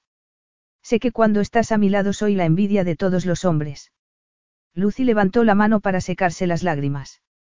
No soy un hombre fácil para convivir. Le estaba pidiendo que viviera con él. Aunque tú eres una mujer fuerte. Es la manera educada de decir que soy una cabezota. Es la manera de decir que no eres como Magdalena. Lucy tragó saliva al oír sus palabras. Y no permitirás que te trate mal. Incapaz de soportar el odio hacia sí mismo que reflejaban sus palabras, Lucy le puso un dedo en los labios a Santiago. Por favor, no digas eso. Lo odio, y no es cierto. Magdalena tenía problemas y tú no eras el culpable. Y su muerte fue un accidente. Notó en su mirada que no la creía. Él cargaría siempre con el sentimiento de culpabilidad, aunque quizá con el tiempo y con ayuda, el amor que sentía por él era tan intenso que apenas podía respirar, quería permanecer siempre a su lado. Santiago respiró hondo y la miró a los ojos. Se percató de que Lucy trataba de contener las lágrimas y le sujetó el rostro con las manos. ¿De veras creías que iba a permitir que te alejaras de mí? La emoción que había en su voz hizo que sintiera una fuerte presión en el pecho. Ella nunca se había imaginado que el amor podía sentirse como algo físico, que se podía amar tanto a alguien que resultara doloroso. Me volvería loco y, además, Gaby nunca me lo perdonaría. Ya está pensando en la impresión que vas a causarles a sus amigas el día que los padres pueden ir a la escuela. Oh, cielos, lo siento. Él frunció el ceño. Lo sientes. Hablaré con ella si quieres. Las niñas fantasean muy a menudo. ¿Crees que mi hija fantasea al pensar en ti como madre? Me parece un gran detalle por su parte, admitió ella. Y me gustaría ser su amiga, pero, esto no es asunto mío, pero quizá. No es asunto tuyo. Claro que es asunto tuyo. Se dio una palmada en el pecho. Yo soy asunto tuyo. Y Gaby tiene muchas amigas, lo que necesita es una madre. Confiaba en poder decirle que tendría una. Lucy tardó unos segundos en asimilar sus palabras. Eso es una propuesta. La indignación hizo que le temblara la voz. No era la respuesta que ella esperaba. Eso es un, no. Me estás pidiendo que me case contigo para poder darle una madre a tu hija.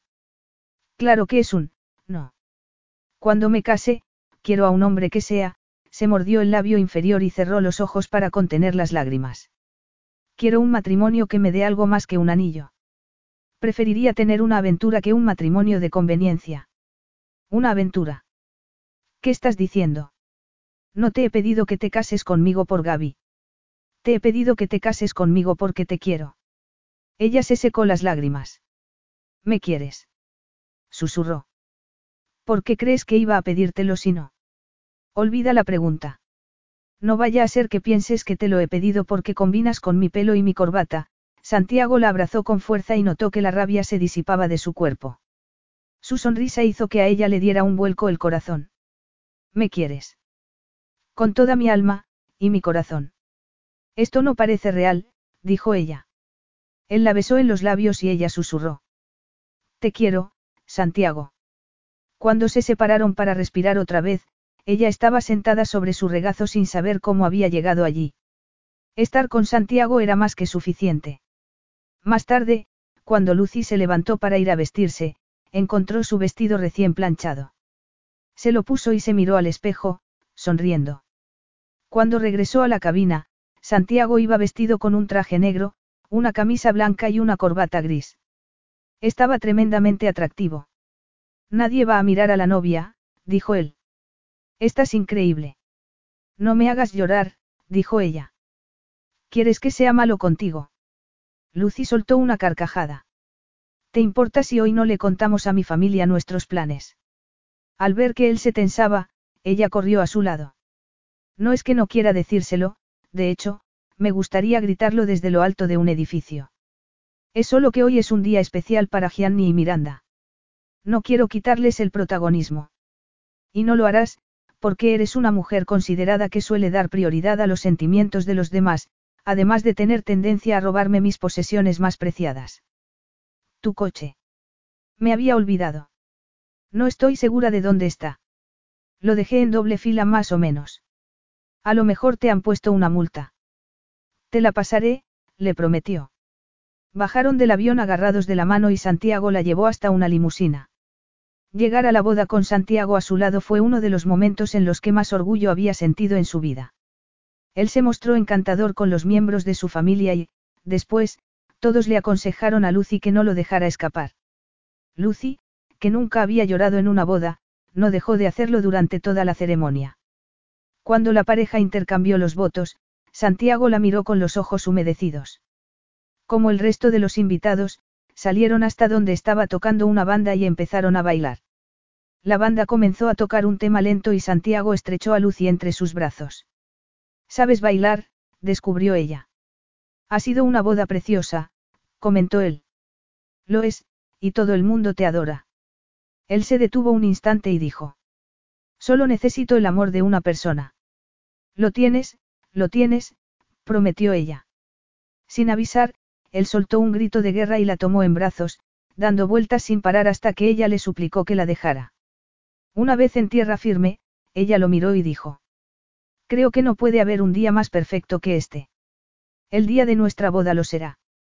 No guardes tu sombrero, Maeve, me da la sensación de que va a haber otra boda en la familia Fitzgerald. Lucy se volvió y sonrió a sus tías que pasaban por allí. No, tía Maggie, será una boda de la familia Silva, pero no digas nada hasta que ésta termine. ¿Por qué no, querida? Lleváis anunciándolo desde que entrasteis agarrados de la mano. Qué grande es el amor. Grande y maravilloso, contestó Santiago, sin dejar de mirar a su futura esposa. Fin.